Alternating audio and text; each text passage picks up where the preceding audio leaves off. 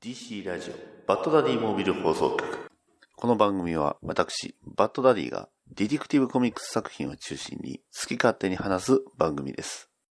バッダディバッダダダバッダディバッダダダバッダディバッダダダバッダディバッダダダバッダディバッダディモービル放送局はい、始めました。DC ラジオバットダディモビル放送局ナンバー85パーソナリティのバットダディです。というわけでね、今、ツイッターの方では言いましたけど、ね、えー、入院して退院してしまいました。ね、えー、退院して、えー、元気です。まあ、前からが大変なんですからね。ということで、えー、まあ、まあ、皆さんも体調お気をつけてくださいということで、今回ね、呼ぶ二人は体調どうなんでしょうかね。というわけで気になりますが、始めていきましょう。それでは始めます。DC ラジオバットダディモビル放送局スタートです。はい。というわけで今回はね、えー、みんなのオレズナー紹介ということで、ね。まあそもそも、ズナーってなんやねんって話なんですけど、ね。その辺はまあ皆さん、あのー、個々人でね、えー、調べていただいたらと思います。なんちゅう、まあ投げ方やということですが、今回ゲストお呼びしております。はい。えー、まずは、メアタさんどうぞ。はい、こんばんは。よろしくお願いします。はい、こんばんはです。よろしくお願いします。ということでね。また来ました。まあ、はい、83回に続きということなのでね。割と直近ね、えー、入院前最後は、ね、はい、宮田さんだったっていうね。はい。はい、ということで、あの、はい、あのイベントお疲れ様でした。ね。ああ、いえ、まあ、オンラインだったので。はい。疲れてもないんですけど。まあ、はい。いやいやいや、でも、いろいろあったんで、大変やったと思いますが、ね。えー、はい、私のところにもぜ、あの、無事届きましたんで。ね。あ,はい、ありがたいです。はい。というわけで、まあね、あんまり待たせるとちょっとこの人もね、えー、いつ出る、いつ出るみたいな感じになってるんで、もう呼んでしまいましょう。はい。えー、有馬さんどうぞ。エルスに出るたび、オチが死ぬ。はい、はい、はい、はい、はい、あらら探検隊、あらら探検隊で一世風靡しました、有馬でございます。はーい、えー。ギター侍で来るって思ってたんですけど、そっちでしたか？ギター、ギター侍ね、ちょっとギターの練習する時間なかった。あ、そうですか。残念ってね。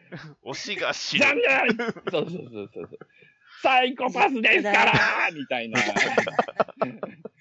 今日は挑発には乗りませんよ。はい。おっとお、すごいですね。すごいですね。素晴らしい。はい。というわけで、この3人でね、今回何をするんかと言いますとね、まあさっき言いましたけど、はい、まあそれぞれのね、えー、アイズナー賞、えー、オレズナー賞ということで、ね、それぞれ有馬ズナー、メアタズナー、ダディズナーということで、まあ2020年、一体、ダディズナーって言いにくいですね。えー、2020年で、まああの、これだというものをね、えー、まあ、ピックアップして、で、えー、それにかっついて語っていきましょうという、まあ、本当に、ね、えー、大晦日にふさわしいというか、まあね、大晦日配信の場合よく考えたら大体みんな聞くの正月やなと思ったんですけど、まあ、あの、そんなね、まあ、ね。えー、お休みの時に聞くにはちょうどいい回かなというふうな形で思っておりますので、ね、まあ、そんなね、はい、今回スペシャルな回になっておりますので、はい。では、お二人ともよろしくお願いします。よろしくお願いします。はい。えー、まあ今回ね、早速、えー、まあ漫画から、えー、5作品、えー、まああの、ノミネート、えー、それぞれしておりますので、まあ早速漫画の方からね、えー、漫画はまあ、もちろんあの、アメリカの、えー、コミックも混ぜて、えー、日本の漫画も混ぜて、えー、紹介、まあ今回ね、選ばさせていただきました。えー、じゃあ3人ともまだ知らないもんね。そうですね。はい、そうなんですよ。今ここで初めて発表なので、もしかしたら被ってるかもしれないと。ドカブリっていう可能性ある、ドカブリはあります。はい。まあ、さすがにでもどうかな。映像はね、ちょっとね、うん。まあ、この後ね、映像もありますまあまあまあまあまあ、被らへん。どうかな。コミックはでも、コミックスは、1個2個は被っててもおかしくないかな。まあ、今回2020年でそれぞれがその自分、2020年に楽しんだものなので、あのーまあ、要はその20 2020年に出たものじゃなくても、まあ、OK ということにしておりますので。はい。そうはいそうそうそう。はい今年初めてはい読んでれば別にバビル2世そうですでもいいんですよ。そうだ、問題ないですよね。まあ今、若干ね、有馬さんそれを言ったんで、僕のとあるノミネートに実は若干それが引っかかってるというかね。バビル2世はね、ニアミスです。ニアミス？ああ、よかった。バビル2世でニアミスです。ね。バビル2世でで、ニアミス、どういうことなのかっていうことなんですよなんだろうな。はい。なんだろうな。というわけで、じゃあまあ早速やっていきましょう。えー、じゃあはいまず、えー私の漫画部門、えーノミネート作品5つ。えはー、1つ目は、えー、ビースターズ。えー、はい。バットキャット。えー、バットマン、キャットウーマンですね。はい。あバットマンキャット。はい。えー、Tales from the, えー、The、えー、Dark Universe Infinite はいはい Crisis。ダークマルチバース？はい、そうですね。はいミスターミラクル翻訳版。はいうん。そして、えー、 Something Terrible という、こちら、え5つです。えー、知らないのもありますね。はい。はい。えー、では、えー、メアタさん、えー、5つ、あれば5つ、よろしく。そうですね、それぞれ 言っち、ゃうんですか？はい。もうさっきはいとりあえずノミネート言っていきましょ3人ねはい。。う。はい。じゃあ、熊綱賞の、えーはいコミック部門なんですが、はい。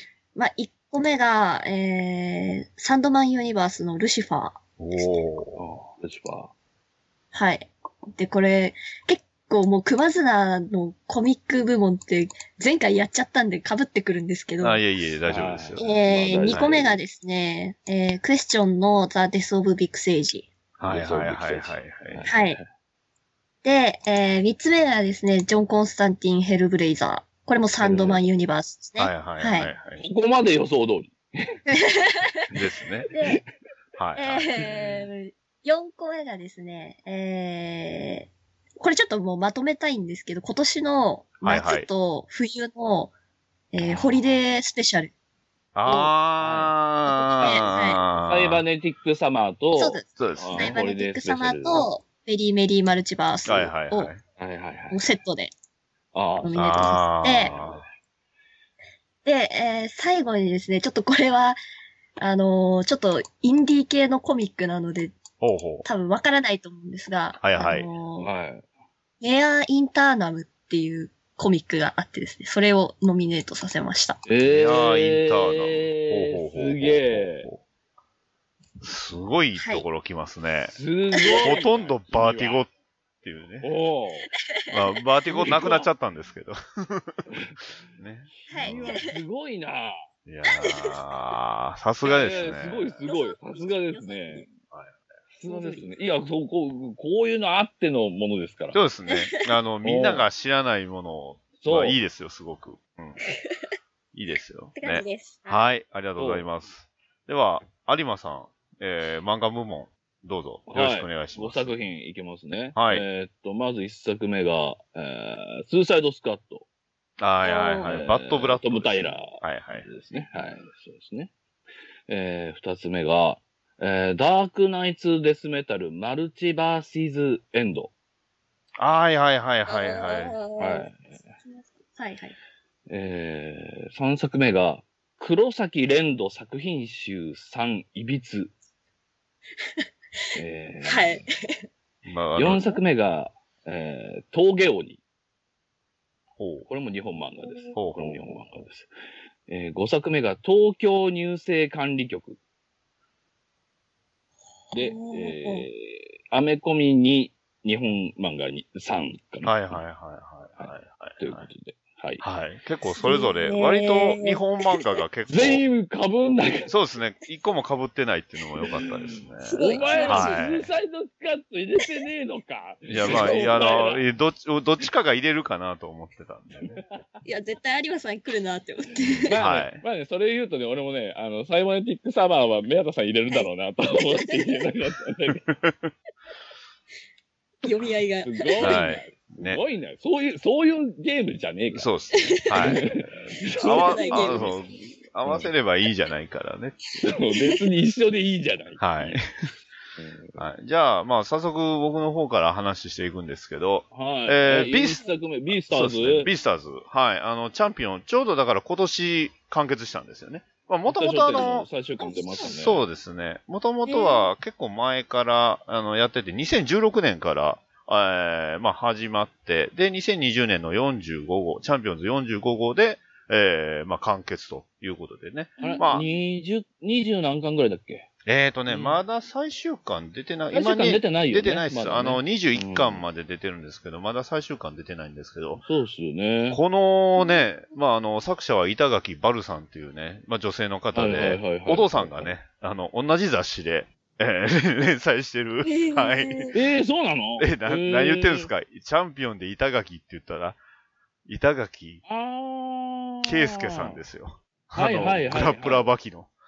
はいはいはい。え、はい。すげえな。娘さんです娘。はい。えー。ただ、正直、このビースターズ連載してるとき、僕はあの、バキよりもこっちの方が面白いと思ってましたね。これ、評判良かったっすよね。アニメにもなりましたしそうですね。まあ、アニメの方はね、ちょっとあの、なんですかね、ちょっと、フンレンダリングというか、そっちのなんか技術系によった感じではあったんで、どうかなと思ったんですけど、とにかく、まあ、絵がすごい綺麗なのと、あと話の展開が面白いね。で、あとうん、アクションがね、すごく上手いですね、この。さすが、ね、バキの作者さんの娘さんやからってわけじゃないとは思うんですけど、あーまあまあね。結構、戦闘シーンが、まあ話としてはその学生、ね、狼戦のその闘、シーンあんの？いっぱいあります。そんな話したっけ？はい。いっぱいあります。あ、で演も劇の、演劇の話じゃないの？と、あ、じゃうんですよ。演劇の、その、まあ演劇部で殺人事件が、あ、さ殺食か、装装飾銃が殺されたところから始まるんですよ。あ、もうそれ以前にまず、あの、登場人物が狼あや、そうですね羊です。よっていうのを言わないとわかんないそうですね。動物ねがそう全部擬人化してるんですよね。そうよね。あのでブラックサットみたいな感じだよね。あ、そうです、そうです。うんはい。それ一番わかりやすいですね。あのうん、僕らには。はああ、あの、一般の人に分かりやすく言うと、ズートピアみたいい。な。はいあと、キャ、あの、キャットシットワンみたいなって感じ。キャンとすると、分かりにくい。わかりにくいなこ振っていかない。ね、はい。まあう、ん要はその動物を擬人化してるんですけど、はいただ、そのまま、肉食獣と草食獣がそのまんま共存してるんですよね。だから、はい結局、草食獣にとって肉食獣っていうのは、要はいつ食べられてもおかしくないっていう、そういう割と不安定な世界の中の、まあ、一人のその青年、まあ少、まあ、少年ではない高校生かな、えー青年から、まあ、始まる物語なんですけど、はいあのこれ、バットマンちゃうの？みたいなね、結構構図もいっぱいあります。街のね、路地裏でこう、まあ、あの、ビジランテ活動みたいなことをね、やったり、まあ、手伝ったりとか、うああ、真珠が転がったりとか。ん。うん、真珠は転がらなかったからな。はい。ね はい。まあ、そういうね、あとはまあ、動物同士のその、なんですか、その、人種じゃなくて、まあ、動物の種のそれぞれのその差別問題であったりだとか、まあ、そういったところを超えて、種族を超えて、その友情であったり、その恋愛っていうのが、一体どうなって、ね、受け入れられるのかとか、そういう話になってるんですよね。まあ、あれですよね。カリカチュアされてるっていうか、その現実の差別問題みたいなのを、まあ、動物うんのあれにしてうん。表現してるみたいなやつですよね。ですね。ええー、そうなんだ。うんええー、すごく面白いね。面白いんで、まあ、ぜひ。アメコミの、なんか、なんていうの？影響がある感じ？はありそうですね。はい。へー結構ありそうな感じでした。うんへえ。そんな話なんで、ですねあの、最後はその種族間、あ最後の方には、あの、まあ、ヴィランと言いますか、結構、はいはい。あの、ギャングのボスみたいなのが出てくるんですけど、あの、はいはいすごくジョーカーっぽいです。ああ、まあ、ああまあままあ、あ、まあ、キャラ自ね。体は、その、なんですかね、あの、ハーフなんですよ。その、肉食獣と草食獣の。ああ。っていう、そ、の、まあ、ハーフの、その、男、まあ、その男というか、まあまあ、種族のキャラクターが、まあ、大きい事件を起こすというか、ね。それに対して、うんまあ、このビースターズっていうのは、この世界の中で頂点って言われてる、まあ、ビースターっていう、その、称号なんですよね。うん。はいはい。その英雄的そういう意味なの、はいそれを、まあ、あの、まあ、それが複数形っていうことはどういうことなのかっていう話なんですけど、ああ。うーん。本当にあの、めちゃくちゃ面白かったので、ぜひ、はい。もし機会あれば、はいビースターズ。はい、ビースターズ。はい。まあ、間違いなく、その時のバキ、バキ道をやってたんですけど、バキ道よりは面白かったはいはいはい。です。何回も言いますけど。いや、でもだってね、まあ、言ってしまえばどっちも秋田書店のさ、看板漫画、はい看板リサーズだって結構売れたもんね。ねえ、結構。うん。賞も取ってましたよ、確か。ね、あの、第11回の漫画賞も取ってましたし。賞も取ってるし、多分、うん、何年か前、この漫画がすごいとかにも入ってたんじゃないかああなんか見たような覚えありますねな。う多分入ってたと思う。うん。なんで、はい。というわけで、今回、今年、まあ、今年終わったっていうことで、えー、ああ、入いいですね。いいれさせていただきました。ですね。うんうんはいはい。ビースターズ。はい。では、はい。じゃあ、一個ずつ、二つ目。二つ目、えー、まあ、バットマン、キャットウーマン。えー、まあ、こちら、うんえー、ライターはトム・キング。ね。トムキングえーアートカバーはクレイマンということで。レイマン。えー、えーまあ、一応ね、まあ、なんていうんですかね、その、リー・ウィークス・バットマン、まあ、トム・キング・バットマンで、アートのリー・ウィークスのバットマンの流れを汲む作品になってまして、えー、たあだ、ー一応、バットマン70、えー、8えは85号か、85号。これあの、リバースのバットム・キング・バットマン。1号から85号の後の話ではあるんですが、まあ、えー、と、一応、一番大事な流れとしては、あの、映像作品、アニメの、えーバットマン、はい。マスク・オブ・ファンタズム。はい。えーこれをはいはいはい。完全に、えーこれの続きです、ほとんど。で、アニメーテッドシリーズの、はいえ映画？映画？テレビ？そうですね。一応映画ですね、あれは。映画か。うん映画館でやったのほとんどなかったんですけど。はい。はいはい。あれを、の続編にも当たるっていうことですね。だからまあ、あれのその出来事を前提として、えー、まあ、トム・キング・バットマンを全部、えー見た後に読むものっていう、そういう立ち位置になる。そうだね。だってリメイクじゃないんだもんね。そうあれのですね後なんだもんね。あれの完全後です。ですので、まあ、だから誰が出てくるかっていうと、えーあの作品に出てきた、えーまあ女性、あえーアンドレアっていうね、女性がおるんですけど、はいまあ彼、彼女は、あの、まあ、簡単に言ってしまえば、あの、ブルース・ウェインの初恋の相手なんですよね。でえー、そう。で、バットマンをやろうかやらへんか、もう結婚して幸せになって、もう普通の人生を歩もうかっていう寸前まで行った相手です。はい。あーマスクオブファンタズムでね。マスクオブファンタズムではね。ただ、それは結局なされなかった。まあ、その辺はマスクオブファンタズムを見てくださいって話なんですけど。はいはいはい。はい。あの、びっくりするぐらいマスクオブファンタズム前提なので、えー今回出てくるメインヴィランはジョーカーです。うん。はいジョーカー出てきましたね。ジョーカーなんですよ。ジョーカーメインなんで、バットマンとキャットウーマン、だからキャットウーマンだけですね。あの、マスクオブファンタズムに出てないキャラクターって。よく考えると。ああ、まあそうね。はいはいはい。ただまあ、話の流れは、まあさすがトム・キングと言いますか、まあすごく、えー緩急、えー見応えありますね緩急ありますのと、ね、その辺はさすがだなっていうところと、はい。いやだだだ。まあ、あとは、あの、ね、クライマンのアートの凄まじさというか、ごっついジョーカー出てきましたよ。ね。えー、まあ、あの、なんですか、マイケル・ジャクソンみたいなね、ジョーカー出てきたんで、ちょっとびっくりしました。ねもうあの、だって立ち姿がさ、完全に、いや、この二人が主人公みたいになってるけど そうですね。というよりも、あの、吹き出し全部抜いて、あの、額に入れたいぐらいのページですよ、これっていうね。うんあの、海辺のね、ねあの二人のシーンはで、ね。バックにはバットマンが青い目を光光らせてるっていうのがめちゃくちゃかっこいいアートがね、あるんですけど。まあ、ただ、あの、元々のマスク・オブ・ファンタズム自体も、まあ、あの、ファントムっていうヴィランが、まあ、正体アンドレアなんですけど、はい。はいえー、が、父親を亡くして、で、復讐に走るっていう話なんですが、はいはい。今回は、とある、自分のね、とある人を亡くしてしまってどうするんかっていう話なんで、また亡くしてしまうっていう、そう。同じく、また大事な人を亡くしてしまって、さてどうしますか。ね。えー、ただまあ、あの、過去と未来とね、えー、いろいろ描写してますので、まあ、未来であのキャラは生きとんですよね。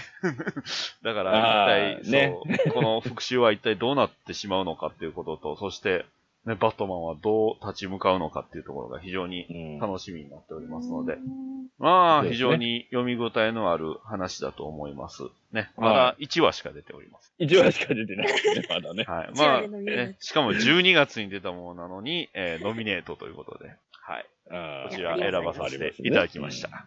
はい。はい。えー、続きまして、えー、Tales from the ー、Dark Multiverse、えー、 Infinite Crisis ということで、まあ、こちら、あの、うちの番組でもね、宮田さんとも話しましたけど、えしましたー、ねまあ、要は、あの、ね、バッドエンドしかない話。ね。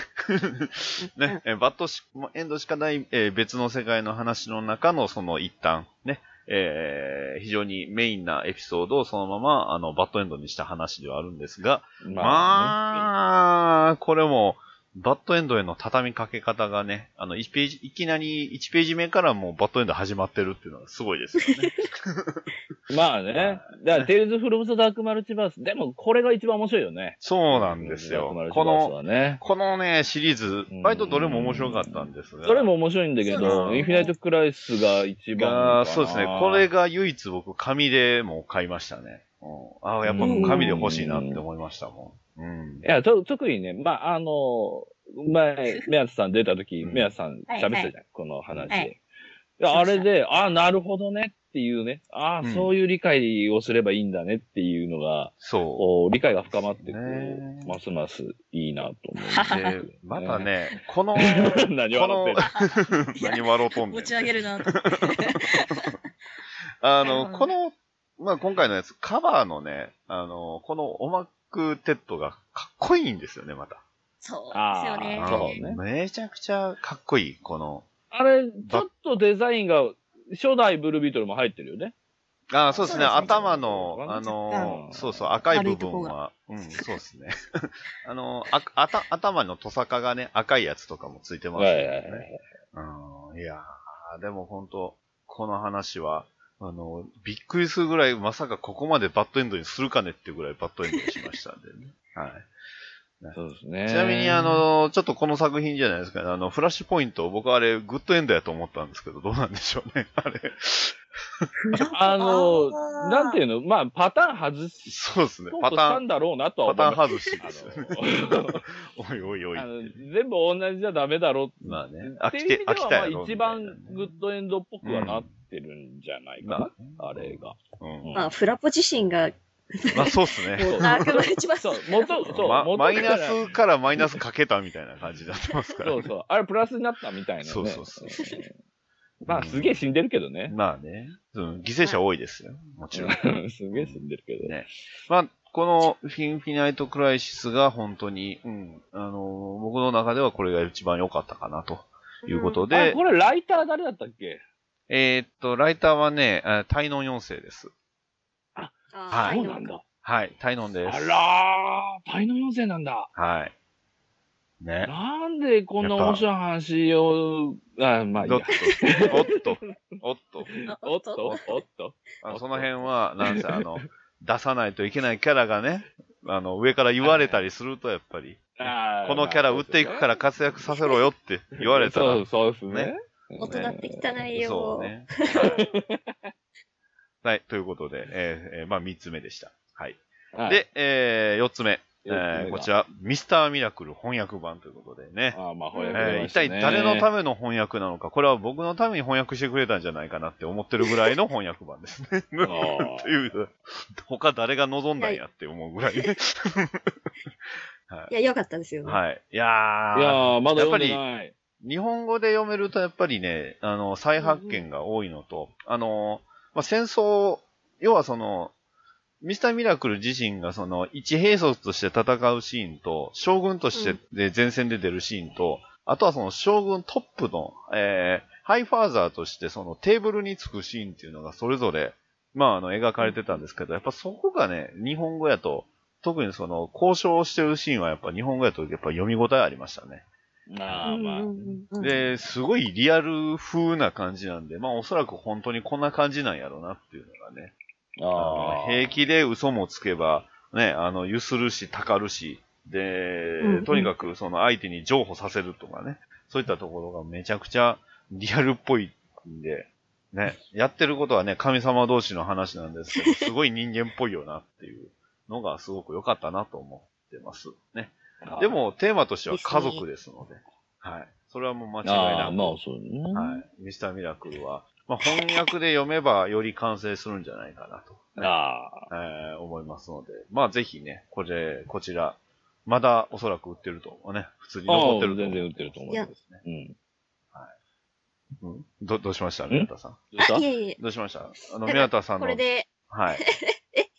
どうあぞ。のー翻訳出たから、もううん英語わからないから読めないっていう言い訳使えないから、まあそうですね。あの、強制的に 読ませるのに、いいですよね。ああ、そうだね。はいうん、そうそうそうそうそう。ね、宮田さんの好きなね、ブルービートルとね、あの、ブースターゴールド出ますから。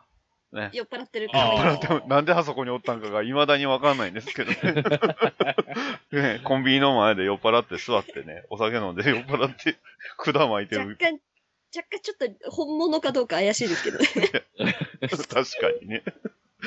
まあまあ幻まあ幻幻覚かもしれん。幻覚の可能性もありますけど、ね、スキーツも酔っ払ってますからね、あそこ。なんか、そう フラフラフラフラ可愛い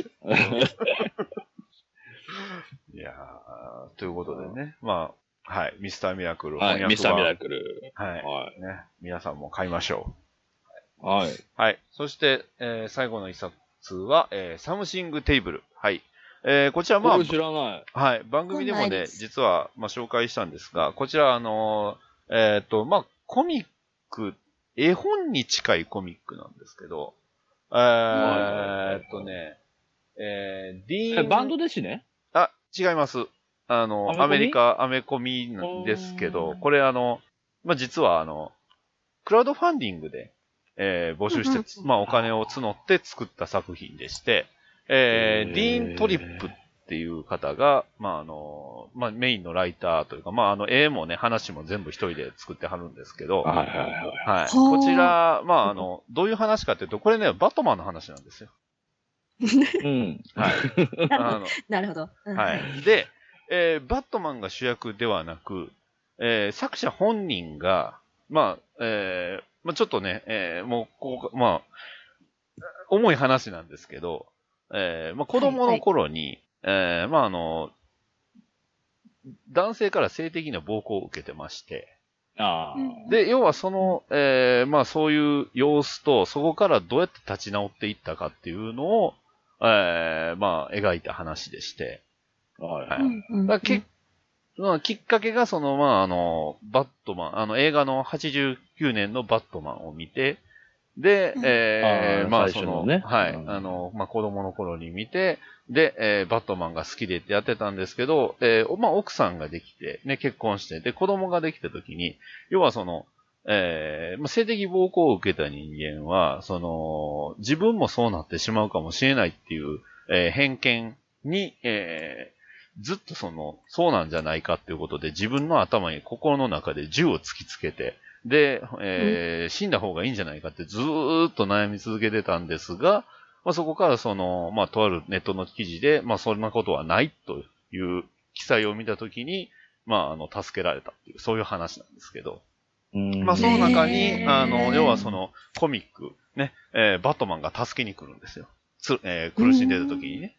で、えーここにはね、えーまあ、あの、そのバットマン助けに来る時は、あの、まあ、ドクター風の、ね、あの、オマージュと言いますか、ね、えーまあ、とか、電話ボックスから助けに行きたいとか、ね、えー私の、私は皆知っている、ね、えーまあうん、君は答えなくていい、ね、えー君にはこういう世界があるんだよ。っていうことで扉を開けて、その子供を助けるっていう、そういう、えーそれをそのコミックにしたっていう話なので、まあ、あのすごく短いし、セリフも少ないんですけど、泣けます。はい。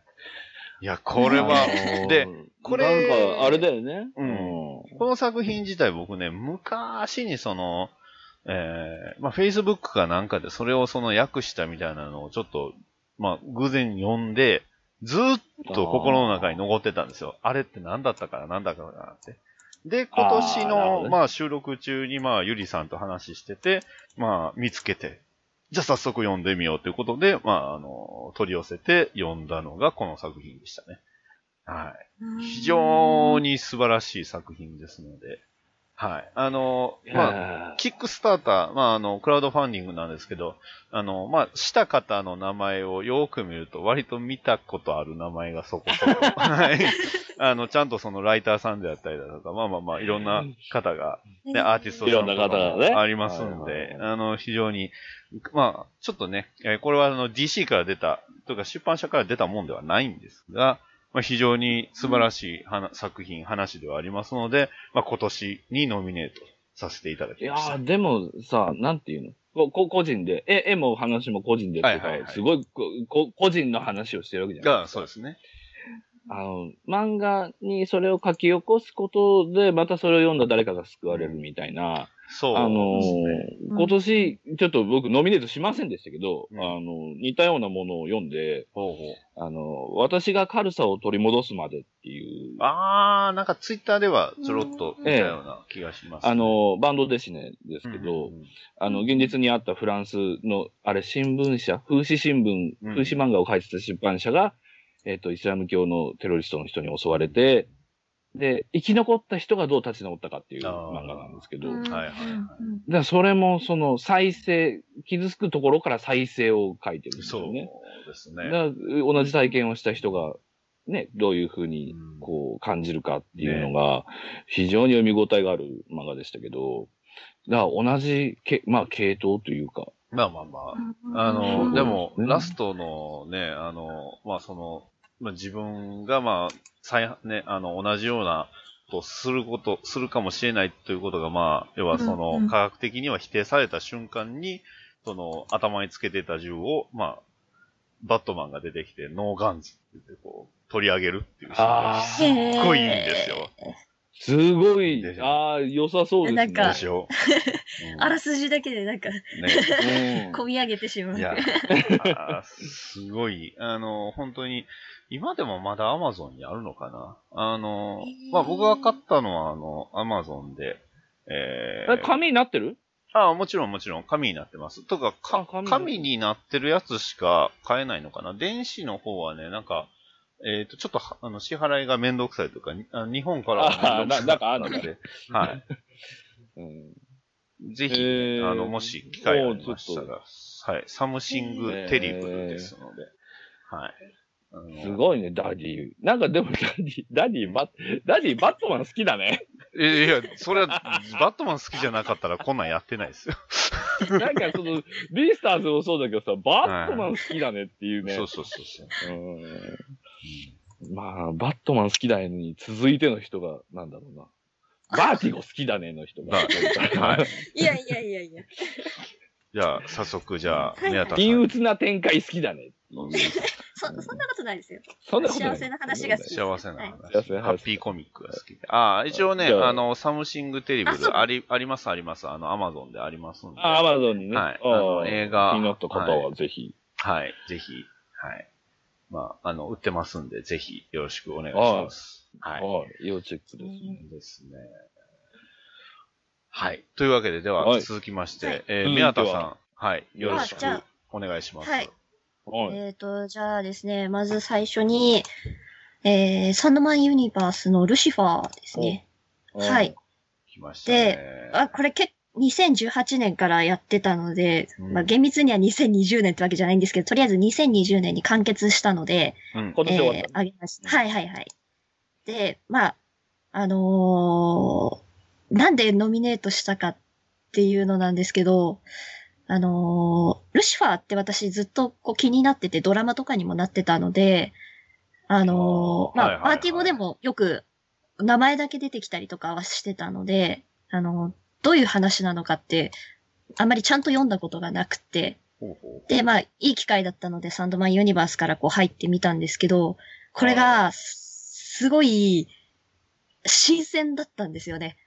で今まで、こうバーティゴとかって結構 DC 本、なんですか、DC のメインユニバースと違って、ちょっとこう、リアルな話というか、ちょっとこう、うん。重いような、大人が読むような、ちょっとダークな感じのイメージがあるコミックが多いんですけど、はい。はい。うんあのールシファーのこのサンドマンユニバースのシリーズって、今の DC メインユニバースにない、こう、話というか、雰囲気があって、うんで、ずっと何かなって思ってたんですけど、多分、神話性っていうか、あああ。あのー別にルシファーはヒーローじゃないんですよね。で、ヴィランでもないんですよ。はいはいはいはい。はいはい。ルシファーは、あの、神なので、神の一人なので、その人間の善悪とか、犯罪とか法とか、そういうのを超越したところにいるんですね。うんで、まあ、どっちかっていうと、こう、悪魔寄りというか、なんですけど、まあね、ルシファーって打天使だもんね。まあまあまあ。あの、も、元、元のっていうか、そうでまあバーティゴの。バーティゴのルシファーって、あの、まあ、天使だったんですけど、落とされて、うんまあ、地獄の王となって、で、しばらく地獄を統治してたんですけど、飽きて、えー、人間界にバカンスに出かけるっていうのが、まあ、最初の方のプロットだったんですけど、うんそれが、あのーサンドマンユニバースだと最初の方でもうその力その、打天使というか、天使としての力を削ぎ落とされて、こうかなりナーフというか、弱体化して。始まるんですね。うんでうんまあ最初のアークは、私最初のアークが一番好きだったんですけど、はいあルシファーに、あの、まあ、愛する人がいて、実は、奥さんというか、がいて、その人との間に息子がいたっていう話なんですね。おー。うん。なんですけど、やべえ、やべえ。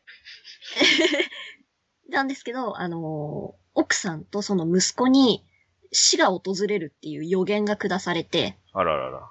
うん。で、ルシファーはそれを阻止というか、なんとかしてこう、覆そうとするっていう話なんですけど、のその間に、その、じゃあ誰がその命を狙ってるかっていうと、天使人なんですね。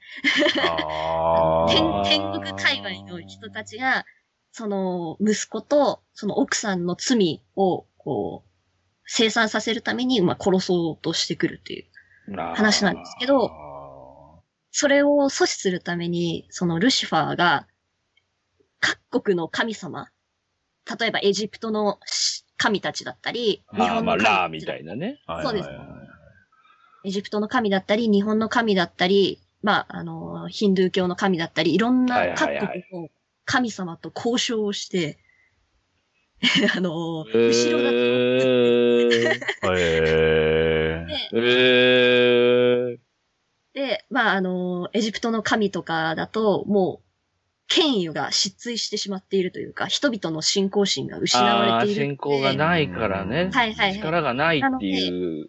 力がないから、ルシファーを味方につけたいというか、はいはいルシファーをトップに置きたいってあいう。ーそれぞれの結局思惑というか、はいはいはいもう、ですね、もうウィン、ウィンウィンだったりするっていう感じですね。で、まあそれをルシファーを後ろ盾として、いざ展開が、こう、来た時に戦争になるぞってなった時に、それは構わないけど、こっちにはこれだけ後ろ盾がいるぞっていうのをはいはいはい。見せつけて、まあ交渉力だけで、そういうなんかこうスーパーパワーとか使わないで、神々との交渉だけで、こう、息子を救おうとするっていう話なんですね。はあ、えー、めっちゃ面白そうじゃない 面白そうじゃない面白そうなんですけど、これ、読むには、読むにはちょっとこれ、英語力が。いや、まあ、そうですね。結構モノローグが多いので、なんですけど、よね。今、ツイちょあの、アマゾンであの、サンプル見てますけど、大変ですね、これ。大丈夫ですか？あて天使文字。あの、天使文字はかなり抑えられてると思います。かなり抑えられてる。ないとは言わない。ないとは言ってないとは言わないです。はで、まあ、なんでこれが良かったかっていうと、まあ、結論から言っちゃうと息子た助からないんですよ。いはいはいはい。で、お奥さんも助からないんです。で、その息子が死ぬってなった時に、ルシファーは最後の頼みで、えっと、地獄に送るんじゃなくて天国に送ってほしいっていうふうに頼むんですね。まあ、つまりは天使の一人として迎えてほしいっていうふうー。に交渉しようとするんですけど、ーその息子が、息子の方が断るんですね。天使じゃなくって、そそのまんまの自分として死にたいっていうふうに言って、あら。あらルシファーのその腕に抱かれて死んでいくんですけど、わお その時にルシファーが耳元で、あのー今からお前は、あのー死そのものに会うだろうって言うんですね。うんで、うんバーティゴの中の死って、あの、デス様なんですよ。あの、ちょっとゴスロリっぽいあー服着た。はいはいはいはいはいはい。はいはいはい。ですっていうキャラクター、まあ神様ね。はいはいはいうんはい。が、パーティー後にはいるんですけど、だから、あの、カラスのように黒い髪と、なんか雪のように白い肌をした女性に会うからっていうんですね。で、その人は、あのーすごい意地悪なことを、まあ、冷たいように見えるかもしれないけど、お前を正しい道に進めてくれるからっていう風に、こう耳元で囁くんですね。なんか、そのシーンがこう一枚絵で出てくるんですけど、すごい感動しちゃって。なんかで気が利いてるよね。そこでちゃんとですっていうキャラクターを生かすっていうのもね。をがここで出てくると思わなかったので、うんすごい感動して、まあ良かったなって思う話でした。おー、ルシファー。すごいなはい。これでも、まあいろいろちょっと Amazon で見てますけど、はいはいこの特にボリューム3のザ・ワイルドハントってこれまたアートがごっついですね。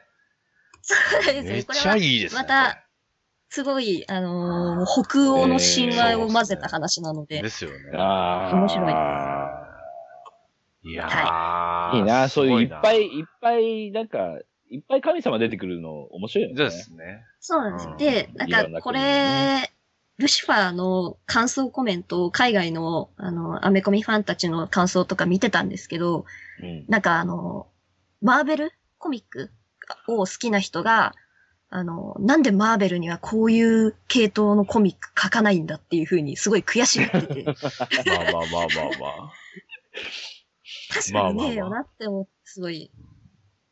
まあ、そうね。アダルト向けうんそうっすねのレベルないからね。ですね。うん。まあなんか、なので、すごい新鮮に映ったなっていうはあ。話でした。すはいげえ。すっげえ。すっげすえ。何がです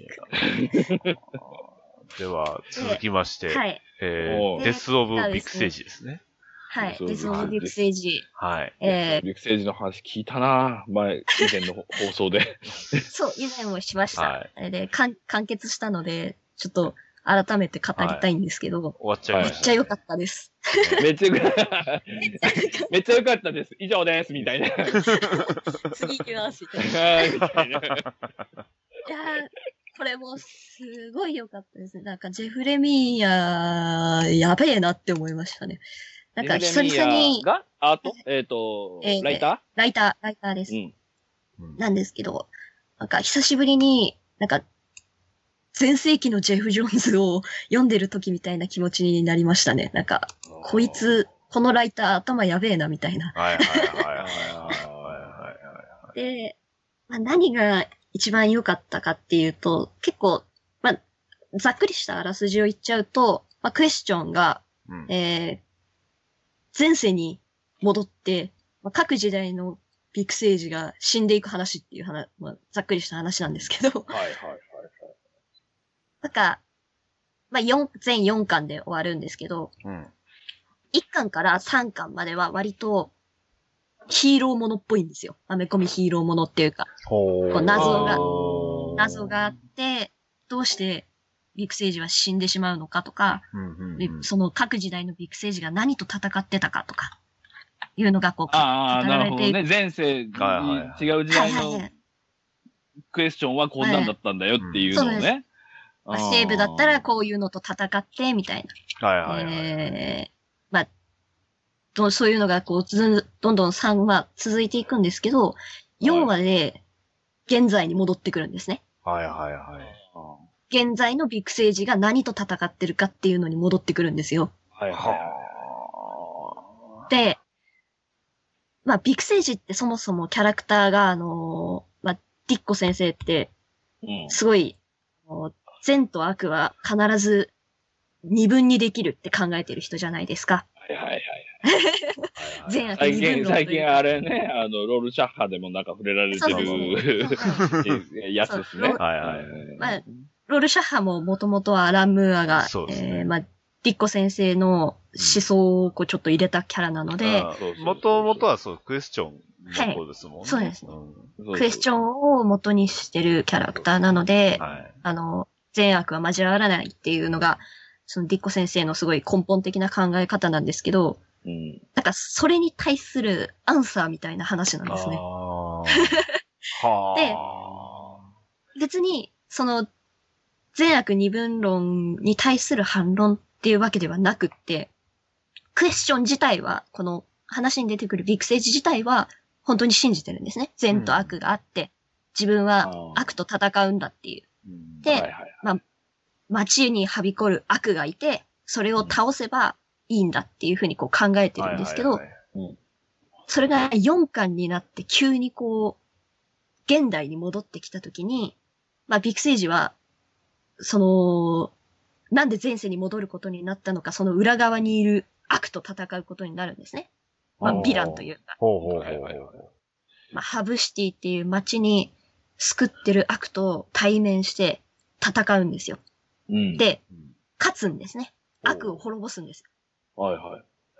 で、よし、悪は倒したぞって言って、ビッグセージが街に戻った時に、街がまだ混乱状態なんですね。あら、で、ああ。警察に対する反感だとか、それに対する警察の武力だとか、はいはい。なんかそういうので、まあ、反乱というか、こう、わさわさわさわさしていてですね。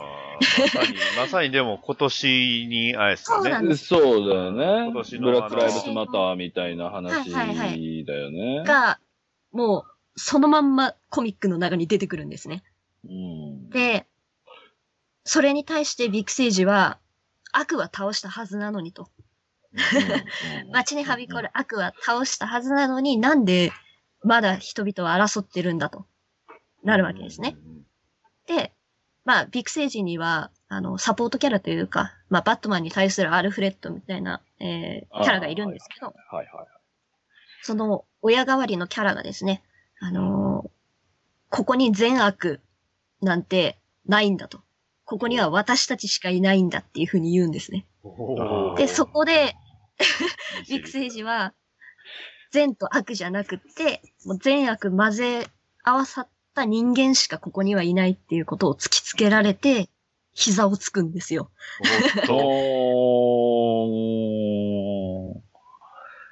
ではあ、まあ、そそこで終わったらまあ、まあ名作ではあるなって思うんですけど、うん。そこで最後に立ち上がるんですね、やっぱり、ビッグセージは。おああ。それは分かってるけど、うんでも、あの、自分は答えを出さなきゃいけないんだって言って、その内乱の中に単身突っ込んでって終わるんですよ。おっと。へえ。うわ。だから、なんかね、なんかアンチヒーローコミックみたいなはいはいはい。感じにき聞こえるじゃないですか。あらすじだけ聞くと、その要するに善悪二元論ってヒーローコミックが、まあ基本はそこにまあまあ立脚してるわけでそう、ででもそうじゃないじゃんっていそう。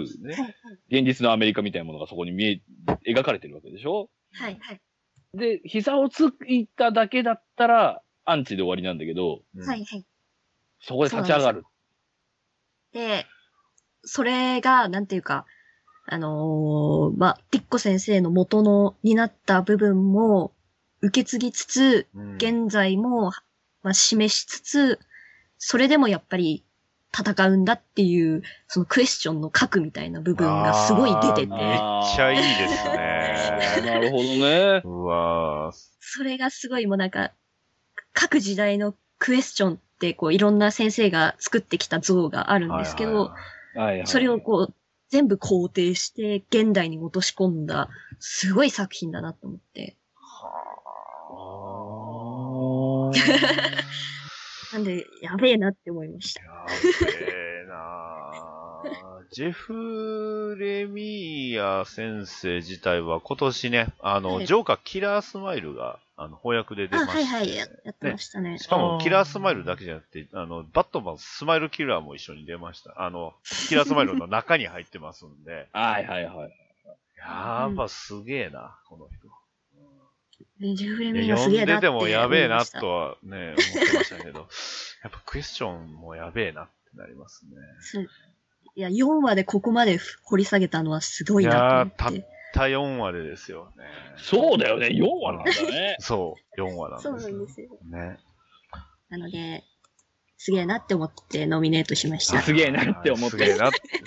最後急に IQ が下がった感じだけど。いいなって思いました。はい。はい。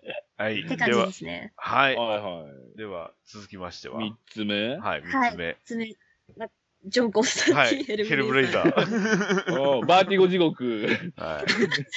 なんかめっちゃ、あれですね。すごい偏っててすいすいません。いえいえいえ。いやいやいいや、でもよかったんですよ。よかったんですや。よ。よかったんですよかかっ。たんですかこれで終わりでいいですか？いや、まあもう、はい宮はい宮田さんが、読んでください以上ですそう、読んでください、以上です。はい。えじゃあどこがすごかったのあか。はい。あ、どうかすごかったえーね。上手喋っときましょう。よかったよかったよかった。一応、こう、軽くね、喋っておくと、これも、やっぱり、あのー現代とコミックの融合のさじ加減がすごい良かったなって思います。で、あのーまあ、ライターさんが、これ、サイモン・スプリエ先生で、はい、おっしゃるんですけど、この人、イギリスの方なんですね。イギリスのライターさんなんですけど、う。はいはい。一応ヘルブレイザー、コンスタンティンってイギリス人じゃないですか。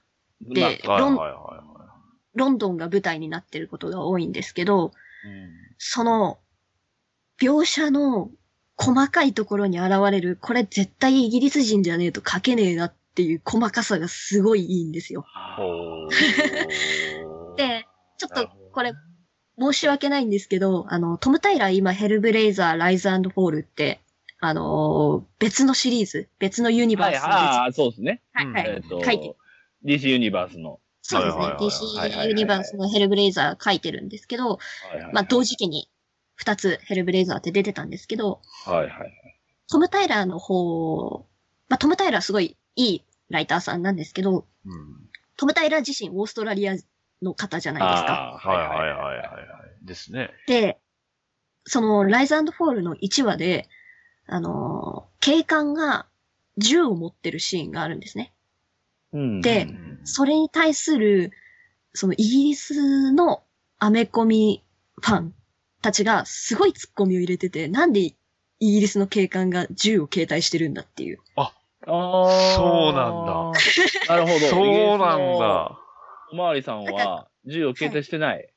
銃を携帯してないというか、そんなに発砲しないみたいな感じで、日本と似てる感じなんですね、きっと。そうああ、アそんなにメリカよりもね。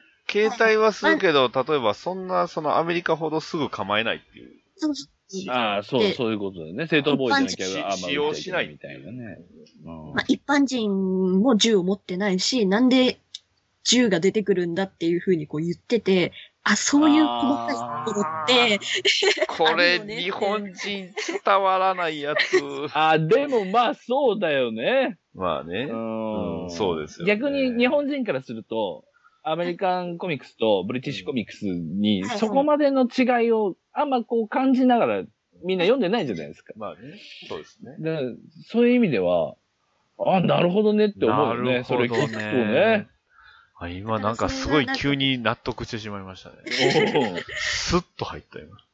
それがちょっとこう、あって、そういうのがすごい細かくイギリスについて書いてるんですね。ジョン・コンスタンティン、ヘルブレイザー、サンドマン・ユニバースの方は。はあ。でイギリスって違うもんね。アメリカとはまた全そうですねアメリ然カじゃ違ないです国なんだもんね。あの、キングスマンとか読んでて、あの、見てても思うけど。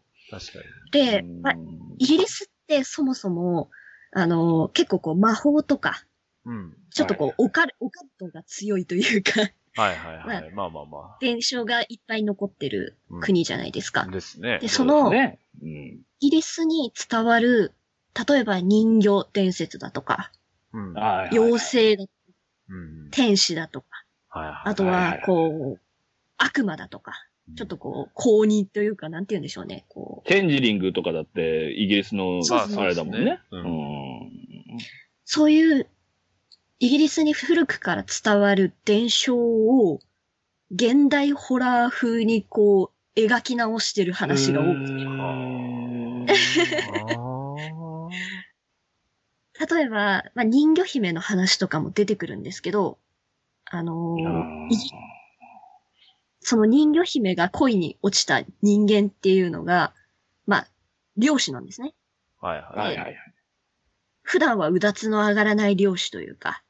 で、こうパブパブに行ってビールを飲みながら、はいはい。そのフランス人漁船とイギリス漁船のいざこざとか、あのか海峡にまつわる古くからの因縁みたいなのもすごい細かくはいはいはい描写されてるんですね。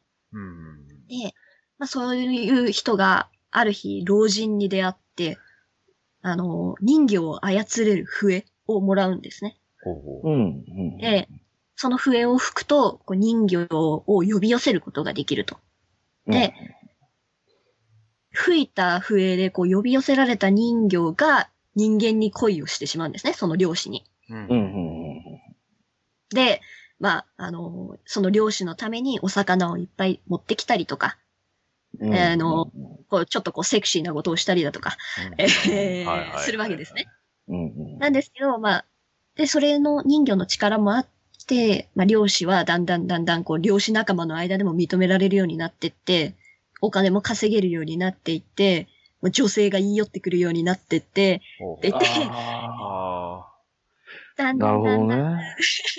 その、人魚を、まあ、道具のように思い始めるというあらか、ああ。はいはいはいはいまあ、都合のいい相手みたいな風に感じるんですけど、ね。はい。人形の方は、まあ、運命の相手だって信じていて、で、ある日、その漁師に、実は妊娠したんだって伝えるんですね。おっうん。とおっと？おっと？で、漁師としては困るわけなんですね。まあまあまあまあまあまあ。そうこ怖いわけなんですね。はいはいはいね、やってること最悪ですから、最低ですけどね。うん、最低ですけど最低ですね。。で、その漁師がどうしたかっていうと、その人魚を、まあ、捕まえて、えー魚の部分をおろしにして、うわ。えー、おー。位置で売るんですね。ええ氷漬けにして、生かしたまんま、ちょっとずつ削ぎ落として売るように。えー、すごいね。え で、こう、寄ってらっしゃい、見てらっしゃいって言って売ってるところにジョン・コンスタンティが買いに来るんですね。ー、おっと、ここで。おで、ーあ、その、そうだった。ジョン・コンスタンティン。あの、あくまでもコンスタンティンですからね。で、そのコンスタンティンが市場に売られている魚の切れ、まあ、切り身を見て、うん。あ、きっと生きてる時は美しい魚だったんだろうなっていうふうに言うんですね。ああら。で、まあ、あのー漁師の方は、まあ、やましいことがあるので、タジタジになっちゃって、ーはいはい。で、はでもきっと、切られた時は痛かっただろうし、その冷凍室に入れられてるのは寒いんだろうなっていうふうに、こう、ジョン・コンスタンティンが淡々と詰めるわけなんですね。で、まあ結局、そのコンスタンティンは、その魚の切り身がどこから来てるのかを知ってて、で、その人、冷凍室に閉じ込められてる人魚を連れ出してあげて。うん海に返してあげるんですね。もう、うんまあ人魚自体はまだ生きてるんですけど、はいはいはい。まあ、魚の部分がもうほとんど切り落とされた状態になっちゃって。まあ、海に戻されても、まあ、戻らないくらいに損傷しちゃってて、ーあー、まあ、うんはい。で、まあ、へあの、ジョン・コンスタンティンが復讐を手伝ってやろうっていうふうに言うんですね。おーほんと、ちょっと、ちょっと雲行き怪しくなってきましたね。おで、その次の話で、今度ジョン・コンスタンティンとその漁師がずっと会話をしてる回が続くんですね。ーええで、まあ、人魚の話から始まり、その、そもそも漁師に笛を渡した相手、ー。その、おじいさんの正体とか、うん、はいはい、そういうのをこう淡々と突き詰めていって、で、最後に、あのーその漁師のをですね、海にこう落としちゃうんですね。ほう。でう、ん。あのーまあ、だんだん、だんだんこう、展開が読めてくると思うんですけど、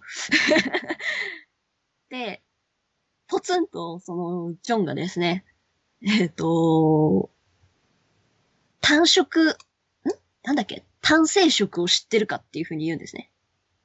つまり、あの、親が子供を産み落として、その子供が親を食べて成長する。はい、そういう生き物。はいはいはいはいはいはい。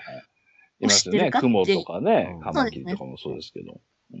それを知ってるかっていうふうに言うんですね。あれな、なんでそんな話を今頃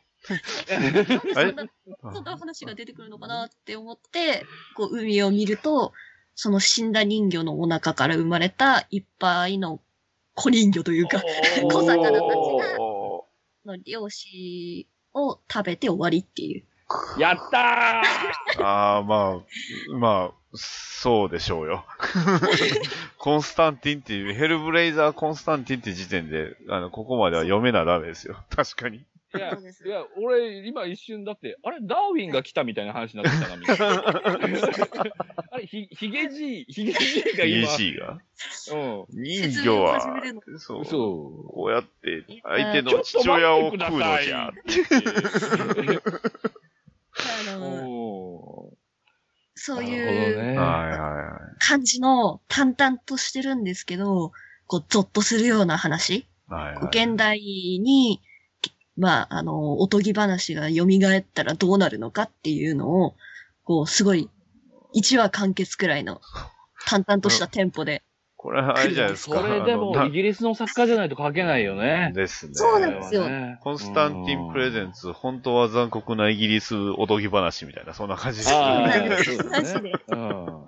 で、まあ、それがだんだんとこう続いていって、結局まあ、結末まで行くんですけど、はい。本当に、なんて言うんでしょう。読みたかったヘルブレイザーってこういうのだよなっていうのが、ああ、そうね。きちんと踏襲されてるというか、結構、あの、今のコンスタンティンって DC ユニバースで言うと、あの、ジャスティスリーグダークに入ってて、みたいな。はいはいはい。まあ、まあ、そうね。まあそうね。手から魔法陣を出して、みたいな。うんあのー悪の、嫌なやつだけど実力者みたいな。そうですねそうはいはいはい。悪の親玉と戦って、みたいな、魔法対戦みたいな感じのインパクトが強かったんですけど、はいはい。もともとパーティーゴ時代のヘルブレイザーって全然そんなことなくて、もっと泥臭くて、うんこう、魔法を使うにも絶対うまくはいかないし、必ず何かこう代償を払わなきゃいけないし、まあ、魔法で何かこううまくいかせようとしても絶対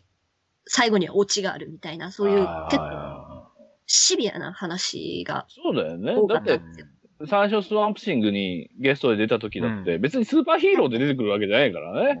そうですね。うん結構割と最初から、まあ詐欺師というか、はいはい。こそううですね。話術で、うん。まあ、作望を企むようなキャラだったんですけど、うんなんかその、そういう、昔のヘルブレイザー、地味でちょっと泥臭くって、あんまりかっこよくもないし、いいやつでもないんですけど、でも字も多いし。字も多いし、うんあのー、分かりにくい展開が続くし、みたいな。はいはいはい急に魔法が出てくるしって。うんでも、なんて言うんですか。その、ちょっとこれ長くなるんですけど大丈夫ですか？はい。まあ、いいその辺は、はい。まあまあまあ。どうぞ、好きに、ダディに比べてめっちゃ喋ってるなって思って。好きに喋ってください。あのー、最後のイシューがすごい良かったんです。12話、最終話、うんすごい良かった。最最後まで話すの？はいはい。最後まで。ネタバレしちゃうの、最後まで。はい、じゃないですね、今回は。じゃあ、あのーほんのり、ほんのり喋ると、ほんほんのり、ほんのり。のり喋ると、その、最終話のメインテーマはやっぱり魔法って対価がいるよっていう話なんですよ。ああ。魔法を使うと、必ず何か痛い、それほど重要なものを必ず失うことになるよっていうのを、全話、こう、1話丸ごと使って、淡々と書いていくんですね。で、ジョン・コンスタンティンって結構魔術師としては、こう、いい腕だっていうふうにこう言われていて、まあまあまあ、そうですね。まあ、そこうですね。割と何でもできちゃう人なんですよ。うんはいはいはい。なんですけど、その人が、こう、最終話の表紙見ていただいたらわかると思うんですけど、血にまみれた手で自分の顔を覆いたくなるくらいの代償を払わされるんですね。で、じゃあジョン・コンスタンティンがそれくらい恐れる対価っていうか、それくらい後悔するものってなんだっていうのが、すごい良かったので、ぜひ読んでください。あーうわーすごい。めちゃなるほどね。めちゃ買わせてきますね。あれかな？映画の最後で禁煙させられるとか違う違う違う違う違うう最あれ最後に、るあの、中指立てて、とか、あの顔がキアヌになるとか、そんな。顔がキアヌ。そういうことかな続編ができないとか、そういう、そういうことなのかな？すごい良かったです。結局、結局すごい良かったですになっちゃうんですけど。い。はい。なので、ぜひ読んで。はいおー面白そう、面はい白そう。面白そうですね。はいで、えっと、ホリデースペシャルの方は、はいブースターゴールドが、はい、ブースターゴールドが出てきて、はいし。かも幸せそうなので、ノミネートさせました。はい。ありがとうございます。以上です。あ僕いやでもはどっちも良かったよね。そうですね。あの、はい。ベリーメリークリスマスに関しては、やっぱりあの、ね、あのーキングダムカムの話ではある。そうね。アース、なんだっけ？アース、アース22 22 22か。うん。うん。の話なんで、まあ、もしキングダムカム読んだ人は割とスッと入るかなっていう話ですよね。あ、その世界線だっていう前提があればね。そうですね。うんまあまあ、あキングダムカ明ムです日見ればあれなんですけど、まあまあ、そうそうそう。あそこでもテッドはね、死んでますからね。あの、骨になって。はいうん、アーマーご、アーマーごと骨になってましたからね、あれ。キンカムのテッドのデザイン好きだったけどね。あれ、いいですよね。かっこいいんですけどねかっこいいんですけど、いいんだけどね。あれ、しかもさ、あれ、はいバットマンの味方で出てくるじゃん。キングダムカムのはいはいはいはいはいそうですね。あの、バットマンは割と孤孤立っていうか、潜んでうん自分だけヒーローをやってるんだけど、協力者で出てくるのがグリーンアローとブルービートルっていうのが、そう。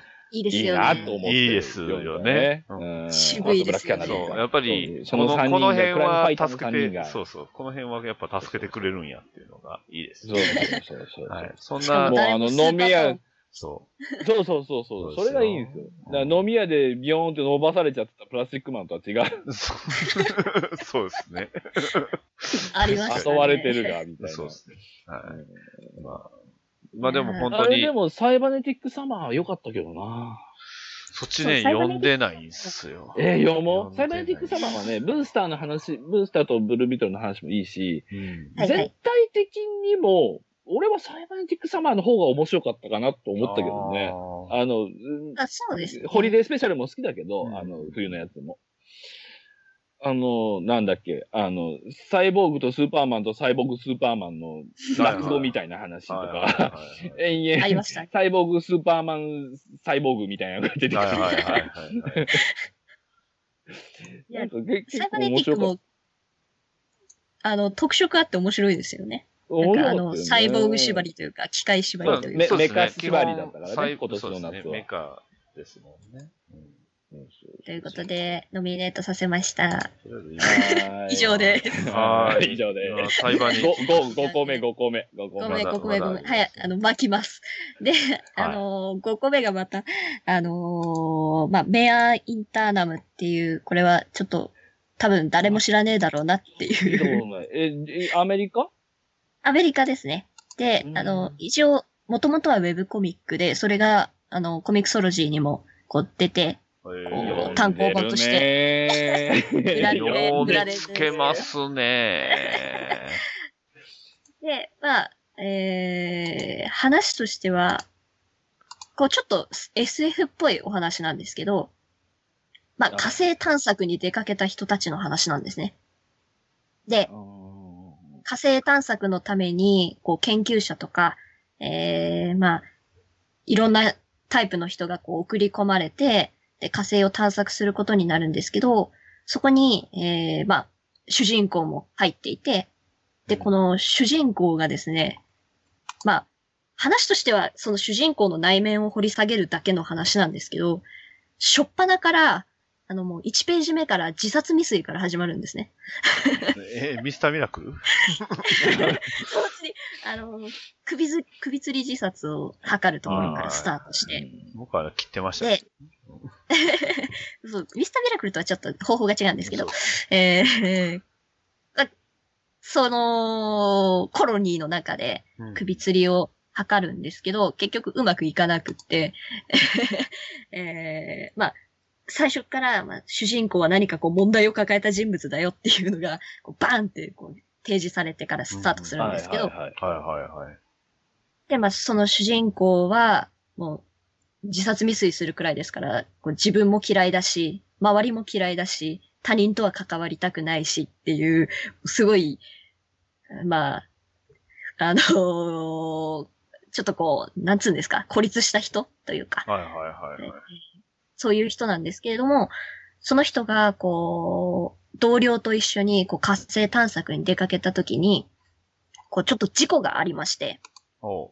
火星の、その、奥の地下深くに閉じ込められてしまうんですね。うん。で、お火星のその地下に何があったかっていうと、うん。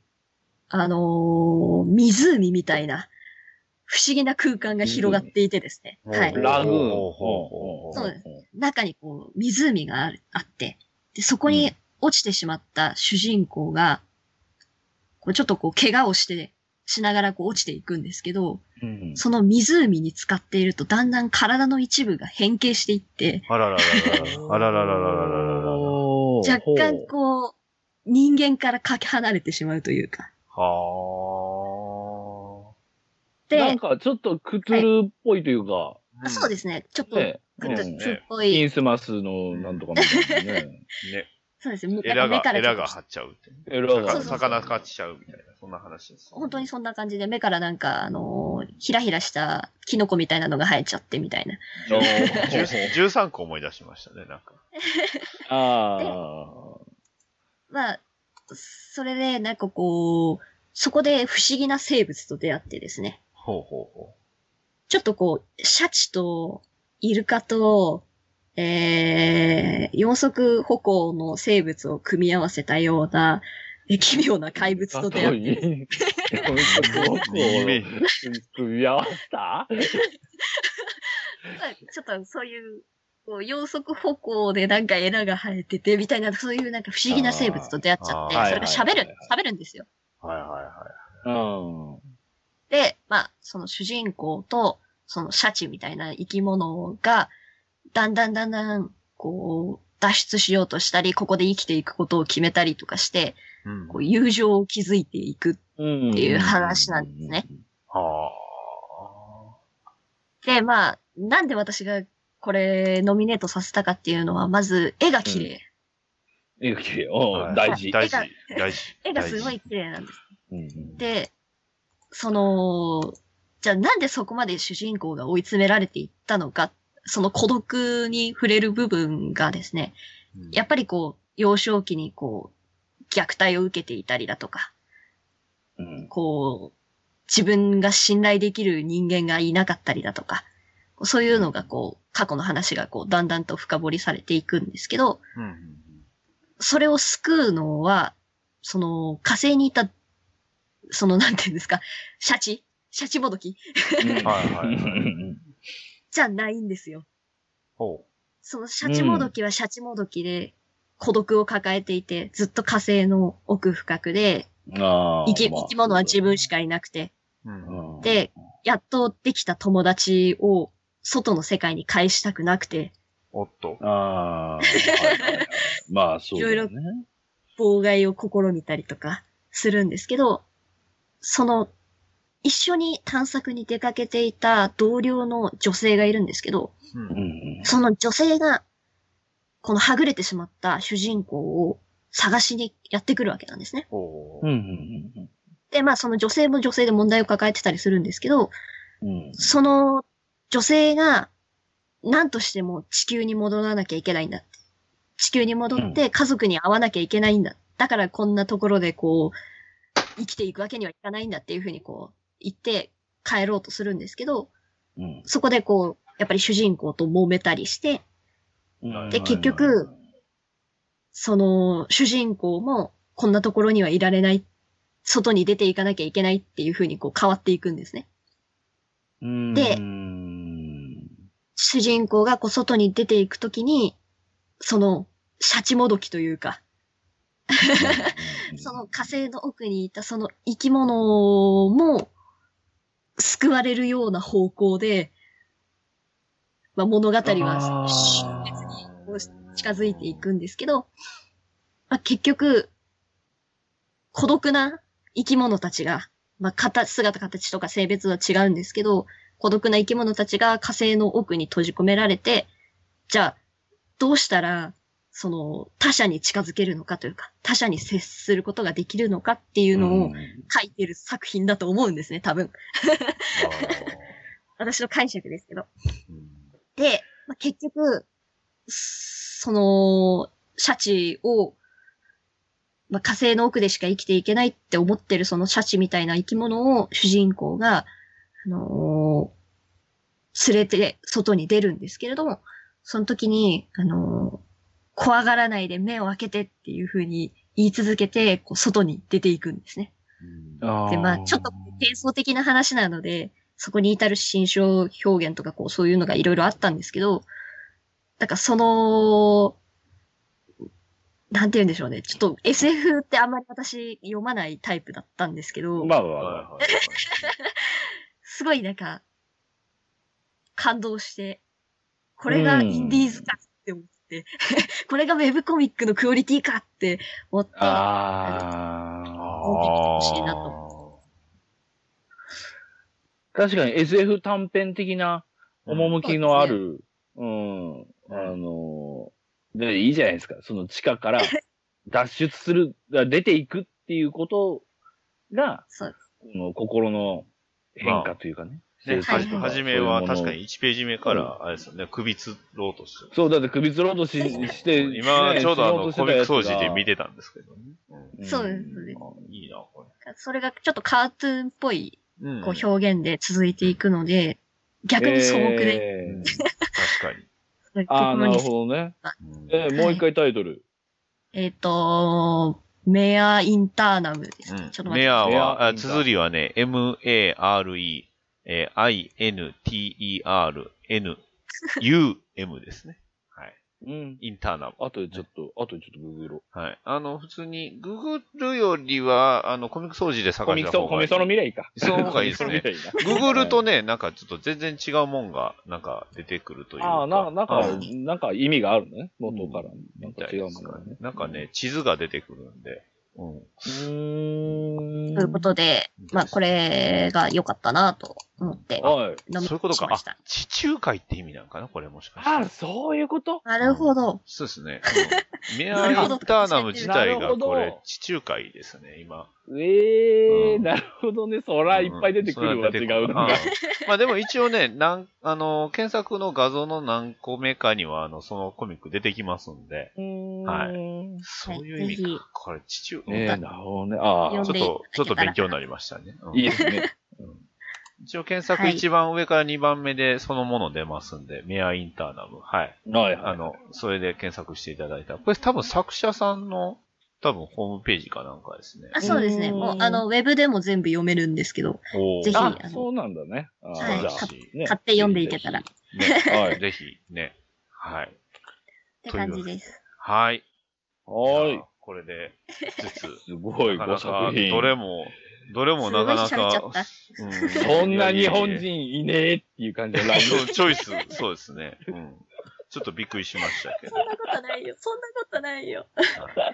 すごい、いやすごい、いやっていうか、っていうか、いや、すごいね。いい、いいチョイスでしたよ、どれも。うん素晴らしいチョイスでしたね。ああ、面白いな。読んでんな。ね。はい。というわけで、はい。続きまして、では、有馬さんの5作品。はい。イェーイえー一つ目が、一つ目がスーサイドスカット。ーはい。トム・テイラー・スーサイド・スクラット。トム、でえっ、と、ライターがトム・タイラーですね。はい。で、えっ、と、アート、がブルーノ・レドンド。うんさんはい。うんえっ、と、7号と8号は違う人です。ダニエル、ダニエル・サンペアさんかな？うん。うんっていう感じで、はあとは、ね、2人がやってるんですけど、えっ、と、なんで入ったかっていうとほう、まあ、面白いんだわっていうい。ことなんだけど、そうですねうんうんうん 間違いない、間違いなく。うん。そう、面白いんだわってことなんですけど、すごいまあ、あのー綺麗に。うん。そう、み、まあ、ミミニ事実上ミニシリーズ、全10、10話、11話かな？うん。で、あの、まるっとトム・タイラーがやりきったっていう感じなんですけど、うん。あの、まあ、新キャラとかも出しつつね、ね。やったんですけど、あの、トム・タイラー、まあ、本当に面白い。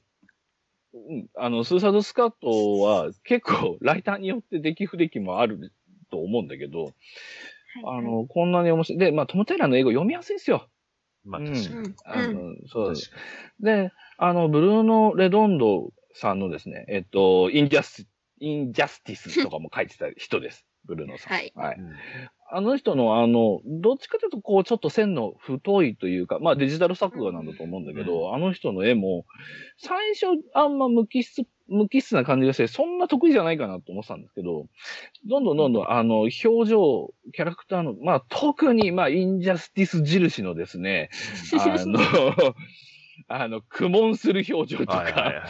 怒ってる表情とかは、ださすがの、さすがの芸だなっていう感じですけど、まあ、トム・タイラーの、やっぱライターの資質を、スーサイドスクワッドで読んで考えたときに、えっと、前、あの、ここ、このバッドダディ放送局に読んでもらったときに、トム・キングの資質が、すごいソフトストーリー寄りの資質だって話をしたんですよね。うん。あの、ダディと二人でしたんですけど、で、えっと、その話をまずしなきゃいけないんだけど、えっと、脚脚本っていうか、もう聞きかじれて申し訳ない。プロの人聞いてたら本当申し訳ないんだけど、あの、ソフトストーリーとハイコンセプトっていうのがあるんですよ。脚本っていうか、その物語に。ほはいソフトストーリーっていうのは、えっと、すごくざっくり言うと、ヨーロッパの割とこうドラマっぽい映画とか、ああいうもの。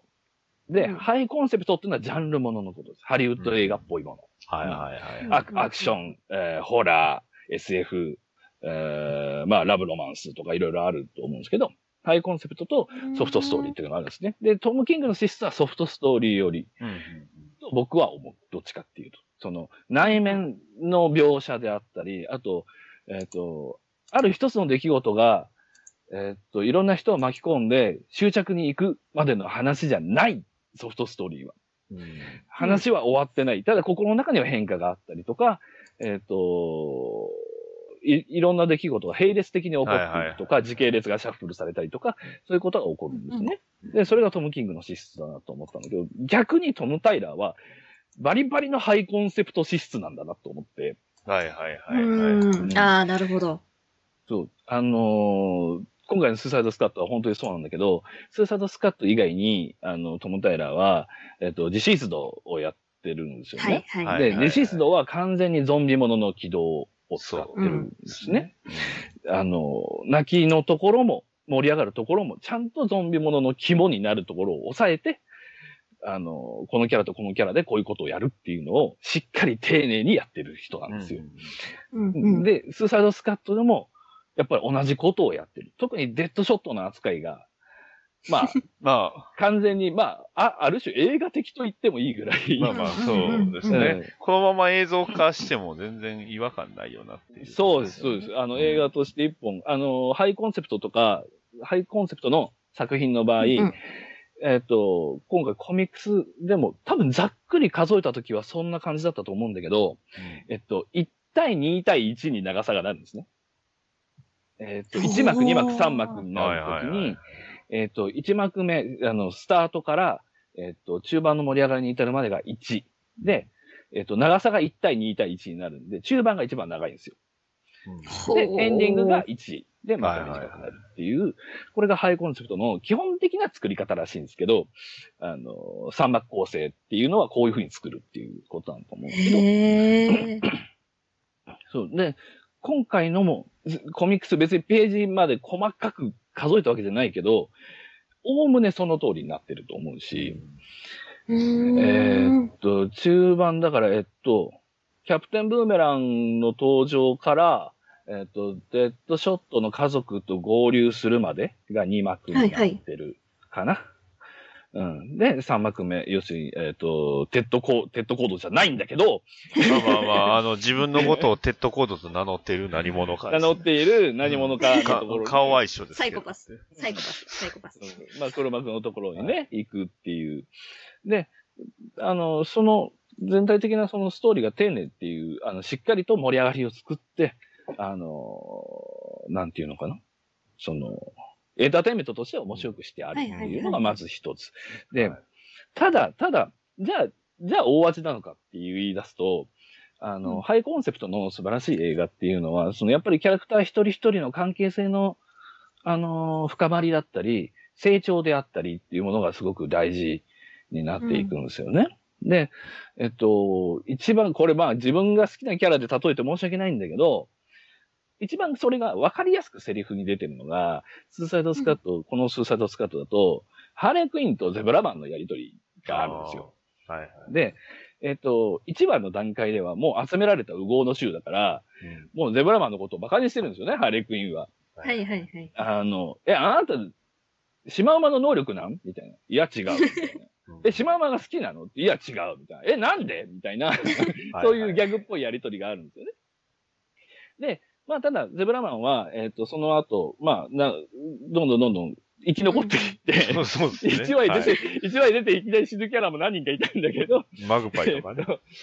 ゼブラマン、そう、マグパイとキャバリエは死んだんだけど、ゼブラマンは、まあ、あの、いちゃんと生き残って、しかも結構チームの中で、どんどんどんどん他のキャラクターと、うん打ち解けていくような描写も、それなりにあってですね。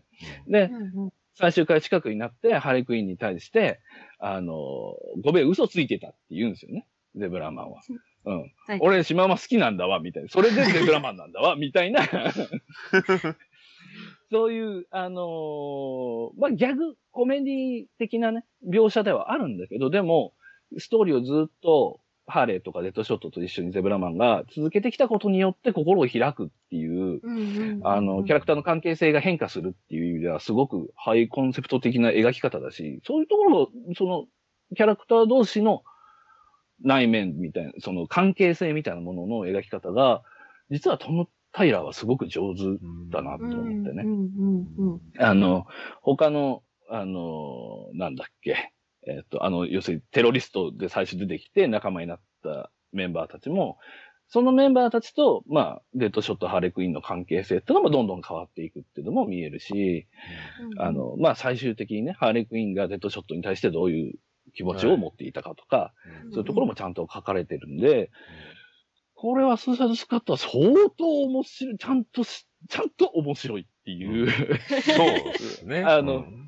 そう。え確かに。細かく、もちろんコミックスでも映画でも、まあ何でも、ここがいいんだよっていう楽しみ方だってもちろんあるし、それでいいんだと思うんだけど、俺は。でも、はいはいここまでちゃんと面白いコミックスも久しぶりに読んだねっていう、うん、本当に、あの、おすすめなんですよ。これは、スーサイドスカット。まあ、翻訳出るみたいで。出ますね。はい。うん。えあのーいいなぜひ、ぜひ読め、いいな。よかったじゃん。テテッドコード、ね、日本語で読めますそうデッドコードよ。うんまあーまあ、ギフト現象ですよ。あ、やだよね。ー。えあーえいや、まあでも面白かったですよね。うん普通に。うんそうなんか普通に、すごい綺麗に始まって、綺麗に終わっていった感じは強い。というか、ね。ああ、終わっちゃったなって感じなんですよ、結構、ね。うん、そうそうそうそう、面白かったなみたいな面白かった。しね。い一応、ついでにもう一個言っとくと、はいはあのね、ちょっと、やっぱりギャグがちょっと面白いと思ったよ。い。ああ。そうですねコメディ的な、あの、あれ、しかも、えっ、と、最終話で、えっ、と、まあ、黒幕を捕まえた。黒幕を捕まえて、どうしてやろうかっていう時に、まあ、おっとり刀でジャスティスリーグがやってくるんですね。はいはい。で、グリーンアローがわーって、お前ら武器捨てろって言って現れるんだけど、武器捨てろって言われた次のコマでハーレーが黒幕の足を打つんですよ。そうですね。う んしてない。バーンって言って、うわーって言って、で、おいみたいなやりとりがあるんですね。次のコマでね。お前武器捨てろっつってんだろみたいな。え、別に話すのに足いらねえじゃんみたいなこと言ってたら、もう一人違う、あのー仲間のキャラが、もう片方の足も打つんですね。そこあのあの、天丼、もちろんすごく面白いんですよ。なんだけど、あの、デジタルで読んでるから、つくテンポ感で書かれてるなっていうのは、あのーそう、一コマ一コマをちょっとその拡大して読めるっていうのは、本当うん、デジタル、これ多分結構デジタルの中ですごい大事な、ね、コミックの中で多分大事なとこですよ。だ結局そそれこ 9, そ9コマも結局そこなんですよね。あれ1コマ1コマそのね。流れで読めるから、そのテンポ感やアクションが、あの、理解できるっていうとこコミックスろでね、紙で全体で俯瞰して読むのとは違うリズムがそこに生まれるんで、で、うん。それを完全に意識して、ね。あそこのギャグとかはやってたと思うので、そそう、だからね、そこも、う。まあうん。ね、インディアスとかで、電子でまあ、やるコミックスいっぱい書いてるんで、そうですねドンタイラーは。あの、そういう意味では、ちゃんと、うんそこも活かされてる使いこなしてるなっていう。そうそうそうそうそうそうね。うんスーサイドスカット読んでください、本当にね。うんまあ、翻訳出ますし。そうそうそう。これ大事翻訳出ますから。翻訳出ますうん、大事です、大事です。大事、すごく大事。はい。ゼゼブラマンが一体どうなるのかっていうのをね。ゼブラマンが一体どうなるの？ね ね、最初はね、ゼブラマン？みたいな、そんな感じでしたけどね。そうそうそう。絶対死ぬだろう絶対死そう絶対し死なないと思ってた人はいないんですよ。そう僕だって死ぬと思ってましたから。ね、1話のペース思い出すとね、そう。そうそうそう。あれ？1話であっという間に早い、死んだんだ早い、早いっていで、で、なんだっけ、シャークが死んだのって3話？でしたっけ？うん、3話、2話か3話でシャーク死んだもんね。うん、だからまあ、どんどんどんどん死んでいくなと思ってたんだけど、生き残りましたんでね。うん、でも、そうそうそうそうそう。で、キャラクターの配置も上手でした。うんいや、でも本当いいバラ、いいバランスの作品でしたね。うーん。って感じです。はい、ありがとうございます。はいえー、では続きまして、はい、二つ目。はい。えっ、と、ダークナイツ・デス・メタル・マルチバー・シーズ・エンドですね。えっ、はいと、ライターはジェームス・タイノンです。はい。はい。はい。ジェームスタイノンで。はい。はい。で、えっ、と、アートはユアン・ギデオンさんかな？うん。っていう方です。で、えっ、と、まあ、どう、まあ、細かい説明は省きますけど、あの、デスメタルイベントの中の一本です。イベントの中で、まあいわゆるえっと対、対員っていいんですかね。うん隊員ワンショットワンショット。うんうん。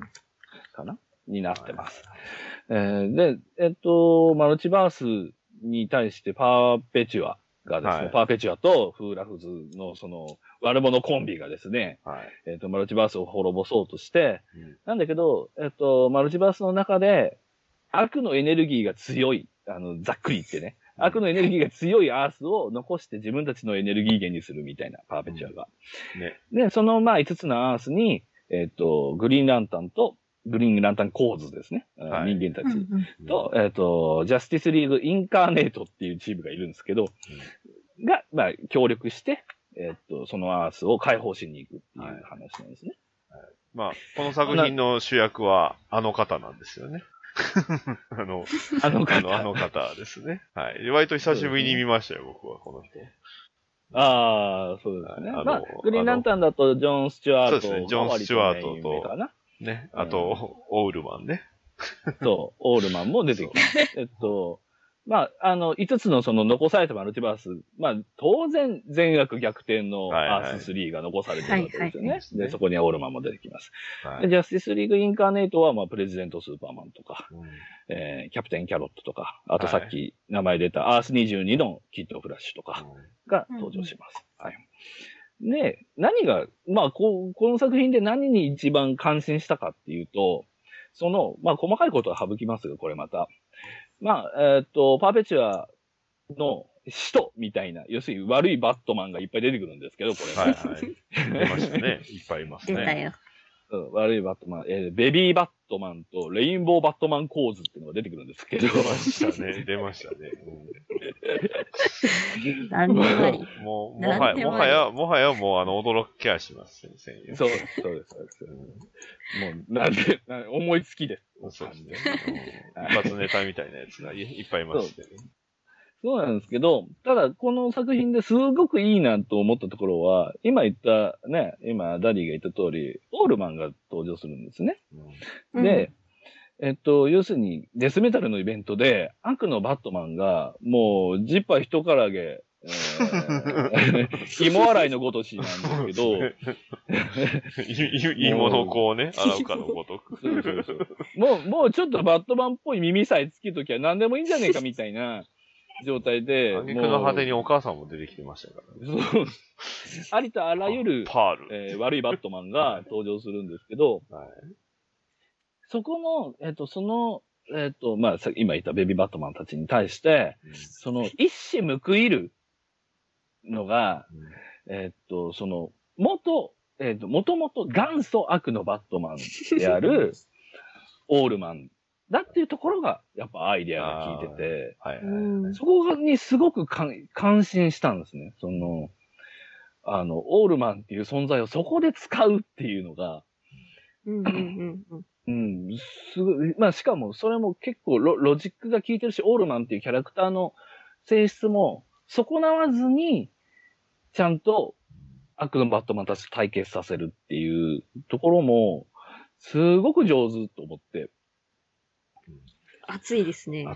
うん、面白いですよ、これ。本当に。うん。あの、他のキャラクター、要するにサブで出てくるいろんなキャラクターの描写もすごく効いてるんですけど、あの、要するに他のアースはもう滅ぼされちゃった後なんで、生き残りなんですよね、プレゼントスーパーマンとかキャプテンキャロットっていうのは。うんそう。で、それにかい関関する悲劇みたいなものも裏にありつつ、ありつつ、で、マルチバースの終わりっていう時に何が起こるかっていう、あのー、なんだ、マルマルチバーシティから続く ですね。まあまあ、そう。まあファイ。ファイナルクライシスぐらいからも一応示唆はされてたのかな。まあ、そうありますけどねずっと延々、延々続いてきたやつの、まあ、とりあえず一回終わりです、マルチバースはっていう。展開に今走ってるんで、ね。うん。まあ問題まだ終わってないってところなんですけど。まあ、そうね。まだ、まだ、まあどう結末があるのかわかんねえってまいうねあ、もう後半は後半ちゃいます？一応。いや、もうだってあと一つだけなんじゃない一つでしょ。今6話まで行きましたもんね。う長かったなそれで言うと、実はこれと同じぐらいこれに入れなかったんだけど、5本に。はいあの、ダークナイツデスメタルだと、この間のシークレットオリジンっていうのも、お同じ喜びというか、うん同じ、あ、このキャラクターにこういう結末をつけさせるんだっていうのでは、すごく納得がいくし、すごく心に来る。特に古くから DC コミックスを読んでる人は、多分、そうですね。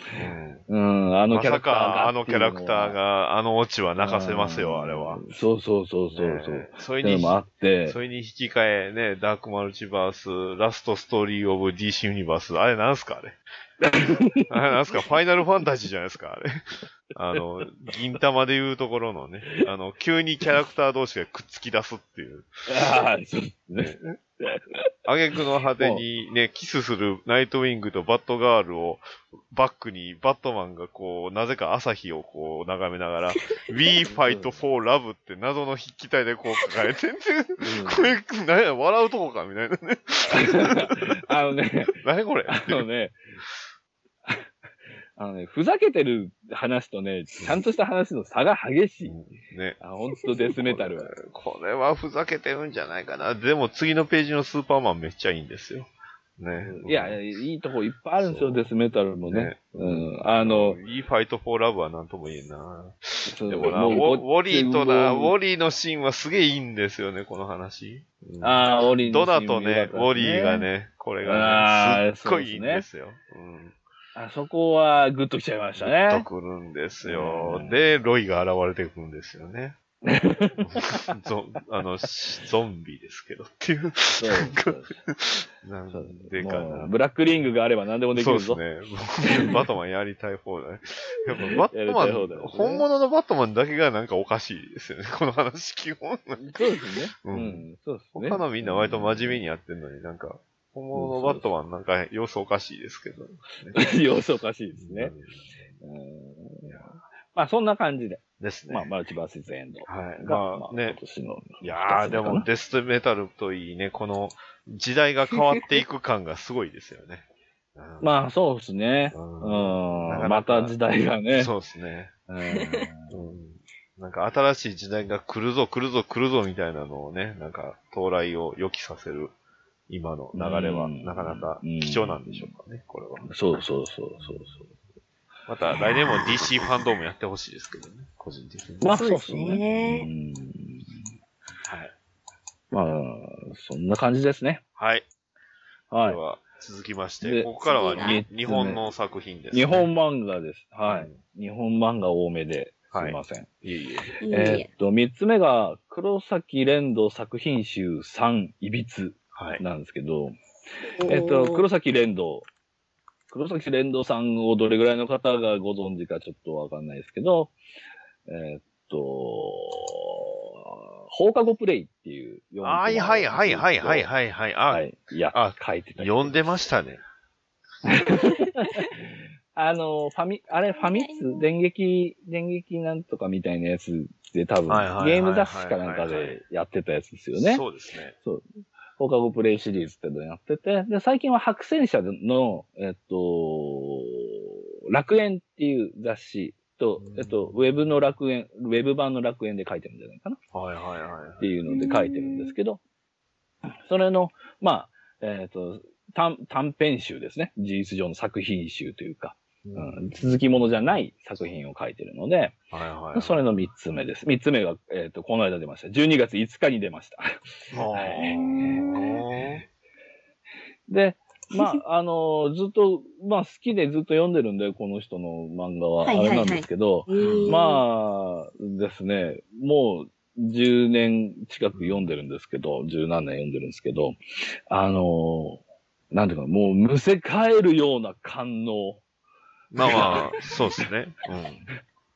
まあまあ、そういう作風ですよね。そう。もうフェティズムにフェチズムを重ねていく人なので、そうですね。あの、うん。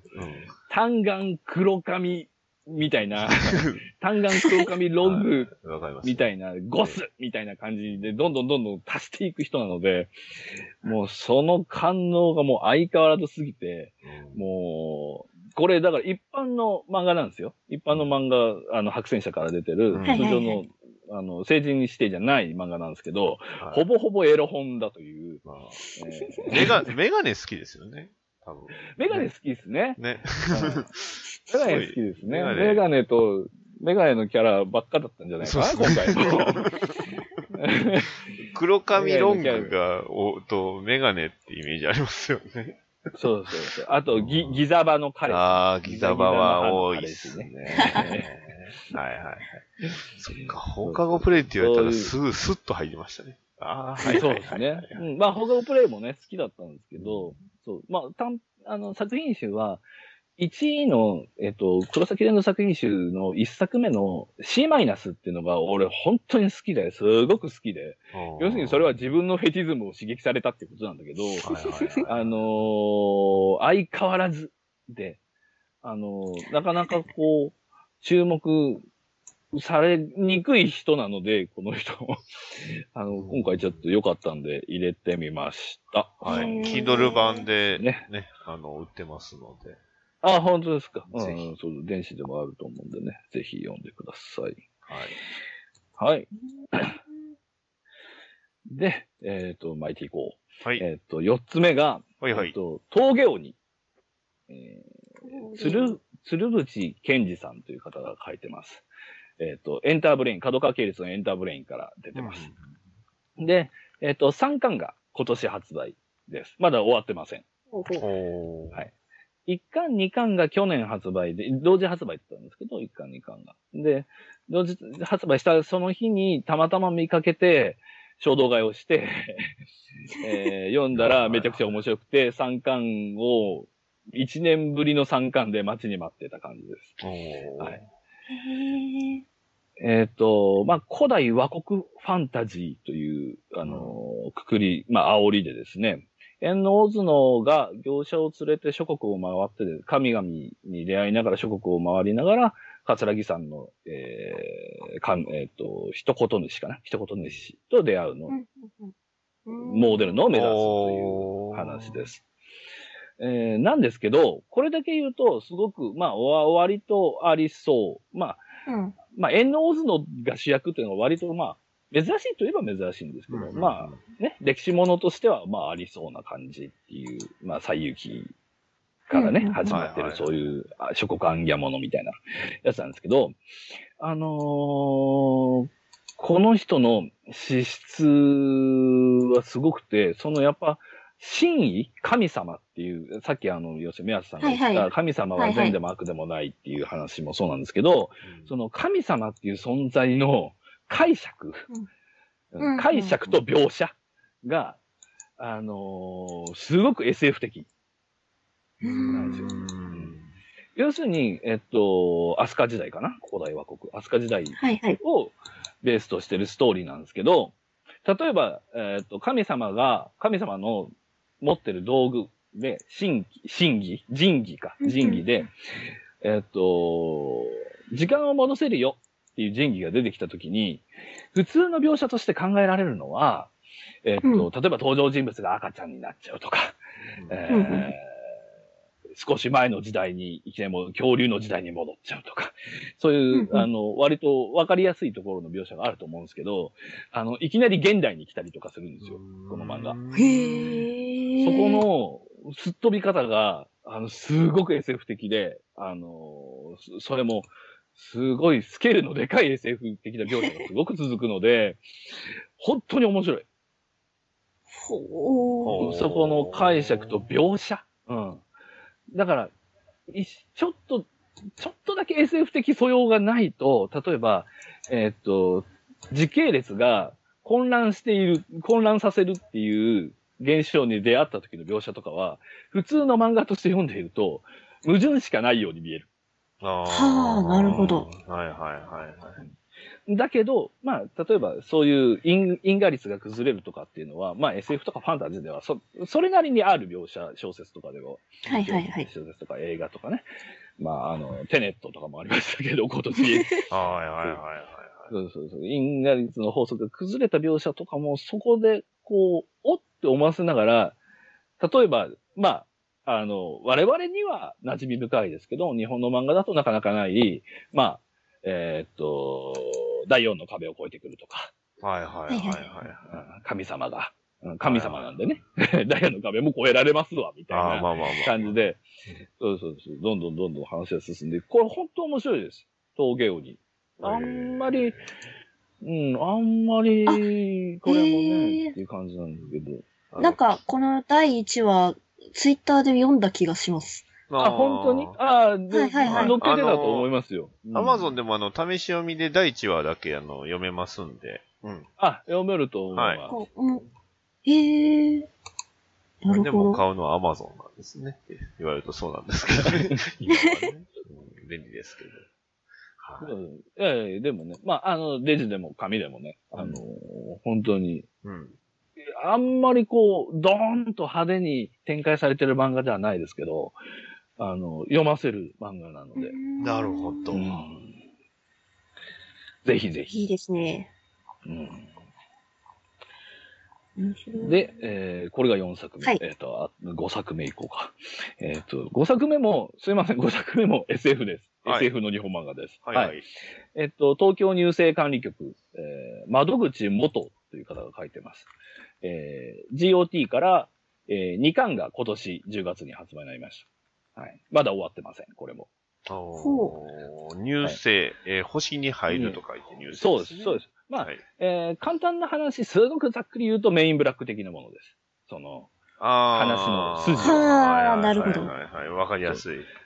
そう。えっ、と、東京の何だったかな？高田馬場駅の上かなんかに、えっ、と、本当は宇宙の港があってですね、そこから、えっ、と、宇宙人たちが入ってきて暮らしているよという話です。で、その地球に暮らしている、なんだよ。何をいや、やってんだよ。いやいやいやいやいや。で、まあ、地球に暮らしている宇宙人が悪いことをするから、それをしょっぴくというコンビ、えートリオかな？トリオが出てくる。バディアクションって書いてます。そうです、バディアクションです。はいはい。で、まあ、えっ、ともうそれ、この流れだけでですね、まあ、ある種 SF 的な面白さは一つ担保されてるんですけど、えっ、と、一応考え、ど面白いところはいっぱいあるんだけど、えっ、と、まず、絵の、絵が、まあ結構微細で、結構、あの、精緻に描かれてて、うんえっ、と、何って言えば分かりやすいかなって考えたときに、えっ、と、キングオブバンディット・ジーンって昔漫画ありましたね。熊倉雄一さん。あはい。はいはい。びっくりするほど僕が大好きな作品出てきはいてびっくりしたんですけど。ははいい。キングオブバンディット・ジーンってありましたね。はいまあ、ああのーあれにも、あの雰囲気もちょっと感じるような。ん通じますね。うんそうそうそう。確かに。えっと、オタク的な、オタク的な目配せは久正人的です。あの、忍者バットマンとかみたいなライズをやった久正人さん。はいはいかかぐやライド。そう。そうですね。エリア51とかね。うんエリア51は割と雰囲気が近いかもしれない。東京ニュース管理局は。はい。でやっぱ、あの、これもですね、その、お SF 的大風呂敷がすごく面白い、うんあの、作品で、そこをこう軽いトーンでどんどん流しながらて場面が展開していく。しかも、まあ、精緻なアート、あの、精緻な漫画、絵、絵柄でっていうのが、すごくいいです。これも。あー結構、はい。あれですね。絵がいいですね。ですね。あの、多分やっぱりこの人も久正人さんとそう、同じで、やっぱり安倍コミ的なものに影響は受けてるだろうな だっ、ってていう一感じ。話のこれ敵役、これ完全にこれ、ジョ、ジョ、まあ、ジョーカーですね。ジョーカー。ジョーカーです。はい。ジョーカーみたいなのがいます。はい。ジョーカーみたいなのがいたり、ウルトラマンみたいなのがいたりします。そうですねはい。そう、そういうとこ本当エリア51に近いんですけど、はいはいそう。まあ、より、なんていうのかな。やっぱり、より細かい、ちょっとえぐいところまで含めて、うん、あのー人間を誘拐して、縫い合わせて宇宙人用のスーツに仕立てるやつが出てきたりとかですね。はいはい。しかも、そいつがこの、現、現代ではその、感知できない次元に基地を持ってるからどうやって入ろうみたいな話がはいあったりはいはいとか。はい。うんほう。ほう。すごいなすごいなチョイスが。すごいな趣味が出ますね。趣味、趣味出ますね。有馬さん、ギザバ好きなんですね。何？そうですね。否定しないんですね。何？何？ギザバ、ギギザバの女の子東京に世好きなんですね界にすぐもギザバだね。ギザバですよ。そうだね。そう言われてみればそうだ。はうんギザバ好き。い。ギザバ好きギザバなありますギザバ好きなんだな。はい。そうかもしれない。はい。ね。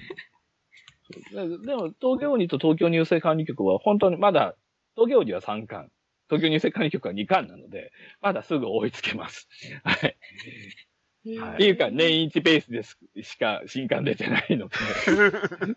まあ一応あの、ウェブの方でね、あの、うん、あの、続き読めると思いますしてますんで、うん一応。ファイル5までは公開されてますし、一応最新話もこれは公開されてるのかな。うん。そうですね。ですので、あの正直、どっちも、あの、今年新刊出るまでは、次の刊出ねえんじゃねえかって思ってた 感じだったんですけど、ーもうめでたく出たんで、両方とも本当に、あの、ね読んでください。皆さん。はい。東京入生管理局。ね。はい。はいお願いします。おはい。よろしくお願いします。はい。はい、というわけで、えーそれぞれノミネートしましたけど、どうですか、はいえっ、と、ね、えーそれぞれの頭脳賞、えー今回その、一作品最優秀賞を選ぶとすれば、えーどの作品になるでしょうかということで、まあもうこれはもうタイトル上げげるだけで結構です。はい。はーい。ではまあ、まず私の、えー最優秀賞は、まあ、今年出たもんではないんですが、えーサムシングテリブルをね、押させていただきます。はいやっぱりね、その、そう、あの、まあ、簡潔に言うともう、僕がそのバットマンを好きになった要素が、こんな短い話なのにあるっていうのがね、あの、うん好きになった要素は二つです。あの、子ど、バットマンが子供を、あの、抱きしめるシーンと、えー銃を取り上げるシーン。ね。あこの二つはね、バットマンにはね、欠かせないと思ってますので。はい。えーこの二つがあるので、最高です。ということで。あはい。りがとうございます。パチパチパチパはい。ありがとうございます。はいでおめでとうございまは、すメアタさんの、えー最優秀賞は。はい。あのー、もうジョン・コンスタンティン・ヘルブレイザーです。はい、ありがとうございます。はい。はい。はい素晴らしい。はい。ありがとうございます。はい。はい。では、はい有馬さんの最終、はい最優秀賞は？えー、発表しますえやりたかったテンション高えな。ーえー、じゃあ、東京にですね。おー。え、意外。おー。おー。なるほど。はい。はい。というわけで、それぞれ、えー、コミック漫画賞、ね、えーず俺綱賞を発表しましたが、えー現は在2時間経っておりますので、えーっと、ぶっちゃけこれ分け分けたいなという気持ちを我慢しつつ、えーそのまま次は映像の方に行きますのでね。我慢するんですか？はい、はい我慢します。本当はもう分割して出してもいいよなって思ってるんですけど、もうこれはね、今年のうちにつぶ、あのーやってしまおうということで、はい。なるほど。なではるほど。ダディ、ダディ、一回止めていい、いや、どうぞ。あわ了解了解。では、一旦、はい一旦休憩です。C、CM、はい CM 入れたいな。?CM、CM です。おっさんになっても、まだガンプラなんか作ってるんですか？いつまでも男の子みたいでいいですね。おっさんがガンプラの話をする番組、好評配信中です。はい、というわけで、えー、続きまして、映像作品、えー、5作品、えー、それでは早速、私の、えー、私、バッドダディのノミネート作品を5つ紹介します。はい。は。はいいえー、劇場版、フェイト・ステイ・ナイト。あーおー。おーはい。えーこれ一応、そうですね、今回のでラストですけど、一応続き3つあるんですけど、その、まあ全部まとめてということで。はい。ああ、なるほど。はい。えー続きまして、えードラマ、マンダロリアン。ああ、あはいはいなるほどはい。えージャスリーグダークアポコリプスウォー。うんうんおーうんおーうんはい。ドラマ、ウォッチメはいはいはいはいン。はい。えー、そして、えーバットマン、デス・イン・ザ・ファミリー。はい。あこの5つになりま新しいやつす。ですね。はい。うん今年の、えー5つ、こちらが全てノミネートになります。はい。映画館行ってねえな？行ってないですよ。行ってないですよ。えそれはもう、え映画人集まるとこ行ったらダメですよ。映画館は密じゃないですけど、映画館にたどり着くまでがどう考えても密なんですよ。そうそうそう。まあまあ、そうそうね。そうね。そういうのがあるからね。ねうんはい。えーでは続きまして、宮田さん、え5つ、えーいかがでしょうか？これ、これあの、有馬さん先にやりませんか？あ、じゃあ、有馬さん。俺ああ、いいよ。映像作品。えーっと、じゃあ5作品いきます。はい。えーっと、まず一つ目。えー、プレーム兄貴王になる。うん。はい。これインド映画ですね。えー、二つ目。はい。えっと、ホモサピエンスの涙。うん。これスウェーデン映画です。はい。はい。えー、三つ目が、ロングショット僕と彼女のありえない恋。うんうんあうんこれアメリカ映画です。はい。えー、四つ目が、ジョジョラビット。あー。アメリカ映画ですね。はい。タイガー・ワイティです。はいはい。はいはい。ですね。はい。で、五つ目が、えー、娘は戦場で生まれた。うーん。の五つです。はい。ありがとうございます。はい。では、宮田さんの宮野さん、はい。のお作品ののノミネートはい、ノミネートは？はいノミネート、ノミネート作品。えーっと、コンスタンティン・シティ・オブ・デーモンズ。はいはいはいはいこれはいはいはい。OVA ですね。OVA ですね。はい。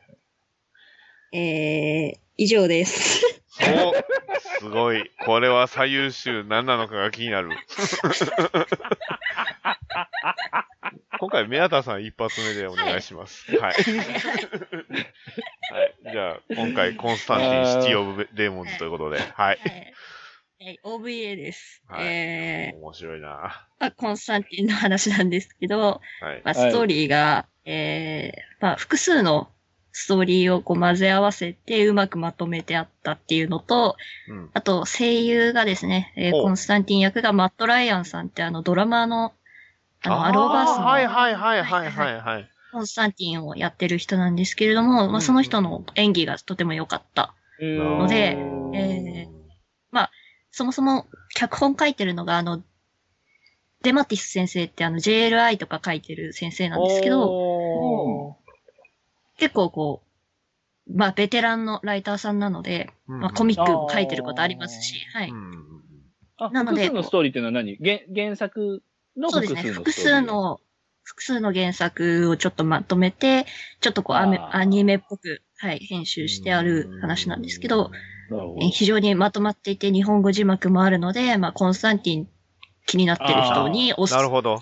要はあのあいいですねえ映画以外でそのコンスタンティンを知るにはこれが一番っていうふうな感じですかね。そうですあね。非ーそうですね常にこはいはう、い。雰囲気を、えーわかると思うので、えあーーノミネートさせました。はい。はいノ。ミネート、ノミネートさせましたっていうか、一作じゃねえかいやいや、いや、うん。じゃないかもうこれは、あの、全然問題ないので、そう。映像が好きな人もおれば、コミックも好きな人もおるってことですよ。ね。そうです。ちなみに、ゲ、ゲームだって。私が、うん私が今年他に見た映画は、あの、ナイブズアウトとキューブです。以上です。あ、ナイブズアウトはいはいはい入んなかアウトい。や、ナイブズアウト入れてもよかったんですけど、2020年じゃねえなって思って。え、ナイブズアウト日本公開2020年でしょ？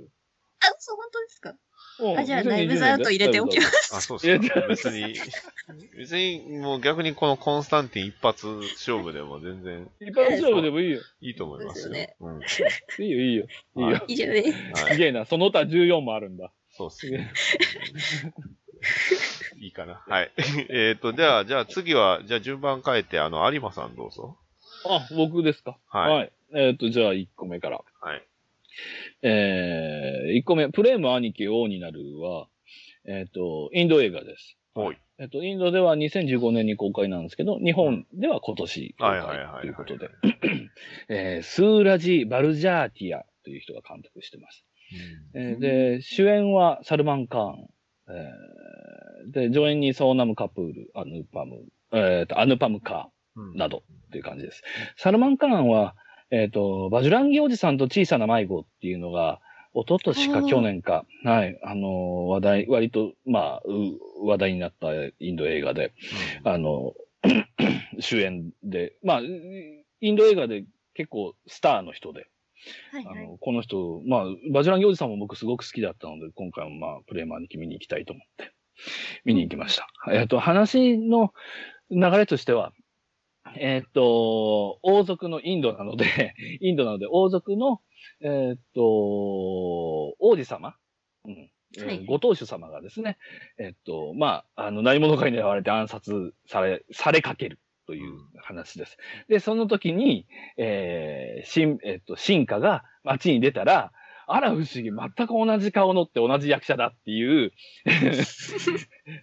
全く同じ顔の人がいるんですね。うん高青年が。ではい、彼に身代わりを頼んで、えっと、その間に暗殺者を見つけ、かつ、その、ご当主様の回復もしよう、あの、見つけ、行方不明のご当主様を見つけようみたいな話ですね。うんで、えーっと、まあ、結構面白い、あの、話の筋としては、ああ、わかりやすいじゃないですか。その、うんうんうん。あの、ねあの貴族のあの人と庶民の俺が、うん売り二つものです。はい。まあまなんですけど、よくあるやつあ、よくある。よくあるやつディズニーでもやったやつですね。ディズニーでもあるようなやつです。はい。なんですけど、あの、話が面白いのは、その、要するに、王様、王様っていうか王子様かな？の方が、えっと、要するに性格があんま良くない。うんで、要するに婚約者だったり、兄弟なんかの間ですごい不仲で、こう、圧力がたくさん生まれてるんですね。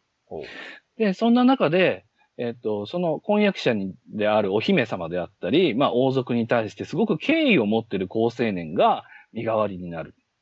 でそれで何が起こるかっていうと、彼が王子様のふりをして、えっと、彼ら、えっと、兄弟だったり、お姫様と、えっと、接することで、問題をどんどんどんどん解決していくんですね。はいはい。はい。あの、本物がいない間に。うんうんうんはいはいはい。どうなんのかなと思うわけですよ。見てて。確かに面白い。面白いし、うんえっと、どんどんどんどん解決していって、みんなが笑顔になっていくので、映画としてすごく心地いいんですけど、その陰で、本物がちゃんと見つかって回復していっていることがちゃんと示唆されてるわけです。そうすると、えっと、本物が、えっと、彼はあくまで身代わりなので、本物が戻ってきた時に、元の木阿弥になるわけですよね。うんうんうんうん。だって、お姫様が改心して優しい旦那様になってくれたっていうふうに思ってても、その人は違う人なんです。別人ですよね。別人ですから、はい。顔や声がそっくりな別人ですから、えーで、兄弟仲、えっ、と、要するに腹違いの妹に冷たく当たったりとかしてたのも、それもまあ解決していく。でも、それも本人が戻ってきたら元の感じですよね。はいはい。うんで、えっ、と、まあ、最終的に、えっ、と、暗殺者の正体は、えっと、弟が雇った殺し屋みたいな話なんですけど、えっ、と、それも最終決戦みたいなのがあって、本物が戻ってくるんです。で、うん本物が戻ってきて、で、要するに身代わりだった男は、えっ、と、一度いらない、お払い箱にされかけるんだけども、彼もも、彼も、また戻って、その場に。うんで、えっ、と、彼の取りなしというか、えっ、と、彼が、その、王子様の方の心を動かして、えすべてを丸く収める。誰も死人を出さずに、まあ、本当の悪党だけ、あの、まあ、捕まったりするんですけど、あの、捕まえて、で、ちゃんちゃんにするっていう映画です。うんで、これも、ただ、お姫様に彼は横れん、横連母っていうか、まあ、お姫様が大好きで身代わりを引き引き受ける人なので、で、お姫様も彼に惹かれてるんですよ。はいはいあただ、インドは、えっと、ランク、えっと、なんていうの？階級社会なので、カースト。そう、カースト制なので、そこはなかなかうまくいかないんですね。っていうか、言い名付けなので、もともと王子様の。はい。で、どうなるかっていうと、そこが結構、それでいいのかっていうところに進んでハッピーエンドになります。ああ、インド映画あるあるですね。うんそう。まあえ、あそれってどうなの？みたいなね。そう。えいい、まあいいか、楽しそうに歌ってるそうそうみたいな。そうそうそうそう。そうそうそう。大体そんな感じですよね。まあ曲も素晴らしい。本当に音楽も素晴らしくて、はあのーちょっとフェミニズム的な観点、多分インドにおけるフェミニズム的な観点も入ったりとかして、い。はいはい。あのーなかなか素晴らしいのと、あとまあ、お姫様役のソーナム・カプールさんっていう方がお姫様役なんですけど、この人がね、まあ美人で、はいはいはい。本当に可愛くて、もう大好きになりましたよ、僕は。はあの、他に、えっと、パットマン5億人の女性を救った男とか、はいはいはい。えっと、30とか、割とい日本でも公開してるインド映画に出てらっしゃるので、あの、ソーナムカップルさんもぜひ皆さん覚え、覚えて帰ってくださいねって感じなんですけど。あ。はい。しかもしかもこの作品、ネットフリックスで配信されてるという。あらあら。素プレミアムに興味のある面白いですよはい。もうついつい一緒に踊りたくなる。はい素晴らしい映画です。はい。あの、インド輸入ショップで CD もちゃんと取り寄せて買いました、僕は。えらい、えらい、えらい。これ本当にネットフリであるのかな？ちょっとちゃんと見ときますわ、これ。そうです。ね。いや、でも、て結構うん。うん。評判は。もともと2015年なんですね。そう、インドでは2015年、あの、インド映画はちょっと公開が遅れることが多いので、日本に入ってくるのが。あの、何を隠そう、バチュランギおじさんも2015年の映画なんですよ。ああ。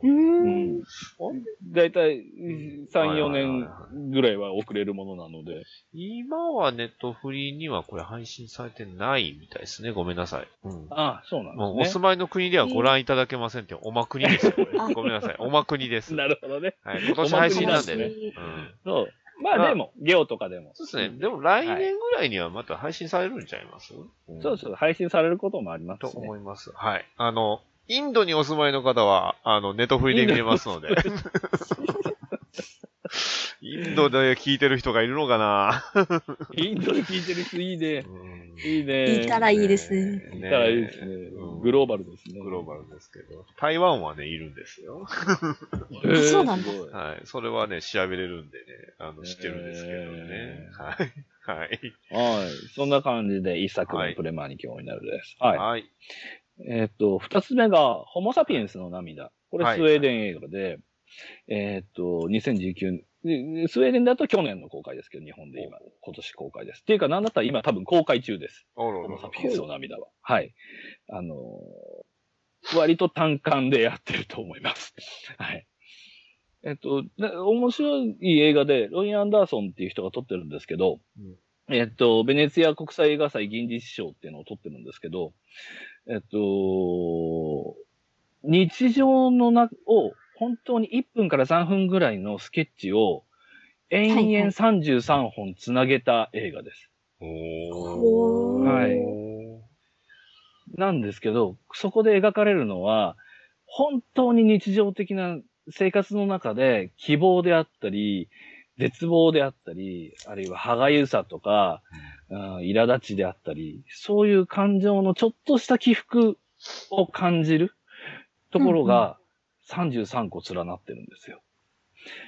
うん、これが、あの、さっき言ったそのソフトストーリーの極致みたいな映画なんですけど、そのなるほどなるほど何も起こらないという意味では本当に何も起こらないんですよ、この映画は。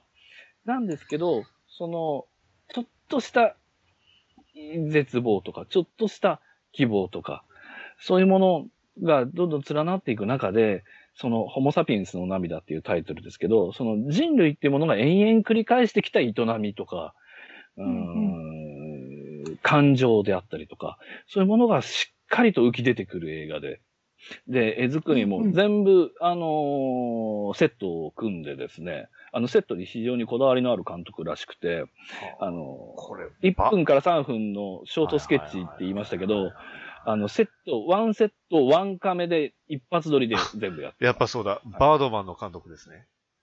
ああ、の、そうバードマン、ねあるいは無知がよたらす予期せぬ奇跡の、あの、うんあの監督ですわ。うん。はいうん、だから、絵の、なそうですね、絵の、絵の撮り方が完全に一緒ですね、それ。うん。うんバードマンが確か、そう、ワンカット以外は、あの、ずーっと撮り、あの、つなげてっていう話なんで。そうですはいはいはいはいスケッチの間はもうワンカメでずっとうんワンカ俯メのね瞰で撮ってるっていう映画ですね。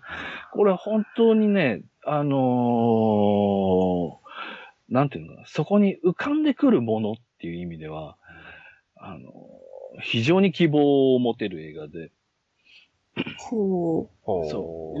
もっと言うと、生活の中でそういう瞬間あるよねっていう、人生うまくいかねえないみたいな瞬間がいっぱい出てくるんですよ。はいはいはい本当に、あの、ベビーカーを押しててヒール折れちゃったお母さんとかが出てくるんですね。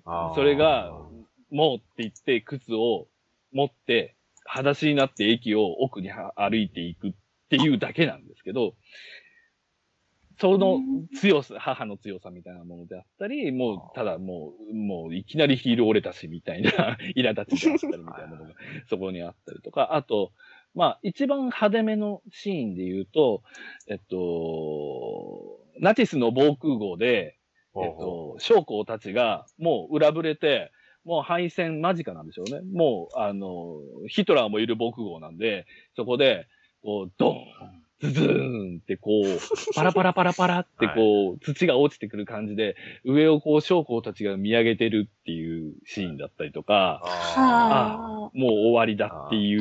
とあうんる、とあるゲームで攻める側やってましたね。はい。そうですね。そうですねそうで、そこに、あの、のっそりとヒトラーが現れたら、酔っ払ってる将校が、はい、ヒトラーって言うみたいな。ごめんごめんなさい。で、ちょっとの投げノイズですけど、すみません。あの、監督別の人でした。でも、その人が好きな作品としては挙げてるっていうことなあので。そうですね。ロイ・アンダーソン監督が好きっていう監督さんいっぱいいるみたいで、あの、アリアスターも、はいはいはい。はいはいはいはい。ああ、ああ、ありますけどね。そう、あの、そういう意味ですごく影響力のある監督さんらしくて、ホモサピエンスの涙。僕、この監督初めて見ましたけど、すごく良かったんで、よかったら見てください。い。や、こういうね、その長回しでずっと撮る映画って、僕も、まあ、バートマンで初めて見ましたけど、なかなか面白いですよはいはいはいはね、すごく。そうです。うんそこで、ね、まあ、そのカットの間はもう本当ずーっとワンカメでっていうのはね、うん。ね。うん、なかなか見応えがある。そう。うん。うんなかなか休休まらずにずーっとって感じですけど、まあちょっとねそう、です、そうです。うんなかなかこういう映画がどんどん増えてくるんやろうなっていうのは感じましたけど。うんはい。では、って感じです。はい。はいで、三つ目。はいはいえっ、と、ロングショット、僕と彼女のありえない恋です。えはいはい。ージョナサン・レビン監督、えっ、と、50-50とかを撮ってる人ですね。あと、一応調べたんですけど、クレイジーバカンス、ついてない女たちの南国旅行とか、まあ割と多分ラブコメを撮ってる監督だと思います。はい。で、主演はシャーリーズ・セロン。えーマットマックス怒りのデスロードとか、はいはいはいはい。あ、はいはいワイはい。ルワイルドスピードアイスブレイク、アトミックブロンドなどに出ている、あの、おあのお姉さんです。フはいはいィフィフュリオーサです。フィリオサ。なるほどなるほど。はい。はい。で、相手役がセスローゲンって言って、グリーンホーネットとか、うんえー、宇宙人ポールとかに出てる人です。こはいこちらの方はどちらかというと、あの、コメディ資質の方ですね。うんうん。で、えっ、と、なんで選んだかっていうと、えっと、まず、えー普通のラブコメで、要するに、えっと、男性と女性にギャップがある立場に、はいはいはい。ギャップがある恋っていうのは、割と、うんやっぱこれもありがちだと思うんですけど、確かに。えっと、シシャーリーズ・セロンが、えー副大統領。で、えーセスローゲンが、えっと、過激なジャーナリスト。みたいなはいはいはいはいはいはい。過激で編集部とぶつかって、えっ、と、こんな仕事やめてやらーって言って、一文なしになったジャーナリストみたいな設定。はいはいはいはい。そうです。そうであの、まあ、その二人がですね、まあ、あの、これはリアリズムというよりも、ちょっと漫画的な話なので、あの、うんうんまあ、ほ子供の頃接点があって、久しぶりの再会をすることによって、じゃあ、えーで、子供の頃から二人は、まあ、ある程度の行為を寄せていたっていうところで、じゃあ私の手伝いをしてって言って彼を拾い上げるっていうところからロマンスが始まるっていう話なんですね。はいはいはい。うんで、まあ、まず男女のその格差の、そこでの描き方っていうのがやっぱり非常に好ましいというか、その、はいはい。まあ、ポリティカルコレクトネスみたいな話になるんですけど、あの、そこがすごく風通しのいい映画で、あの、何者に対する差別とか抑圧とかそういうものを全て取っ払っていくような、あの、楽しい映画です。その、副大統領の方のシャリル・セロンは最初、こう、破天荒なんで、あの、要するに、大統領立候補しようとしてるところなんですよ。で、そこで、はいはいはい。えっと、情報戦とかに強い彼を雇うっていう話なんですけど、他のスタッフは反対するんですね。あまあまあ。そんなやつ、うんこんなやつ使えませんよみたいな感じ感じなんだけど、ただ、まあ実績を積み重ねてどんどん認められていくみたいな描写が。うん、ただその中で彼女がその、どんずっと気を張って抑圧されているっていうところを彼が癒すっていう描写もあるし、逆に言えば彼のだらしないところを彼女がちゃんとしなさいって言って直していくってところもある。うん、だからこれが、まあし、最後の最後のオチも、オチは僕は読めなかったです。最後どうなるんだろうって思った時に、そういうオチになるんだっていうのは、さ、後から考えれば、この映画ならそりゃそうだよねと思うんだけど、見てる間は、まさかそうなるとは思わなかったっていうようなオチになります。うん。これ、あの、ラブコメですけど、本当に面白いです。うん。えーでシャシャーリーズ・セロンがはっちゃけてるところも結構見れます。はい。う結構あの、まあ、眉間にしわ寄せてる役が多いというか、ワイルドスピードとかだと悪役だし、まあ、フィリオサもアトミックブロンドでも、あんまり笑顔で、あの、わ楽しむっていうキャラクターではなかったので、はいはいそういう意味では、あの、本当に、ちゃんとコメディをやってる、あの、シャーリーズ・セロンっていうのは、割と珍しいのもあって、見応えはあると思います。はい。なるほど。おすすめです。結構、結構シネコンでかかってたと思うんで、多分、レンタルとか配信もやってんじゃねえかな、もうっていう感じですね。はい。なるほど。そう。逆に、俳優さん、うんシャーリーズ・セロンはママットマックスやアトミック・ボロンドで知ってるけど、ラブコメは普段見ないんだっていう人にこそ、はい、はいそ。の俳優がね、俳優のつながりで、あ、これにも出てんだって言って、えー見ていただけるといいなと思います。あの、ジャンルでね、得意ジャンル、苦手ジャンルあると思うんですけど、あの、面白い作品、あの、なんていうのかな。いっぱいあるので、はい、はい。そうそうそう。ぜひぜひ。はい。はい。DVD、ブルーレイは、あの、販売しておりますので、はい。もう発売してますね。発売しております。なるほど。はい。はい。はい。ロングショットお願いします。はい。はい。えー、今三つ目ですね。はいえー巻きでいきますね。はい。四つ目、えーっと、ジョジョラビット。お、はい。来ました。はい。ジョジョラビット、アメリカ映画です。はい2019年公開です。タイカ・ワイティティが監督です。マイティー・ソー・バトル・ロイヤルの監督ですね。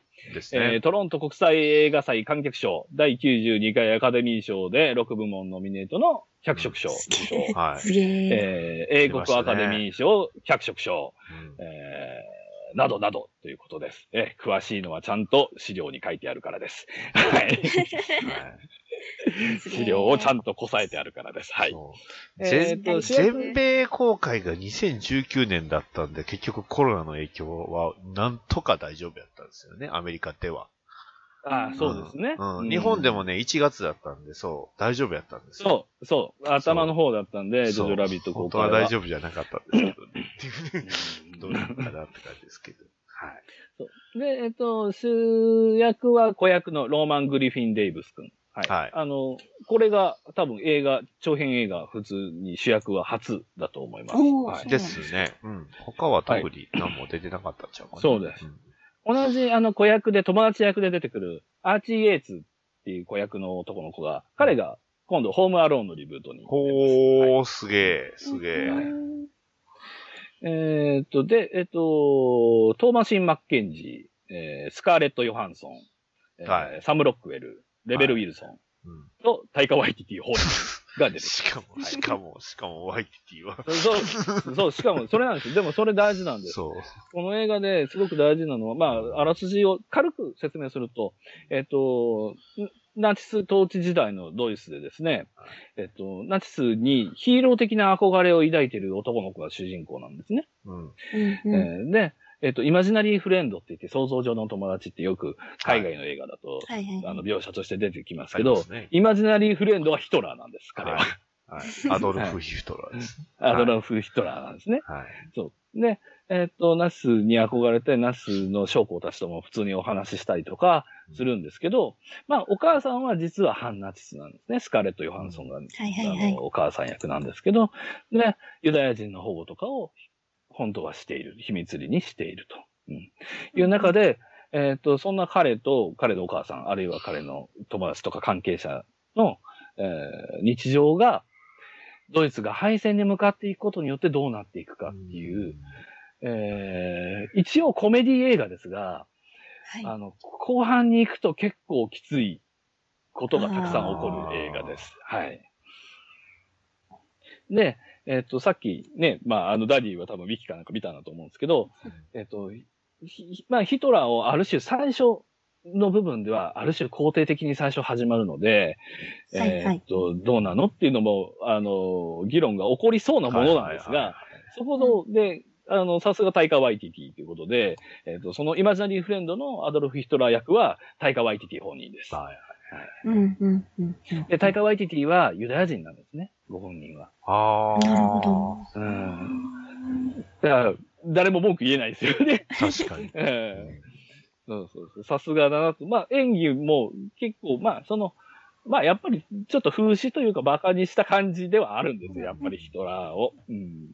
あのちょっとコミカルにしてますし、はいはい。あと、あの、緊張しながら笑っちゃうシーンとしては、あの、えっと、ゲシュタポが家にやってきてしまうっていう。シーンがあるんですね。ゲシュタポがユダヤ人を毎日で隠してるっていう噂があるけど、みたいな感じでやってくるんです。で、子供しかいない。主役主人公しかいない。っていう状態で、えーっと、まあ、友達の将校さんが助けに来てくれたりはするんですけど、そこの将校さんたちが来た時に、えーっと、そのゲシュタポと顔を合わせるわけですよ。そうすると同じナチス党の仲間なので、あの、ゲスタポの側は5人、将校の側は2人で、全員が全員に対して、入るヒトラーって言うんですよ。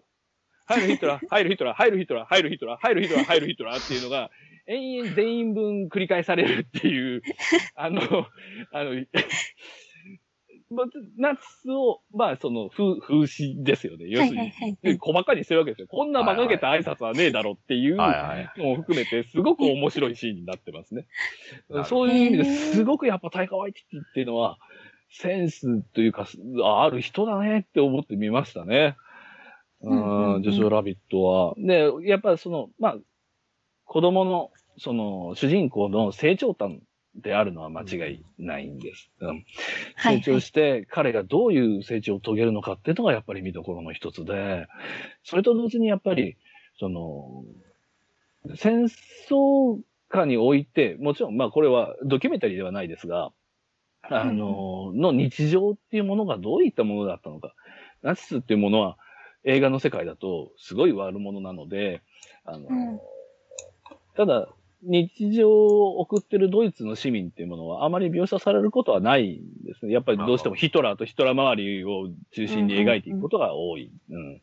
あるいは、あアウシュビッツとか、要するに虐げられた人にフォーカスを当てることが多いので、あの、そうじゃない日常っていうものを描きながら戦争の悲惨さをしっかりと、あのー描いて今の時代にやったっていう意味では、本当に素晴らしい映画だなと思います。はい。うんうん、あの、脚色賞とかね、いっぱい取ってるんですけど、それはそうだろうなっていうぐらい、本当に。う んいい映画です。見ていただきたいですね。はいうん。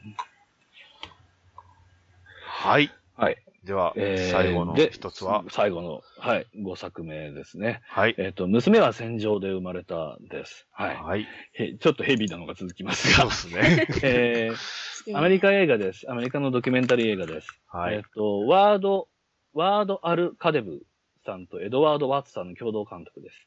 ただ、事実上、ワード・アル・カデブさんが監督に近いですね。はいほほぼ監督してると思います。えーサウスバイ・サウスウエスト映画祭審査員大賞観客賞、えーカンヌ国際映画祭ルイユドール、英国インディペンデント映画賞監督賞、ドキュメンタリー賞、編集賞、賞。えー92回アカデミー賞長編ドキュメンタリー映画賞ノミネート、うんですね。はい。で、えっ、と、まあ、ドキュメンタリーです。何を撮ってるかっていうと、えっ、と、数年前まで、えー行われてたシリアの内戦の中で、はいえっ、と、反政府軍の側の人、えっ、と、反政府軍の側とは厳密には言えないんですが、まあ、えっ、と、政府に、えー屈しないように頑張っていた市政の人を5年間追っています。はい。というか、うんえっ、と、映画監督志望の女性が、アレッポのお医者さん、まあ、えー多分認可を受けてない、その、要するに政府側のお医者さんはいなくなってしまっているので、えっ、と、認可を受けずに、えっ、と、そこに残っている市民を治療しているお医者さんと、まあ、相思相愛になってですね、娘さんが生まれてからの5年間を取ってます。だから娘は戦場で生まれたなんです。うんはい。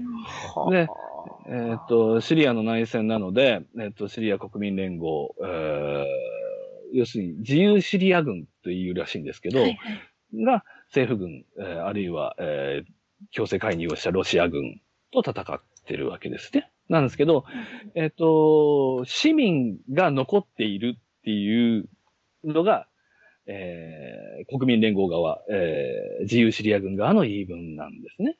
なんだけど、はいはい政府軍とロシア軍は、えっ、と、テロリストしか残ってないって言って爆撃をするんですね。うんただ、やっぱり、まあ、あの、そっち側の映像なので、その、民主側の映映像なので、あの、フラットとは言えないかもしれませんが、やっぱりカメラを映して、カメラを通して見る分には、やっぱりどう見ても一般市民なんですよ。そこに残っている人たちっていうのは。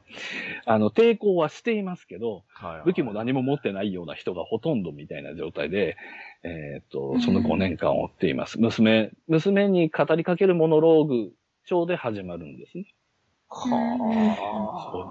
で、結構やっぱりその生の本当のドキュメンタリーなんで、ついさっきまでカメラに映っていた人が、その次のカットで普通に死体になっているような映画です。はい。結構きつい。まあ、きついからこそやっぱと撮ってみる価値のある映画なんですけど、そう、これはね、本当に見てて、あのー途中で、劇映画かって思うような、すごい奇跡的なシーンがあったり、まあ、それと、反発してというか、反目、反対に、やっぱりひたすら陰惨で、うん目を背けたくなるようなシーンがいっぱいあったり、えーやっぱりその、あんまり日本にいると、ね、シリアの内戦って言っても、シリアってどこ？っていう感じの人もいらっしゃるでしょうし、っていう中で、この映画はやっぱちょっと見る価値はある映画かなと思います。はい。一番印象深かったのが、あの、病院なので、まあ、あの、爆弾とかでやられた人が運ばれてくるんですね。で、やっぱりどう、はいあの、治療の甲斐なく亡くなってしまう人もいると。で、うんえっ、と、あるお母さんが、えっ、と、子供を抱きかかえて、あの、叫びながら出て行こうとするんですね。まあ、子供は亡くなってる。はいはい。で、うん病院のスタッフが、お母さん我々が運びますよって言うんだけど、お母さんはもうお反響欄みたいな感じで、うんいやその触らないで私が、自分の子供だから私が運ぶわって言って、こう外に出て行こうとするんですね。で、うんそこでパッとカメラに気づくんですよ。撮ってるんで。うんはいはいはい。で、日本人の僕の感覚からすると、何撮ってんのって言いそうじゃないですか。はいはいはいはい。何撮ってんの止めなさいよって言いそうじゃないですか。はいはい。で、うわ、そういう感じかなと思ったら、全部撮ってちょうだいっていう。あうーーんそう、この現実を全部撮ってくれって言って、宣言して出ていくんですね。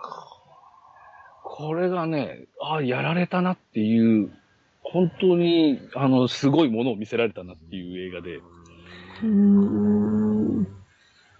なかなかあの、ドキュメンタリー映画普段見ませんっていう方は多いと思いますし、えー僕は結構ツイッターでドキュメンタリー映画面白いのあるんで見てくださいっていうことが多いんですけど、そう、まあ、ドキュメンタリー映画の中でも相当ヘビーな方ではあるので、まあまあまああのーただ、本当に見る価値のある映画です。あの、編集とかも本当素晴らしいですし、あの、メッセージ性もすごく高いです。はい。あの、ぜひぜひ、これは見てください。なかなかドキュメンタリー映画ね、それこそ上映終わっちゃうと見る機会ないよっていう人多いと思うんですよ。あの、まあレンタル屋でもすごい端の方にあるので、いや、これは、あの、大丈夫です。アマゾンで配信されておりますので。ああ、素晴らしい。はい、素晴らしい。素晴らしい。はいあのー500円でいいレンタルしてください。はい。あの、なんだろうな。あの、健やかな気分の時に見てくださそうそうそうちょっと元気な時に。はいい。。そう、元気な時に、あの、元気持ってかれる可能性はあるので、あの、ヘビーな映画ではあるので。はい。はい。でも、本当におすすめです。はい。はい、ありがとうございました。あの、はいありがとうございますびっくりするぐらい、あの、やっぱり有馬さんの選ぶチョイスは、いやー、素晴らしいなと思いますよ。これも。あ、そうです。そうはいで。すか。はい。まあ、そんな中、まあ、私はもう完全にエンタメしか見てないんですが。はい。まあ、そもそもえ映画館、映画館も行ってねえっていうね。はい。一緒一緒。あ一緒一緒一緒って、お前一本しか上げてるじゃん。まあね、あのー まあ僕、先ほど言った通り、あの、まあ、あの、ここからちょっと私、バッドダディの、えー、まあ、ノミネート作品話していくんですが、えー、まず一つ目、えー、劇場版フェイト、ステイナイト、えー、こちらが、まあ、もっと、えー、と、まあ、正確、正式なタイトルは、え、えーフェイト、ステイナイト、ヘブンズフィール、えーこちらがあの、1章、2章、3章とやっておりまして、えー、もともとあの、2017年からまあ始まって、で、えー2019年で、えー最後に2020年でね、えーまあそれぞれ3章全部やりきりました。まあそもそもフェイトステイナイトって何かっていうと、あの、まあもともとは2004年に出ました、あの、伝奇活劇ビジュアルのも、えーノベル。ね。えーまあ18禁ゲームです。ね。えーそれタイプ、ムーンだよね。はい、そうです。あの、制作はタイプムーンです。ね。の、えーパソコンのみの、あの成人向けのゲームだったんですが、まあ、それがね、えー全年齢向けになったり、えープレイステーションで出たり、ね、えアニメになったりという風になって、え最終的には今回映画で、え描かれましたと。ね。えまあ、あの、ゲームなんでそもそも、まあ、共通ルート、ね、そして、あの、それぞれヒロインのルートがあるんですが、まあ、今まではその普通の、えまあ、あの、あの、なんですかね、これ、まあ、元々の設定話し出すと時間かかって、あの、またね、えー時間大変なことになるんで、簡単に説明すると、あの、魔回転性が、あの、中二、中二な、中二な魔回転性ですね。あの、いろんな、あの、要は英雄をそう召喚して戦うっていう、そういう世界観の、まあ、その話ではあるんですけど、まあ、その中でメインのヒロインが、その、なぜか女の子になってるアーサー王っていうね、えーそういう話なんですけど、えー、もともとメインのス、えールート、えーまあ、ステイナイトルートっていうのは、あの、アーサー王が、まあ、あの、ヒロイン、メインヒロインのルートなんですけど、そっちはあの、アニメの、テレビアニメでやってまして、で、えーその後、あのーエンえー劇場版が出たんですけど、まあ、その一つ目の劇場版の時は、えーアンリミテッドブレイドワークスっていう、まあ、二つ目のルート。まあ、これが、あの、まあ、主人公が憧れてたそう、憧れていた、その、まあ、ちょっと高嶺の花の女の子が、実はその女の子もその戦いに、えーまあ、えー身を投じる女の子だったっていう話なので、うん、要はその冬木っていうその街を舞台にして、えーバトルロイヤルを行い、そしてその一番、あの優勝者には、まあ何でも願いが叶う願望機と言われるね、えー聖杯を、えー唯一使うことができるっていう、その権利をその、巡って、えー7人のマスターと7人の召喚者英雄とが戦うっていう、そういう話です。えーまあその中でのその、え1作目、2作目と、えー最後のヘブンズフィールルート。えーこちらがまあそもそも映像化全然なかったんですけど、まあこの度2017年から映像化しまして、えーまあ制作は、えー UFO テーブル。ね。あの、あ徳島のね、最近ちょっと、あの、はいあんまり、あの作品で超絶有名になったというか、えーはいはいはいはいはいね、日本での記録を、えートップを取ってしまいましたが、はい。はいはいはいはい。えー、317億だったかな？はい。はい。えー稼いでしまいましたが、まあ、その会社が実は作ってた、あの、そ、今年、えー出した映画が、まあ、二つ、えーっとね、まあまあまあ、その映画の一つなんですけど、それがまあこの、えーヘブンズフィールと、ね、いうことで、えーまあもともとは本当は4月に、あの、公開予定だったんですけど、えーなんと前日に、あの、コロナで、あの、伸びまして緊、急事態宣言が。はい、はい出まして、そして、あ本当は4月に見たい話でした。あの、すごくその、ああ。もともとの、ね。そうですね、大事であったんですけど、一つ目のテーマ、まあまあテーマがその、それぞれあって、一つはその日常の崩壊と。ね。えー一作目はその主人公とまあヒロインが、まああの日常をまあ過ごすにあたって、そこからまあそれが変わっていく。ね。そして第二章のテーマが選択ということで、もともとゲームでは、その途中ですごくエンディングが分岐する大きいその選択があるんですよね。それを選択すると、あの、ヒロインが死にます。ね。はい。えバッドエンドじゃんはい、バッドエンドですね。はい。まあ、そういう、そのエンドのを示唆するシーンも当然ちゃんと描いてて、で、ああ、ちゃんとここやってくれるんだと。ね。そして最後の、えー、最後はその罪を背負った上で日常に回帰するっていうことなので、まあ、とにかく映像がすごく、まあ、戦闘シーンもめちゃくちゃ迫力があってすごく良かったのと、まあ、ね、えー、やっと終わったというね。達成感が凄まじい作品ではありましたんで、まあ、あの、1章2章はね、結構あの、配信でよくやってますんで、まあ多分来年ぐらいには3章も配信か、もしくは、まあ DVD、ブルーレイには出るかなとは思うんですけど、まあ、良かったなと。ね、最後まで見て良かったなと。ね。あとあの、この、フェイトの、ステイナイトの、で、あの、まあ、舞台になってる冬木市っていうところが、神戸なんですよね、ほとんど、見た目が。あ、そうなんや。はい。へえ。結構見たことあるところとかも出てくるんで、まあなかなかね、あの、地元の民としては、なかなかいいものを見せてもらえたなとそうですね。いうところかねなと思います。ね。いやー、本当にこれはいい、うん、あの、この、今年はやっぱり UFO テーブルはこれかなと思ってたんですけど、まあ、別のね、あれが、別のね鬼が、別のあれがね。うん。はい。まあ確かにそっちの映画は見ましたけど、やっぱすご、すげえはすごかったんで、まあ確かにそうなんですけど。あーなるほどねうんまあ、なかなかね、あの、三つ、三つ見て完成なので、あの、正直ハードルはすごい高いですけど、まあそれだけのその達成感は得られたなという、そんな感じですかね。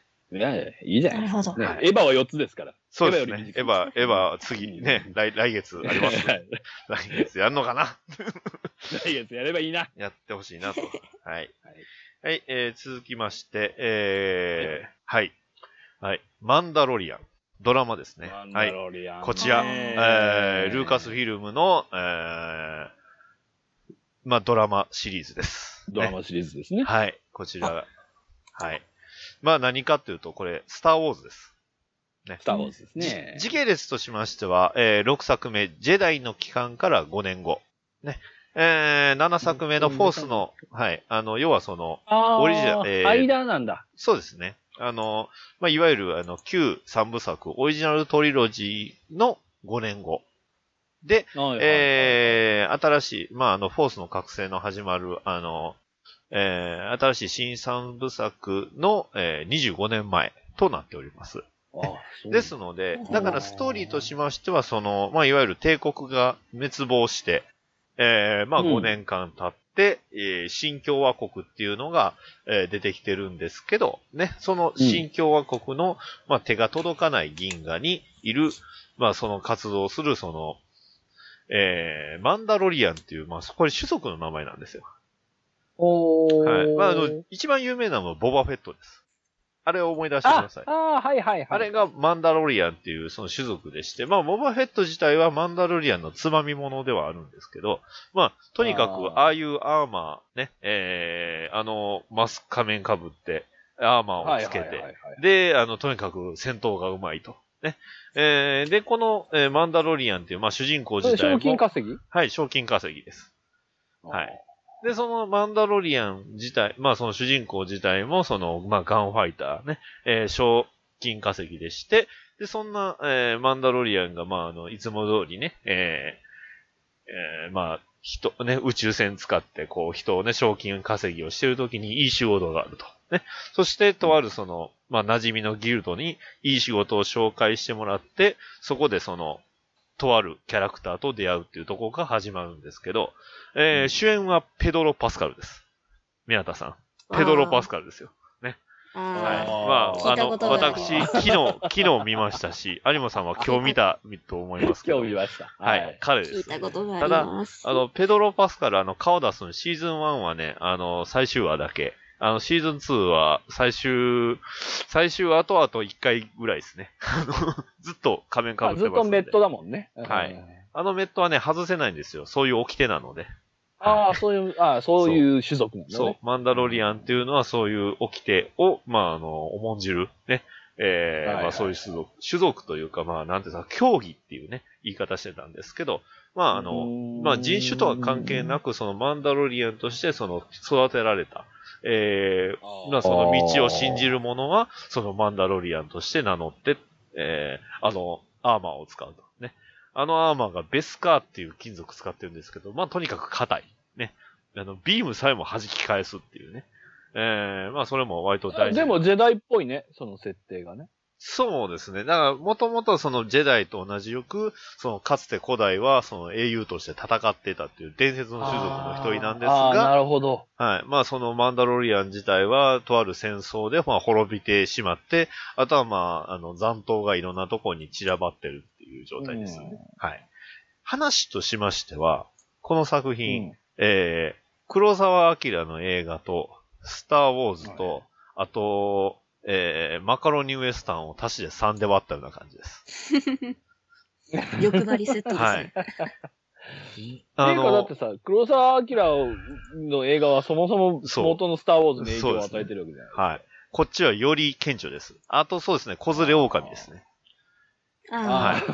あの、まあ、ビジ、メインビジュアルで見たらわかるかもしれないですけど、あの、ヨーダと同じ種族のね、子供をマンダロリアンまあ、主人公が一緒に、あの、旅してます。あの、あ。初め見るとシトピッちゃん、シトピッちゃんが。そう。あの、見ると、ちょっと、可愛くないじゃないですか、チャイル。まあ、ザ・チャイルドって最初は呼んでましたけど。ああの、ね、もろヨーダですし、でもね、見てるとね、めっちゃ可愛くなりますよ。ね、あ、可愛い、守らなってなりますよ。はい。で、まあ、七人の侍みたいな話があるんですよ。あ基本的に1話でか、まあ、1話ごとで、まあ、まあ、区切りはついてるんですけど、はいあの、要は、帝国崩壊してるじゃないですか。そうですね。帝国の残党とかもね、やっぱおるんですよ。ね。はいはい。来た星にね、あの、帝国の残党から守ってくれって言われたりね。で、その現地民をね、こう、はい あの、訓練して、で、帝国のね、残党のね、ノブセリと戦うっていうね、ああ、シーンの侍ですね。真の侍ですね。ね。あとは、ね、敵のその帝国の残党の砦をね、あの、少人数で攻めていくとかね。あで、最終的にはこう、一騎打ちでね、あの、剣を持った相手と槍を持ってこう、一騎打ちするとかね。あのだで、あのーマンダロリアンこのドラマシリーズ、あの、もし、まあ、スターウォーズ、まあ、旧三部作だけでもいいんですけど、あの、はいはい見てください。見てから見てください。あの、ひあの、椅子から転げ落ちるぐらいびっくりするシーンが2つほどありますんで。えー、シーズン2ですけどね。うんえー、あのまあ、あの、シーズン1の時から、あの、映画に出てきた、その、例えばそのタトゥーインっていう星であったりだとか、はいはいはい。あの、まあ、名前でね、共和国とかいろいろその、他のその、えー、あスターウォーズサーガのねそう、スターウォーズサーガー。まあ、うんうんあの、外伝作品ね、あの、ハンソロとか、あの、ありましたけど、ね、そ、はいはい。そういう、そこで出てきた部分以上に、そこで暮らしてる人々の生活っていうのを、すごく細かく描いてるんで、ああの、やっぱりその、映画の部分っていうのはすごい壮大なストーリーにはなるんで、結構細かいところがあんまりわからなかったりするんですけど、例えばその、ね、ご飯何食べてるんだとか、あの、はいはいはい。どういう生物がいたりとか、そういう普通の一般の人の暮らしっていうのも、あの、見れるんで、そこはすごく良かったのと、あまあー、いいっすね。何よりもあの、シーズン2の、はい、ラスト付近は、あの、マジで膝から、あの、崩れ落ちるというか、これやりよったっていう、そう、これマジでやったのみたいな部分が2箇所ありますね。うん。もうびっくりしました。えー楽しみだな。まだ見てないんだよね。ぜひ見てください。あの、本当に面白いんで。あの、今まで一応ね、僕、スター・ウォーズシリーズはね、8つ見てます。あれほう ?1 個見てないってなんですけどね。あの、間に合わんかったんで。見てない 8, は今日見たんですよ。今日、今日見て、あ違う意味でちょっと膝からこう崩れ落ちそうになりましたけど。ええってなりましたけど。まあ、9はね、まあ、また、あの、そろそろ見ようと思います。見てないんか。けど、うん今んとこ、多分スターウォーズで一番面白いと思ってます、これは。うまあでも、タイムライン大騒ぎだったもんね。ん。ですね。マンダロリアン、セカンドシーズン終わって。はい。だと思います。これは、大騒ぎですよ。うん、もう、びっくりしましたからね。あそう、いや、いや、楽しみだーなぜひね、これは、すまげえ勧められるんだよね、みんなに。あですだと思います。僕もすげえ進めます。うん。めちゃくちゃ面白いから。ね。あの、ダンクファリックって言いそうになりますね。あの、ね、あの、あれですから、あの、マーベルね、というか、あっちのね、あの、ディズニーなんで、あの、F 言葉は使えませんから。ああ、だからあねあのね、ダンクファリックっていうね、言葉を使うんですけど、うん。ヤックデカルチャー的な。そうそうそうそうそう。まあ、ファックですけどね、本当に。そうですね。うん はい。あの、これに関しては、まあ、びっくりしますんで、ぜひね。はい。あの、1ヶ月はディズニープラス、あの、ただなんで、はああ、そうですね。い。はい。はいぜひ、見ていた。だければ、マンダロリアン。はい。これはもう、まあ、我らの道ってね、あの、お勧めできますんで、はい。はい。うんただまあ、本当ね、主役のあの、ペドロ・パスカルさんは、あの、ほんまに顔出ないんで、言われなわからへん。演演技派いや、まあ、あの、ね、もともとあの、キキングスマンでもやっぱアクションすごかったですからね。ああ、なるほどね。ね。うん今回のね、ワンダーウーマンもなかなか 良かったね。うんいい演技いいね。演技してました。ははいい。この枠の後にちょっと話すかもしれないな。ですね。はい。というわけで、マンダロリアンでした。はい。はい。えー、続きまして、えー、これでまだ二つ目なんだよな。えー、ジャスティスリーグダークアポコリプスウォー。ね。えー、こちら OVA ですね。はい。はい。はい。えーっと、まあこれはあっさりいくんですけど、まあ言ってしまえば、あの、ね、ディシーズととかみたいな、ね、インジャスティスみたいな感じで、もうほぼほぼなんか大変なことになってる世界で、えー、みんなどうすんのっていう話です。ね。みんなと、みんなどうすんのって。じゃあね、えー、じゃあ今からね、あの、ダークサイドと戦いに行くからってね、ジャスティスリーグのみんなで、えー仕掛けに行って、ね、なんか中に、あの、レックスルーさん混じってるけど、まあいいやって。行こうってなったら、案の定偉い目に遭い、えー世界が滅びました。さあどうしましょうっていう話です。あはい。いいもですねう、。世界滅んでます。ね。あのーあコンスタンティンはね、あのーまあ、髭がね、えー武将髭が生えて、えーうだうだしてますし、ね。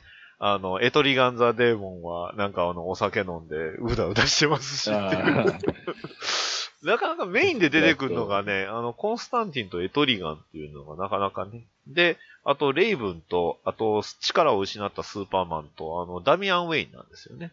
あの、この、えー、はいこの JLD 5人が主役です。じゃない。はい JLD は他の。はい。JLD じゃないですね。はい。でも、あの、うん、JLD 要素どこっていうと、コンスタンティンとエトリガン以外は特にないっていうのがなかなかですけど。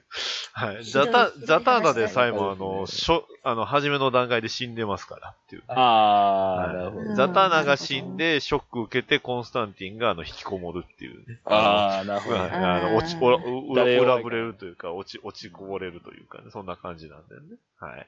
で、まあ、あの、ね、ダークサイドは、あの、それぞれ DC のヒーローたちを改造してね、あの、自分の手駒にするっていう、なかなか衝撃的な、あの、出来事。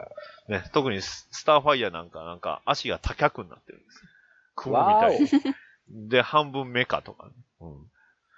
はい。で、あとフィーチ、ャーズエンドみたいだね。まあまあ、そまあ、まさにそうなんですけど、まあ、ほぼフューチャーゼンドなんですけど、あの、で、他のキャラも、あの、あっさりと死んでいきます。どんどん。あのあめちゃくちゃすごいあっさりとヒーローも、ね、あの、スーサイドスクワットの面々も死んでいくんですけど、ーあー、はいその中で、あの、あの、バットマンですね。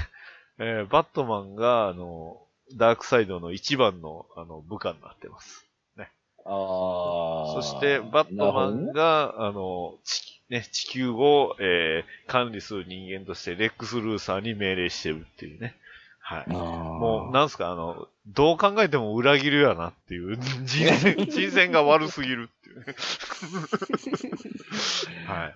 間の歯車二つがすげえね歯車になっちゃってるけど。すごい歯車になっちゃってるけど、まあ途中まではうまくいってたんでしょうけど逆に動き出すだろうっていう。一番肝心なところで歯車が崩れるっていうね。まあ、一応ね、この、まあ今まであのアニメバース、例えばその、バットマン VS ロビンであったりだとか、あの、バット、バットマン、バッドブラッドであったりだとか、あの辺、まあそれこそティーンタイタンズかな。ティーンタイタンズであったり、あの辺繋がってたんですけど、一応この作品で全部最後終わりになります。はい。はいまあはっきり言います完全に終わりです。はい最後、もうこれ以上ねえってぐらい、あ、この花、この世界は、あの、これで終わりやなっていうのをやります。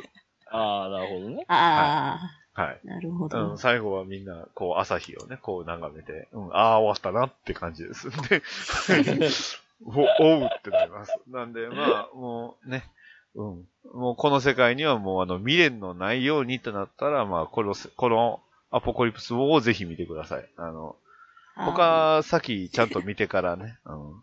ああ、そう。なんで、あの、この次さ見る作品は、あの、スーパーマンのマン・オブ・トゥモローですね。ね スーパーマンのオリジンからまた見ましょうっていうぐらい終わりますんで、はい。まあでも、本当にいい、いい、いい話というか、なかなかあの、すごい壮大な話ではありましたし、ああ、うん見応えのある。見応えはすごいありますし、ね、うん各ヒーローもいっぱい出ますんで、はい。ぜひ、えー楽しめるんじゃないでしょうかということです。はい。はい。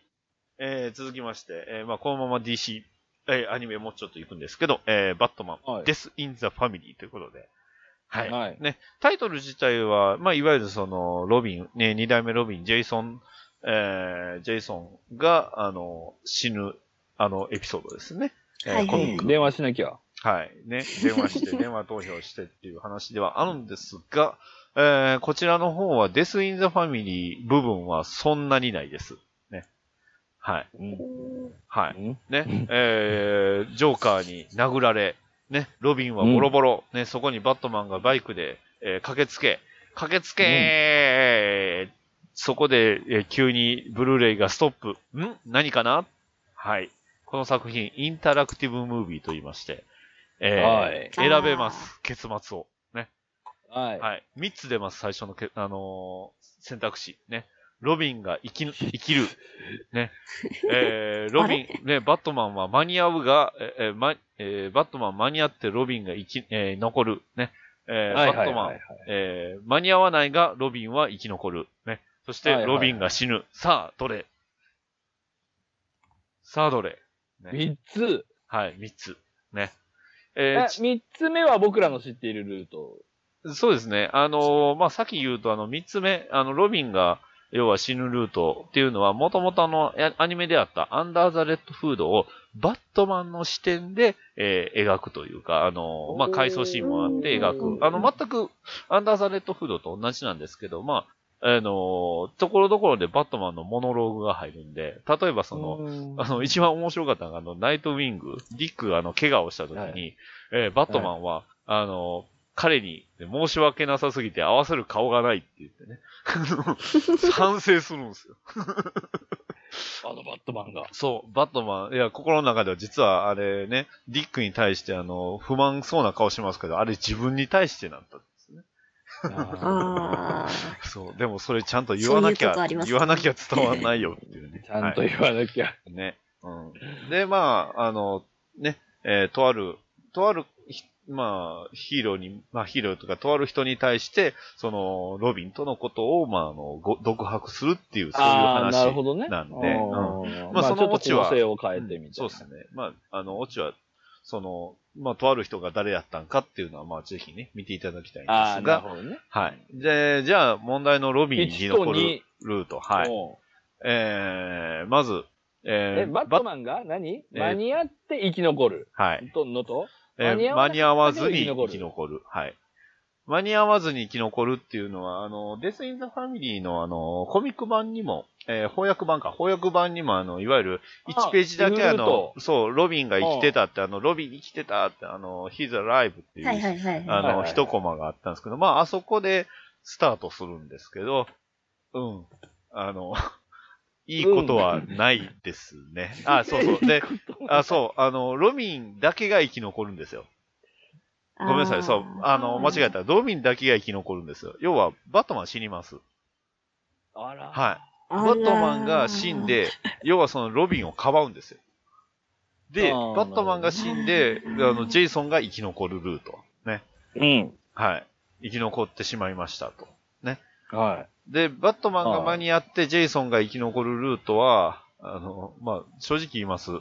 あの、全部バッドエンドです。ほぼほぼ。はい。はい。バッドエンドでうした。すうす気づいてたけど。い。まあ、あとまあ、そちらなみに、あの、このルートになると、とある人がずっと死にます。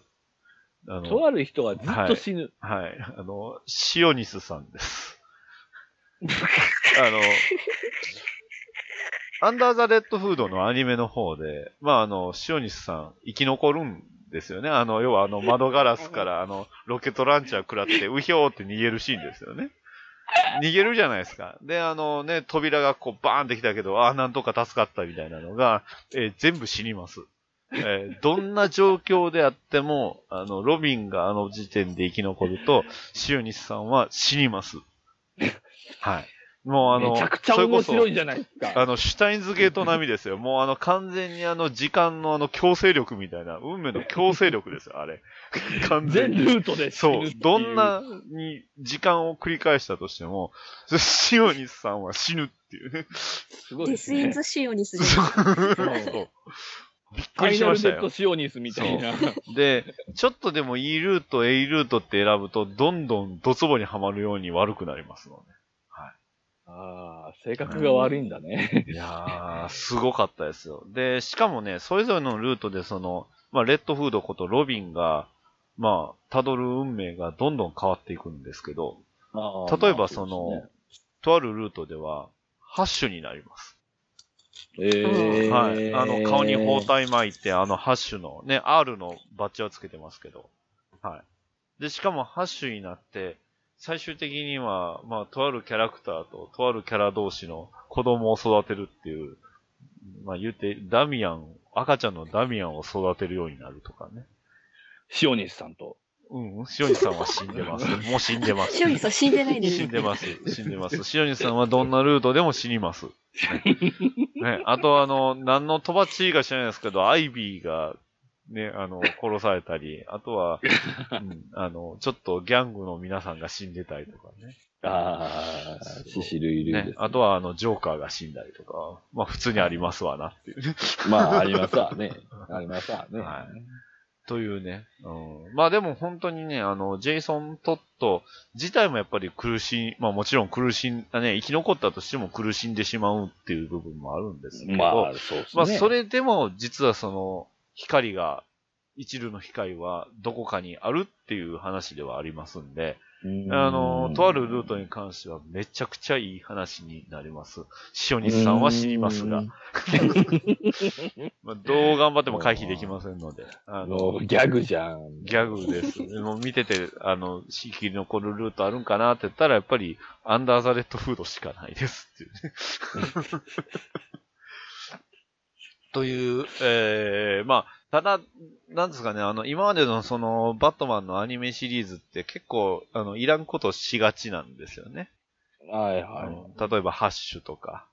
い。あの、お二人ともドラマ、あ、じゃあ、はいアニアニメ版ハッシュご存知ですか、ええね。前ゲストで呼んでいただいたときに。ね、衝撃を受けたと思いますけど。うんはい。とか、まあ、あのうん、バットマン、あの、ね、あの、キリングジョーク、ね。キリングジョーク。キリングジョークでもやらかしの中では比較的やらかしは少ないというか、あどれも結構まあ納得できるエンドではあったので、まあ、まあ、塩西さんは知りますがでも、イフルートだし、みたいなね。まあまあね。うんそうそうそう。むしろこの話の続きが見たいっていう話ばっかりになったんで、ああ、まあ、それはすごごく良かったなっては思います。あの、塩西さんは死にますが、ね。ドアが開いても彼は死ぬという、ね。という、えーそんな、あの、物語になっておりましたので、あの、ぜひ、皆さんも、ロビンをどうにかしちゃいましょう、自分で。ひ、どうにかしちゃいましょ悪いファンだよ。悪いファンですね。う。そういう作品ですので、はい。はいそういうのを楽しんでください、ということですね。はい。はい。えー、そして最後のい、えー、最後ですね。最後は、えーはいドラマ、ウォッチメン。はい。あえー、声に関しては、凄すぎます。あら。はい。えなー、こちら、えーまあ、どういう作品かというと、まあ、HBO で、えー HBO Max で配信。ね。えーまあ、原作はもちろんアラン・ムーア、そして、えーデイブ・ギボンズという方がやってるんですけど、えーまあ、この作品、原作、コミックから34年後の世界です。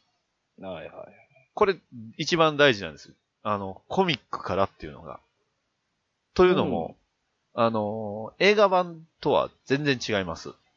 はい。そして、舞台は、オクラ州、オクラホマ州のタルサです。はいオ。ラホマ州のタルはい。タルサってどういうとこかっていうと、まあ、あのー1921年に、あの、タルサ人、人種虐殺が起こったとこなんですよね。あー。ね。要はあの KKK、えー、クラックスクラン。はい。が、まあ、あのー暗躍して、まあ、出てきたっていうところで、まあ、今回の話も、基本的にはその KKK を取り巻く人種の話です。ね、あで、えーオクラホマ州タルサ、タルサだけなんですけど、そこにはそのはい。第7騎兵隊って言われる、えーロールシャッハのマスクをかぶった白人修行主主義のの過激派団体がおるんですよね。で、えーそのタルサの警察は、あーみんなあの、要は、とある、過去に、その、警察の家族が全員、その寝てるところを襲撃されて、えー生き残りが2人しか生き残らんかったっていう事件があったんですよ。ね。その事件があって以降、あの、警察官は全員黄色いマスクをして、まあ、要は、その、警察側がマスクをして、えー犯罪を取り締まるっていう、そういう構図になっちゃったんですよね。うん、うん、うんうん。はい。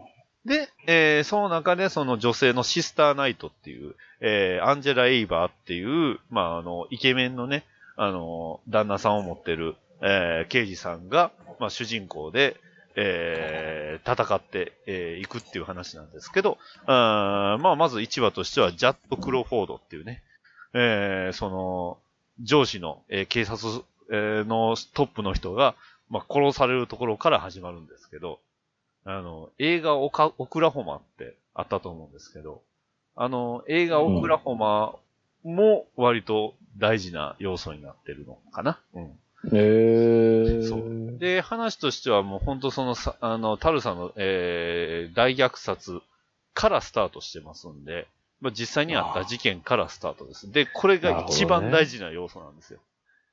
うーん。あの、初めのシーンはそこで映画を見てる少年から始まるんでね。黒人の少年が映画を見てて、まあそこでその、えーと、まあ、あの、黒人の保安官が、まあマスクをかぶって、その悪徳白人保安官を捕まえて、えー、ね、リンチはやめろ、法で、法で裁けって言って、その人々の前にその出して、顔を出したら実は初のその黒人、えー、保安官だったっていう、そういう映画を見てるところで、後ろではその虐殺が行われているっていうところから始まりますんで、はい。まあ、要はその映画のウォッチメンとか、そのど、あのーコミックのウォッチメンが基本的にその、まあ、冷戦下における、まあ、えー、まあ、逆、物語ではあったんですけど、こちらは、まあ、その黒人、人種差別に対してのその戦いっていう話になるんで、ああ、人民権運動みたいな、そうですね。で、ただ本当にドラマウォッチメンはコミックウォッチメンを読んでから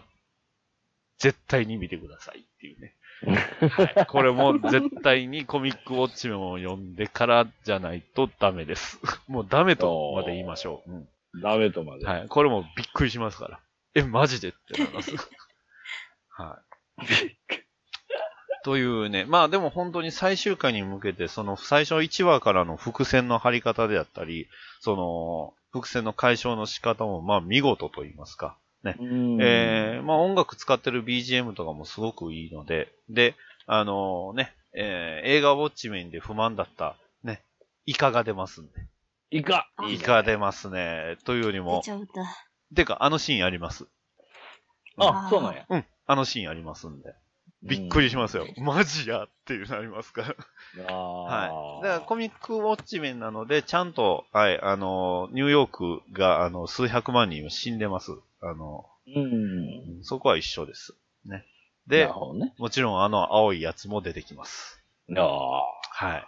まあぜひね、あの、ちょうど同じ時期に、ドゥームズデイクロックやってましたんで、今ね、あの、そうだよね翻訳出ました。僕まだ買ってないんですけど、まうんもしあれやったらぜひこれと読み比べてもいいかもしれない。ああ、いいですね。そして、この、えー、ね、えーこドラマ版ウォッチメン、ね。これのスピンオフドラ、えースピンオフコミックっていうようなものが実は今、やってるんですよね。やってますね。はい。トム・キング・ロールシャッハですね。うはい。ん。まあ、あっちはあっちでなかなかすごい話してますけど。はい。あの、最新話はすごい話やなと思いました。あ、まだ読んでないうんな。あの、うん、相方のね、あの、女の人のカウガールの話です。ね、マジかってなりますから。はい。というね、あのーまあ、本当に、えー、ぜひね、あの、映画のオクラホマを見たくなるのと、あと、あの、それぞれね、あの、いろんな、あ、あともう一つありました、大事な要素。えー、ベイトおじいちゃんのね、ゆるふわ日常話がありますんで。はい。はい。ベイトが。いいですね。ベイトがいいですねゆるふはいいです。はい、ゆるふわベイトですね。うん。まあ、でも、ウォッチメンなんで、あの、ウォッチメンでした。あ あの、ウォッチメンです。はい。マジかってなりましたんで。はい。うん一応、あの、ね、バットダディモービル放送局では、あの、ウォッチメン、全部喋ってますけど、はい。もし、あの、気になる方は、えーっとね、えーっと、第77回、えードラマ版ウォッチメン、あの、ほんまに全部喋りました。あの、最初から最後まで全部喋りましたんで、はい。えー全9話でございますので、ぜひ。あーあ、結構短いんですよね。そうですね。うん。あの、ちょうどあの、ファンドームでもね、えっ、と、確か監督だと脚本さんかな？が、ああのね、あの、トム・キングと一緒に出てきて、ね。はいはい。あの、アラン・ムーアに呪い殺されるとかね、いう話をしてましたけど。まあ、でも確かにその、うんまあまあまあ、アラン・ムーア見っていうのは、まあでもそれ以上に割と、うん、突き抜けてるところはあるかなと思いますんで、うん。うんまあ、とにかく、ドラマウォッチメンは今年一番でしたね。もう言っちゃった。言っちゃった。でも、あの、配信、配信したのは2019年、去年のね、12月なんですけど、はいはいはい。あの、うん、僕が見たのは今年なんで、はい。ぜひ。はい。これは、はいこれは、はい。見て損はないです。これもですね。はい。はい。これはもうですね。はい。以上です。はい。はい。ということで、えー、映像作品、えー、5作品をそれぞれ喋りました。それぞれ？はい。それぞれ？はい。はい。は。はいでは、えりました。ー、はい、喋りましたので、それでは、えー、最優秀作品を発表します。もうさっき僕から喋ります。もう言いました。ウォッチメン。ドラマウォッチメンです。はい。イェーイはいはい。イえーェーイ。はい。では、えー、宮田さん。はい。えー、コンスタンティンシティオブデーモンズ。イェーイイェーイ。はい。では、有馬さん。おそのテンションで言いにくいわ。娘は戦場で生まれた。イェーイはい。イはェーイい。ということで、まあ結構、割と、なんかね、喋る熱で、熱量ですぐ分かったかなって感じよ。ありましたけど。うんあ、そうです。そうですね。そうです。ということなので、うんはいそうですね。うということん。で、えー、今回はね、はい。それでは、映像作品という。はい、映像作品は以上になります。それでは、一旦 CM。はい。おっさんになっても、まだガンプラなんか作ってるんですか？いつまでも男の子みたいでいいですね。おっさんがガンプラの話をする番組、好評配信中です。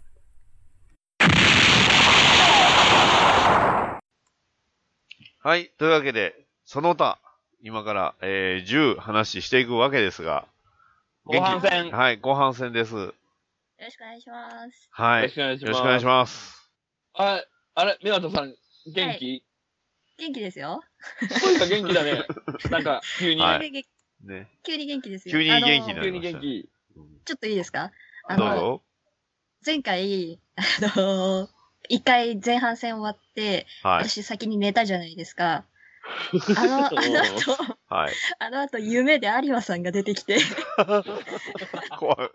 私、私有馬さんに怒られたんですよ。何が、何に怒られたんですか？なんか、なんか私正座させられてて、有馬さんに、ねあたさんさーって言われて、怖っ。なんか後半ずっと、後半ずっと黙ってたよね、みたいなことを、あの、放送作家の有馬さんから 怒られる夢見て、最悪な目覚めだったんですよ。あ最悪だろう最ね。悪ですね。最悪だね。はいというわけであのね。今回2日目ですね。あの、そうぜですはい。実はま収あ、録ね。収録2日目というね、異例の事態になっております。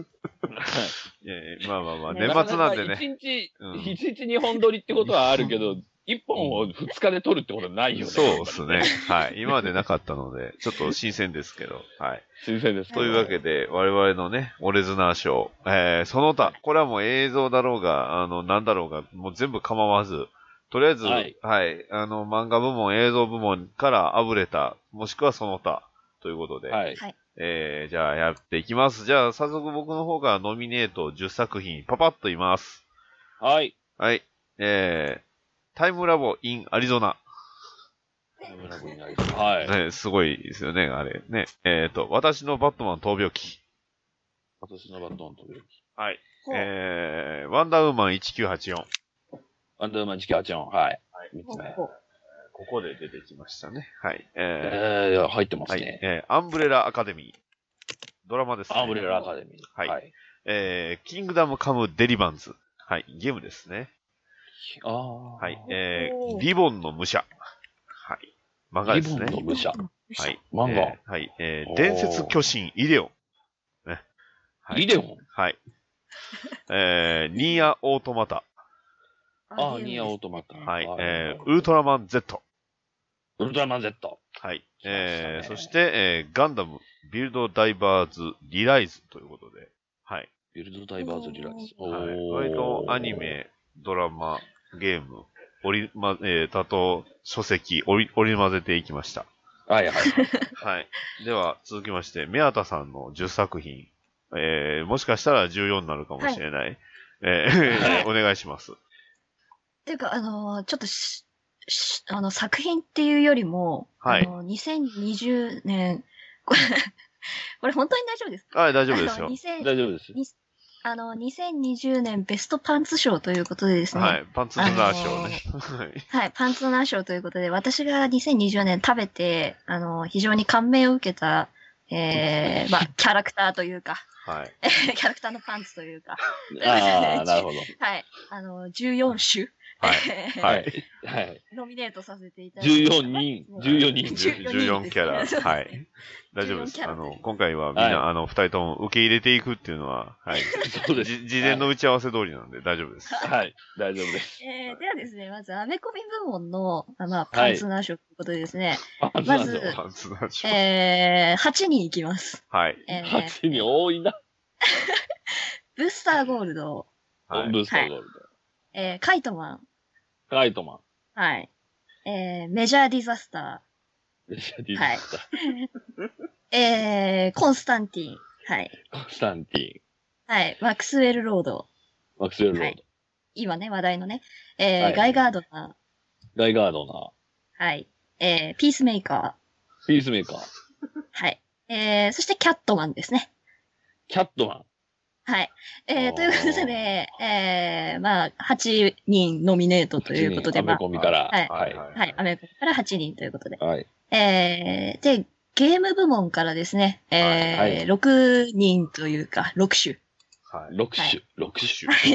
はい。えーまずですね、えー、ポケットモンスター、ソードシールドから、えー、キバナ。はい。はい。キバナ。はい、はい、キバナさんですね。えー、ツーロン妖魔学園期から、ユーナギヤマト。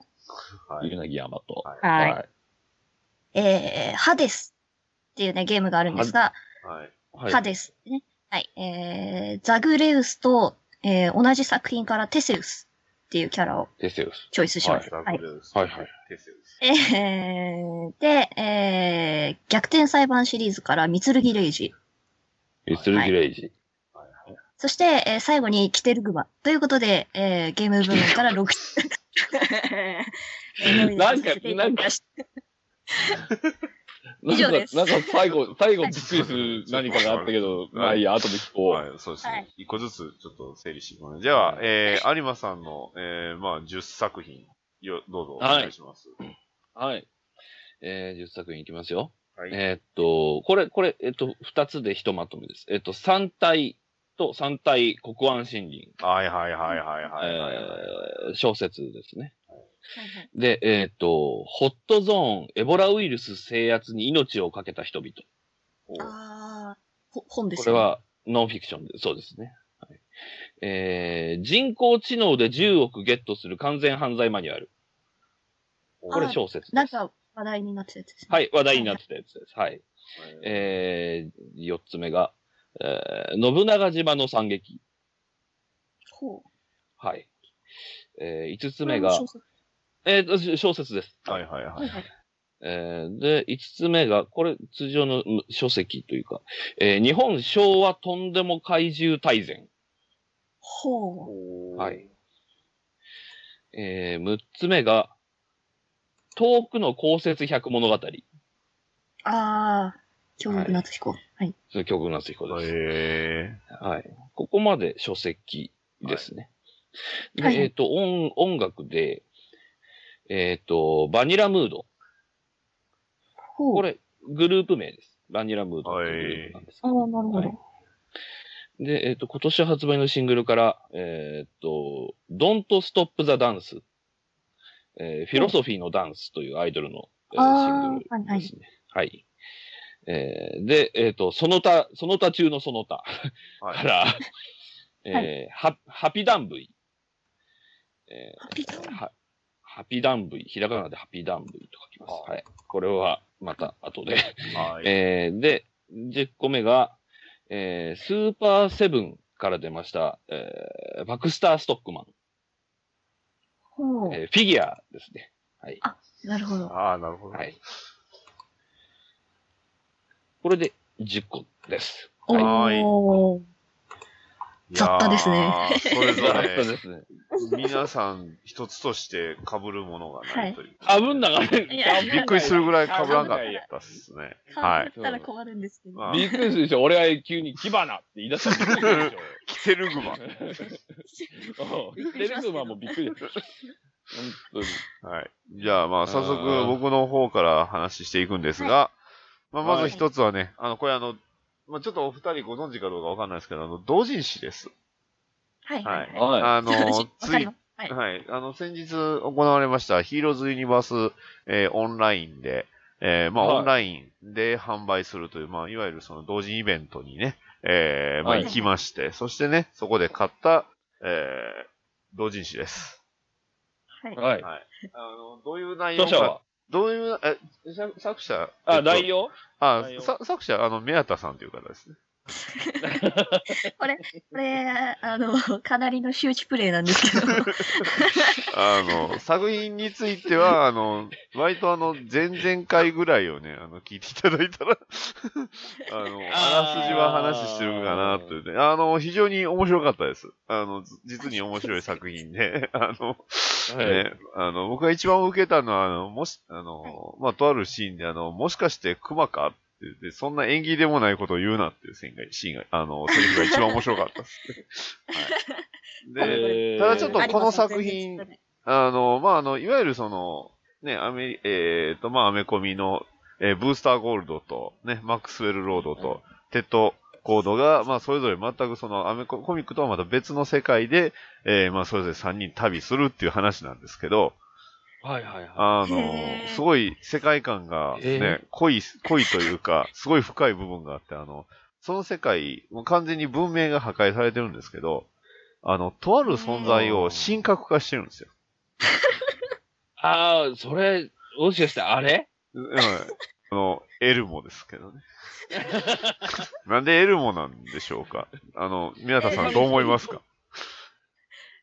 いやあれ、そうですねセサミストリートとのクはい。ロスオーバー。そうデザインストリート。そうですね。そうですね。はい。なんでエルモなんですか？なんでコンスタンティンが、あの、いる教会にエルモが祀ってあるんですか？いや、あれすごい聞かれるんですよ。なんでエルモなんはいです。か、はい。はい。いや、もう。あのー まあちょっと身内ネタですよね。これを言っちゃえばね。そうなんですね。ああ、はいまあはいはい。まあまあね。そうですけど、あのーまあ、自分的にちょっとあの、文明破壊されて、まあちょっと自分たちが住んでた、まあ世界が崩壊した後の世界で、なんかはい。変なものが、なんか変な風に伝わって、なんか奇妙な宗教になってるみたいなシチュエーションがすごい好きで、あーまあなんか他のはいはいはい。他の、なんか、自分の好きな作品とかでもよく出てきてたんですけど、なんかそういうのをちょっとこう、真面目にくだらないものを書きたいなって思って、まあ、ねじ込んだだけです。ああ、いやいやいや。その、ポスト世紀末ものみたいなので、ね。その、僕らの時代だと、普通のその、まあ、なんていうのかな、普通のものが、はいはいはえ、い。なんでそんな、競競技を持ってしまってるのみたあいな。の、すごい意味のあるようなものになってしまってるっていうね。そうですあのそうですね。よくありましたね。あの、ウォーカーって映画で、確かあれが聖書がすごい大事になってるっていうね。あんなにたくさん出版されてるのになんで一冊しかないのっていうね。ああ、なるそう、ほど、ね。めっちゃ狙うんですけど、そうそなんだっけマッドマックスでもさ、う。はいはい。v、V8、V8 って言うけど、あれだってその、う僕らの時代では別にその宗教でもそうなんでもですね。ないわけ宗教でもなんでもないです。そうそうそうそうそう。だからそういうもの、あ、面白そうですね。そう。ねすごい、やだからそこの表現はめちゃくちゃ面白かったなって。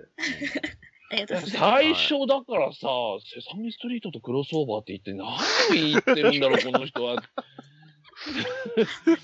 いやもう、あの、登場人物紹介で出落ちをしたかっただけなんですけど。まあね。あので、でも、なんかそれも、そそれも含めて、そのシチュエーションも含めて、僕、僕読んでないんで、なんか面白そうだなと思いますけど、あの、アメリカの同人誌とかさ、あとはバンドデシネとかもあるけど、あの、バンドデシネのあの、ピノキオの、あの、リライトがあったんですけど、昔。ほうほうああいうのみたいに、こう、ちょっと童話的なものを、まあ、ある種、露悪的に書くはいはいはいみたいな、露悪的にダークコメディに書くみたいなのって、西洋の、あの、同人文化だと結構あるじゃないですか。まあ、はい。ミュータント・タートルズだって最初はね、冗談みたいな同人誌から始まってるわけで、いあの、人参の頭が燃えてたりとかね、ああいうのだって、まあ、同人誌からなわけだから、そういう空気感を感じますね。そうですね。だから、あの、本当に、ね、あの、メアタさんに、はいあの、DM 送ったらきっと売ってくれると思いますので、ですかああ、ね。そうね。ああ、あの、あの、入手、入手しようかな。はい。あ、あの、あれですよ。あの、ちゃんと、製本が正しい方を送っていただいや、何言ってるんですか？何の話かわかんないですけど。み右閉じ、右閉じ右閉じ、左閉じ。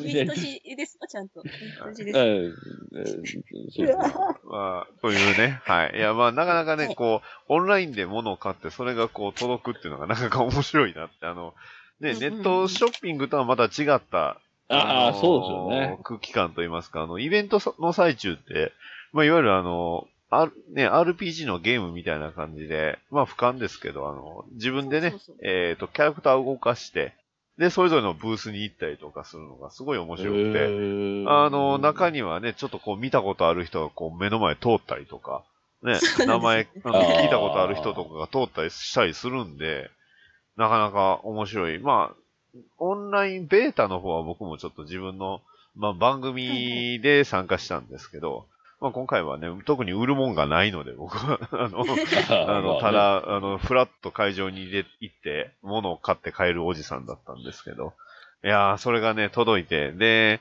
ちょっとその直後ぐらいにまたあの、私、あの、入院したので、はいえーで、家、あの、入院中に届いたんですよ。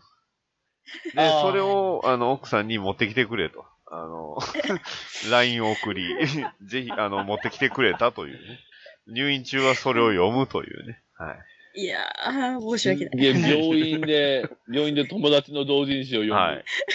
病院で、はい、あの、推し、ね、あの、友達の、ね、一緒に番組で宣伝したね、人の同人誌を読むっていう、この、いやー、素晴らしい体験をありがとうございました。あ素晴らしい体験ですね。はい。ね、あの、あと、グリーンランタンコアのあの、解釈はすごく良かったと思います。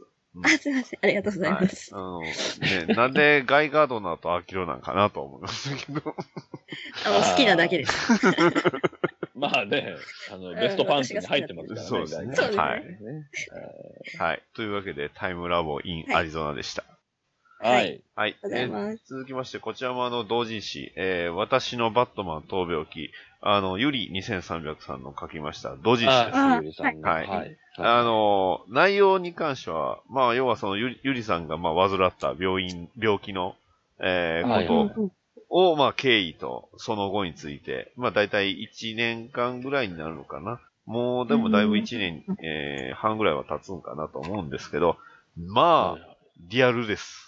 めちゃくちゃ内容が全部リアルです。はい。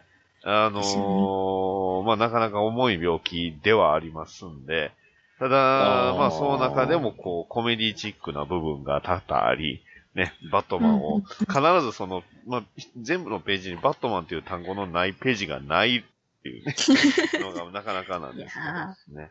なかなかあの、病気もののコミックエッセイで、バットマンっていう単語が一回出てくるだけでも結構レアな感じまあまあまあ、そうですね。あの、このゆりさんの同人誌、まああの本ではあるんですけど、まあはい34ページですけど、まずバットマンという言葉がほとんどのページにありますんで、あはい。素晴らしい。まあ今もね、元気に、まあ医療、えー、まあお仕事もされてということで非常にね、はいはい。今良かったんですけど。よかった、よかった。あのーさらにね、最後の最後にはなかなかの奇跡も起こってますんで、ぜひね、あはい、ー途中、うちの番組も出ます。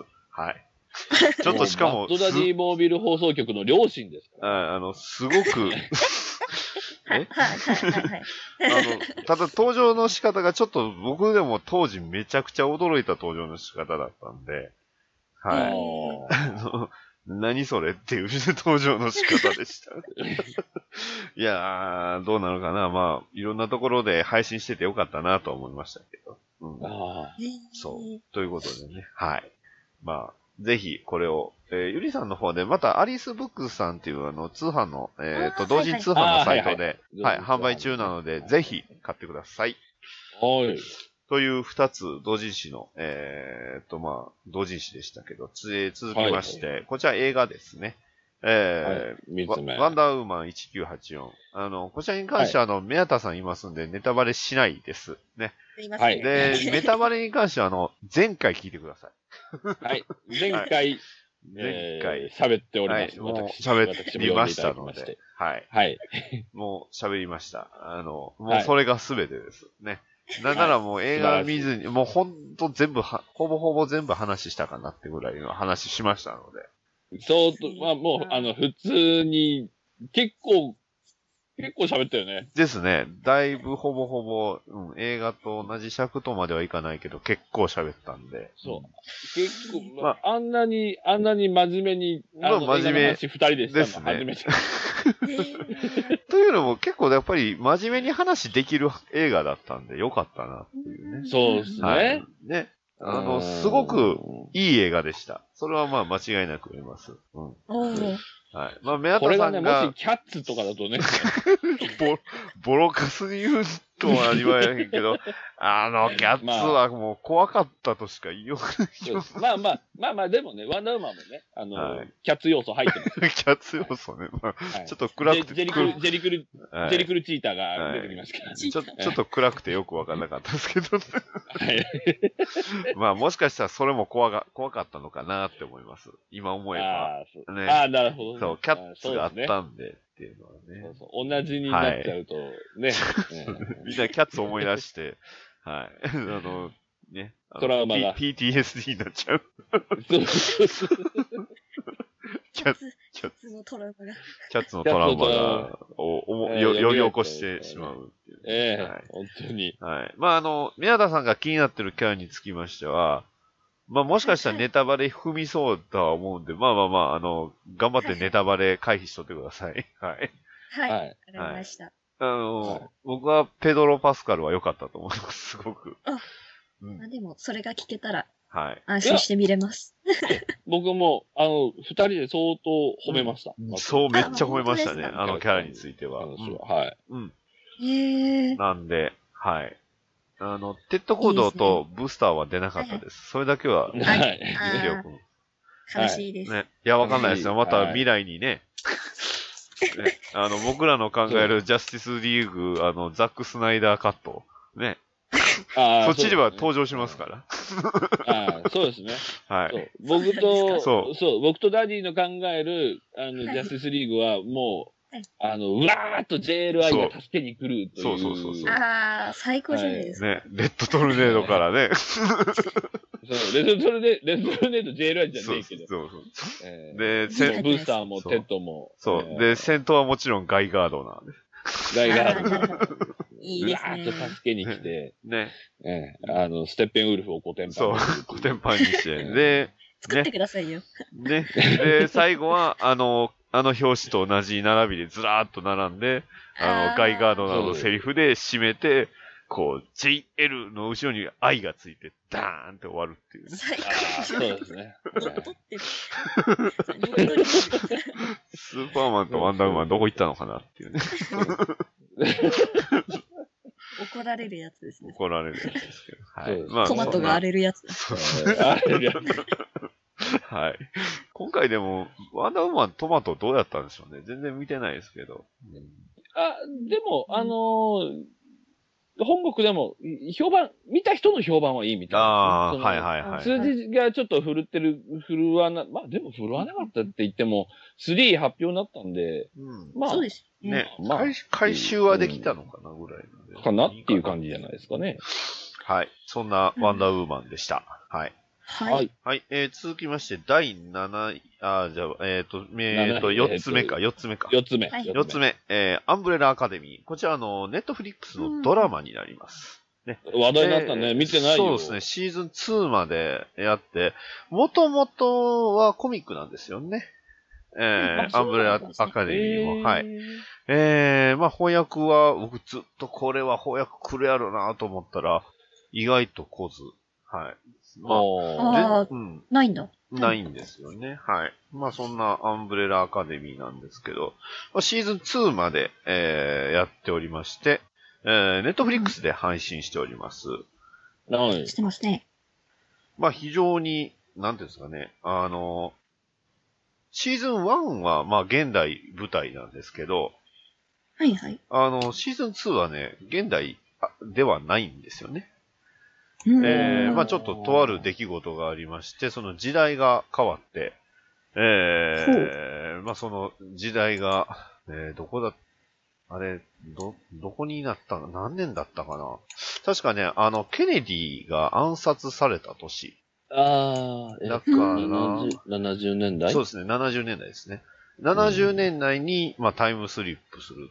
まあ、アンブレラアカデミーに、あのー通う、はいはい通うというか、まあ、そこに住んでいる兄弟たちの物語なんですよね。あのだから、ですねはいシーズン1もシーズン2もなんですけど、基本的に兄弟愛、まあ、家族愛っていうのがテーマです。えーっと、ダークホースコミックスから、あのー発行されてまして、で、ああ、ダーまあクホ、ースなんだ。そうなんですよ。で、それぞれそのナンバーがついた兄弟たち、まあ、超能力を持った兄弟たち、ね。えー全世界でそのたくさんの女性が急に、えーまあ、妊娠して、急にお腹が大きくなってっていう事件があって、まあ、そこで生まれた子供たちにはそのスーパーパワーが備わっていると。そういう設定から、まあ、始まったんですけど、まあ、第1話はその、アンブレラアカデミーを、えーまあ、統括するというか、まあ、そこでずっと子供たちを育てていた、えーハーグリーブス教っていう、その、まあ、おじいさんが亡くなったところから始まるんですよね。あーで、まあ、兄弟がその、ね集そうですね。で、あの、お葬式やからって言って兄弟が集まって、まあ、それぞれ兄弟が、まあ、今何してるんかっていうのと、ええまあ、あの、どんどん、みんな結うんう構ん、問題を抱えてるので、ね。ええまあ、まあそれがなかなか面白いなで、まあ、えっ、と、なんか、アンベラアカデミーのその、バーニャっていうキャラクターをやっていた、あの、あエリオット・ペイジさんという方が、確かこの方が、まあちょっとニュースでは、えーと、まあちょっといろいろあったんですけど、まあ基本的にはこの、えー、バーニャ、エリオット・ペイジが一番の主人公かなと。ね。うんえー、そしてまあたまにあの、ツイッターでもね、あの、このナンバー5、えー、あファイブくんはい。かわいいですよね。ハーグリーブスナンバー5、そう。あの、可愛いんですけど、えー、まあ、彼がその時間と空間を移動する能力を持ってるんで、その肉体とその精神年齢が全然ちゃうんですよね。中身、だから、おおっさん、おじいさん、じいさんなんですよね。うん。まあ、そこもなかなか面白かったり、うん。まあ、最終的にはそのね、タイム、まあまあ、シーズン2ではそのタイムスリップして、まあ、どうやってみんなで元に戻ろうか。ね。シーズン1では世界が破滅するからどうやってな、あの、それを正そうかとか、そういう話になってくるんですけど、まあ、中にはね、えーナンバー2、ディエゴっていうキャラクターはね、あの、作中でね、えー彼のことあの、バットマン、それをだいぶ、えーレベルを下げたやつと いうふうに言われてね。はい。レベルを下げまくったバットマンっていうふうに言われたりね、そういう その辺の表現なかなか面白いなっていうね。ねうん。まあそういうね、それぞれのその超能力者が、まあ、あの、活躍する、まあドラマでして、まあ非常にその伏線の立て方であったり、最後に向かってのその、まああの、畳みかけ方といい、あとはその、な、兄弟愛の部分であったりだとかがすごく、まあ丁寧に描かれてて、まあ非常に面白い作品ではあったかなと。ただ、若干ですけど、ちょっとはいはい。グロテスクな部分もあり、ああ。なるほどね。はい。まあ、元のね、結構コミック自体も結構なかなかな感じではあったんで、まあまあまあ、ホースだしねうん。ですね。うん。まあ、それのね、えー、まあ、コミックとどれぐらい一緒なのかはちょっと僕もコミック読めてないんでわかんないんですけど、まあまあまあ。まあまあ、あの、非常に今年の、えーっと、シーズン2の配信が2020年になりますので、はいはい。まあ、えーの、7月までやってたのかなはい、あの、にやってたんで、えー、まあ今からでも普通にネットフリックス配信中なんで全然見れますし、見えますね。なんでまあ非常に、まあ今年見たドラマの中では、まあね、ウォッチメン、マンダロリアンに続くぐらいでは良かったなと思いました。おはい。ーなるほど、なあるほど。豊作あ。まあ、うですね。ん、うん相当話題に、まあ、ウォッチメンとかも話題にはなってたけど、アンブレラアカデミーはよく名前をうん。聞いたね、今年はね。そうですねんそうですね。やっぱりすごいファンがなかなかいろいろね、絵描いたりとか、うん、よかった。うんうんうんあの、結構盛り上がってたな、と。はい。そうですね。うん。はい。ランブレアカデミはい。えー続きまして、こちらゲームです。えー、キングダムカムデリバンス。はい。というゲームでして、えー、これもともとは2018年にまあ発売されたゲームなんですけど、一応今年やったので、えー入れました。で、えーはいはいこれもともとキックスターターだったんですよね。ええはい。で、うんあの、教えてもらいました、あの、キャップワイさんに。そういえば、き蹴ってたけど、このゲーム、そういえば発売したいな、したんだなって、ね、言われましたね。あ、そうなんだっていうね。えー、話自体は、えー、まあ、ロールプレイング、オープンワールドのロールプレイングゲームでして、えー、神聖ローマ帝国の時代ですね。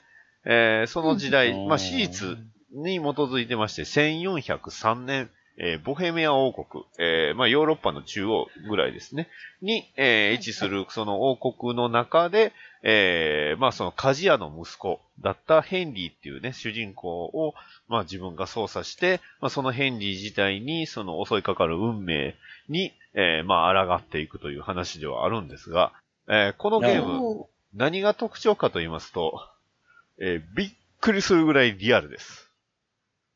ほう。はい。じゃあ何が、が、え、え、えっていうか、え CG が。いえ、システムがです。はい。システム。シはいステム。無双できません。えー、あー二人、三人に囲まれたら、まずどんだけ鍛えてても勝てません。はあ、シビアなんはいですね。。食べ物もありますし、飲み物もあるし、そして、えーセーブの回数が決まってるし、え、それきついですね。はい。えーちゃんとお風呂も入らないといけないし、ね。えー、まああの、ね、あの、ワープするようなスキップ、えー、なんですか、その、うんまあ、地点を、地点をこう移動するようなことなんてまあ当然できませんし、ルーラー、ラーそうですね。はいあ。そんなもん当然できませんし、ね。えー、一つのミスが命取り。ね。えー、そんなゲームです。ですとにかくリアル、はい。まあ本当はもっとリアルにしたかったっていう、あの、スタッフの、えーコメントもあったんですが、はいはいはいまあさすがにそこまですると、もうゲームじゃ、ゲームとして破綻するっていうね。その、はい。疲弊が、いや、もうだって今聞いた感じだけでも、はい。なんかちょっと、その、なんていうの、まあ、ある種ね、ある種ゲームって、現実で疲れたから、よし、ゲームでリフレッシュみたいなところがあるわけです。うんまあ、はい映画でも漫画でもだけど、はいはい。それで、そこまで現実に近い感じになると、なんか、そっちはそっちでまた疲弊しそうだけどっていうあの感じがするけどね。要は、一番、このゲームの一番いいところは、あれです。あの、あの、よくあるじゃないですか。ナロー系と言われる、ナーロッパと言われる。まあ、なんちゃってヨーロッパ。あの、このゲームを参考にすれば、それを、その要素をなくせますね。あの、リアルすぎそれくらいリアルはい。要は食べ物であったりだとか、どういう食べ物食べ物があるんだとか、例えばお風呂ですよ。ね。お風呂どういう風に入ってるんかとか、ね。ええまあ水を当然汲んで、その大きな桶に入れたりとか、あとは宗教ですね。あの、はいはい宗教の、エルモ。エルモじゃない。エルモじゃない。エルモ。修道 V8、V8、そう、V8 なんでそんな、それあの、フォールアウトでいいですよね。あっちはあの、核爆弾をね、あの、そうですね立てまつるあの、アトム教ってありましたけど、あの、まあ、その、修道院に入るんですよ。はい。ああ、はいはい。まあ、ローマですからね。はい。めですねちゃくちゃあの厳しいです。何時には、そう、朝を、朝には何時にを、まあ、あの、時間、ああの、日の、日の、そう、日の上がり、この時間には起きて、そしてこの時間にはその、ええまあ、祈って、で、この時間にご飯を食ってっていうのをこなしながら、ええまあ、とある目的を達成せねばあかんっていうね。あの、やりながら、吐きそうになりました。俺、忙しい俺よく。わかんない。最近のゲームやってないから全然わかんないんだけど、それって、はい。なんていうの？時間、今朝日が昇る時間がうんぬんって、それって、リアルな生活の時間と一緒なの？あ、いや、あの、それはさすがに違います。あの、あな、な、何倍何倍かしてる。だいぶ、あの、すまあ、日は数、数、10分か5分ぐらいであったかな？うん、1秒1あーなるほど分かな。そんな感じですんで。あ、よかった。はいびっくりしうんた。それも、それもき、つすぎません。そう、飯食って風呂入ってって、もう全部え、現実でやることを全部2回やんなきゃいけないみたいな、まあさすがにそんなゲームあるかなと。なるほどうんね。さすがにそうだ。で、また面白いのが、あの、弓矢持って、あの、動物狩りできるんですけど、はいはい。あの、要は、あれ、狩りする、あの、勝手に狩りするって不法なんですよね。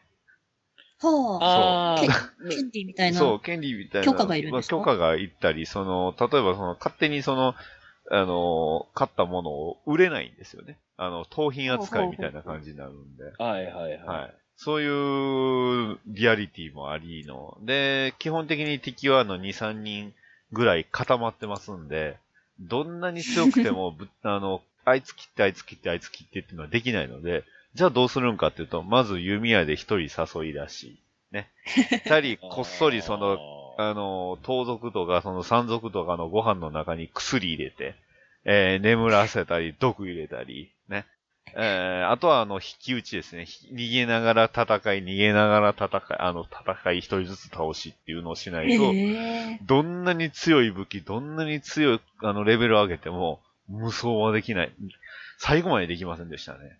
うん。えーだいぶ最終ぐらいになってくると、まあ、要はその、戦いに、プレイヤーが慣れ出すとなんとか、すぐに倒せるかなってのはなるんですけど、ねえ、ななかなか。ででもそのリアルさが非常に面白かったなっていうのと。ああ、でもそうだよね。うんご都合主義的には展開しないんですよね。基本的にプレイヤー弱いので。本当に弱いんで。うん、隠れなきゃいけないし、こっそりせなあかんし。ね。えーもうだって事実上ファンタジーというよりもファンタジーのその元ネタだよね。そうです1400年代のはいロ帝国みたいな話だから、そ、そこで生活をするというか、はい。そういうことなんまだね。あ、ですね。一応、まあ、とある目的があるので、その目的を達成させるというところが、まあ、この話なんですけど、一応ね、うんえー史実にかなり近いし、というか、史実のキャラクターも出てくるんで、あの、実際実在の人物がはい実在の人物も、まあ、名前だけですけど、出てきたりするんで、はい非常にリアルだったのと、あの、実際そのゲームに出てくる場所を Google マップで、まあ、ボヘミアなんですけど、ボヘミア見ると、あの、本当にそのまんまの地図が出てくるんで、あ、すげえな。もうまんまなんだ。はい。で、で敵はこの時代のクマン人っていうね、えー、クマン、まあ、クマン人っていう民族が基本的には敵なので、はいはいはいああ。うんまあ、なかなか、うん、やってると、でも、すごく面白いので、ずーっとやっちゃいますね。まあなんか工夫の凝らしがいがあるはあるんだろうね、そのですね。単純に無双できないとか、うん、ここどうすりゃええかなっていうのをうん、考えがいがあるというかね。そうですね。うんで、まあ、ただ、ちょっとこのゲーム、あの、途中までです。ストーリーは。はいあの、まま完全に、あの、要はその、こうし、まあ、とある宿敵が出てくるんですけど、宿敵を倒してスッキリして終わりっていうゲームではないんで、ああ、はい。すごいなんか、これから戦うんかなと思ったところで、あの、終わりますんで。俺たちの戦いはまだ続くみたいな感じになるんあで。あ。まあまあまあ、その辺はね、あの、まあ、このゲームの今後の売れ行き次第なんかなっていうのはああ、あったのでそういうことだね。はい。ただ、まあ本当に、なんていうんですか、あの、魔法を使ったりとかそういうのは一切ないので、あのね、もしあの小説でね、ナーロッパを書くような人たちは、ぜひこういうのを見てみると本当に参考になると思います。すいません。あ、いえいえ、大丈夫です。はい。そんな、あと、まあ、あの、戦闘の、まあ、シナリオの途中で、あの、実際のその、えー当時の戦争のシーンとかもありますんで、うん、それもなかなか迫力あって面白いです。お逆にでも一人で山賊と戦うよりは、あの、戦戦争でその何人かとみんなで一緒に戦ってる方が割と楽やったりするんで、まあ、あの辺はちょっとリアリティじゃないなとは思ったんですけど、ああ、まあ、まあね。うん、まあまあ、そんなえ、ゲームこれはど、何で遊ぶの？スチーム？あ、えっ、とね、えっ、と、プレイステーション4にも出てますし、あ、そう。はい。プレイステーション4で発売もしてますし、えー、スチームで発売されてますし、あとは DMM ゲームズの方でも、その、あの、あ発売もされてますね。今そんな名前じゃないのかな？わかんないけど。で、ただ全然関係ないんですけど、あの、まあ、僕スチームでやりました。で、え DMM ゲームズかなんかでこう、なんか、このキングダムカムデリバンズ発売記念って言って、なんか、リツイートキャンペーンみたいなのあったんですよね。はいはい。当たったんですよね。でえそう、このゲームが、あの、データ上ですけど、2つあるっていうね。まあ、あの、僕がプレイした時は、あの、日本語がない状態だったんで、あーまあ、あの、まあ、翻訳の元入れてやってたんですけど、まあ日本語版がそのまんま使えたんですけど、あの、セーブデータそのまま使えたのはおもろかったですけどね。すごい。はい。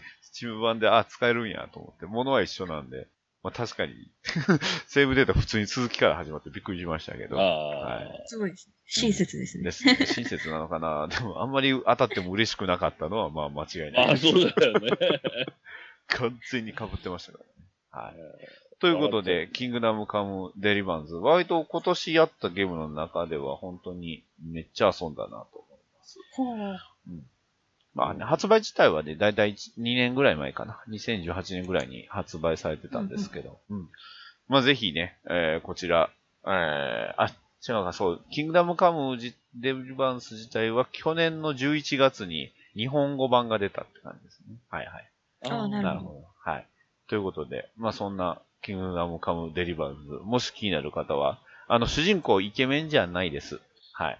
でも、でも、あの、めっちゃあの、最初は憎ったらしいけど、あの、最後の方はすごい仲良くなる、まあちょっと、ボンボンのキャラクターが出てきたり、あとは、めっちゃ、いや、そのキャラめっちゃいいキャラなんですよ。うん。憎めないキャラが出てきたり、あのキャラクターの魅力はすごいいいんで、で。あと、あの、まあ、いろいろね、えー女性とイチャコラもできるゲームではありますんで、結婚までできるかな？結婚式はあげないけど、まあ、あの、恋人にはなったりとかもできるんで、うんえとかね、あの、恩恩人の奥さんにめっちゃあの、アピールしたりとかね。で、えーなんか急に暗転になって、あの、このことは言わないで、みたいな、なるから、うわっと思いながら。はい。その辺ももっと本当はリアルにしたかったっていうのはありましたけど、それすると、あの、はい、あの、発売できないからダメって言われたんで。まあ、そうですね。はいそうですね。そうそうそう。というね、あの、そんなリアルさを追求しました。ね、そんな、キングダムカムデリバンズ。気になった方はぜひプレイしていただければと思います。はい。後編へ続く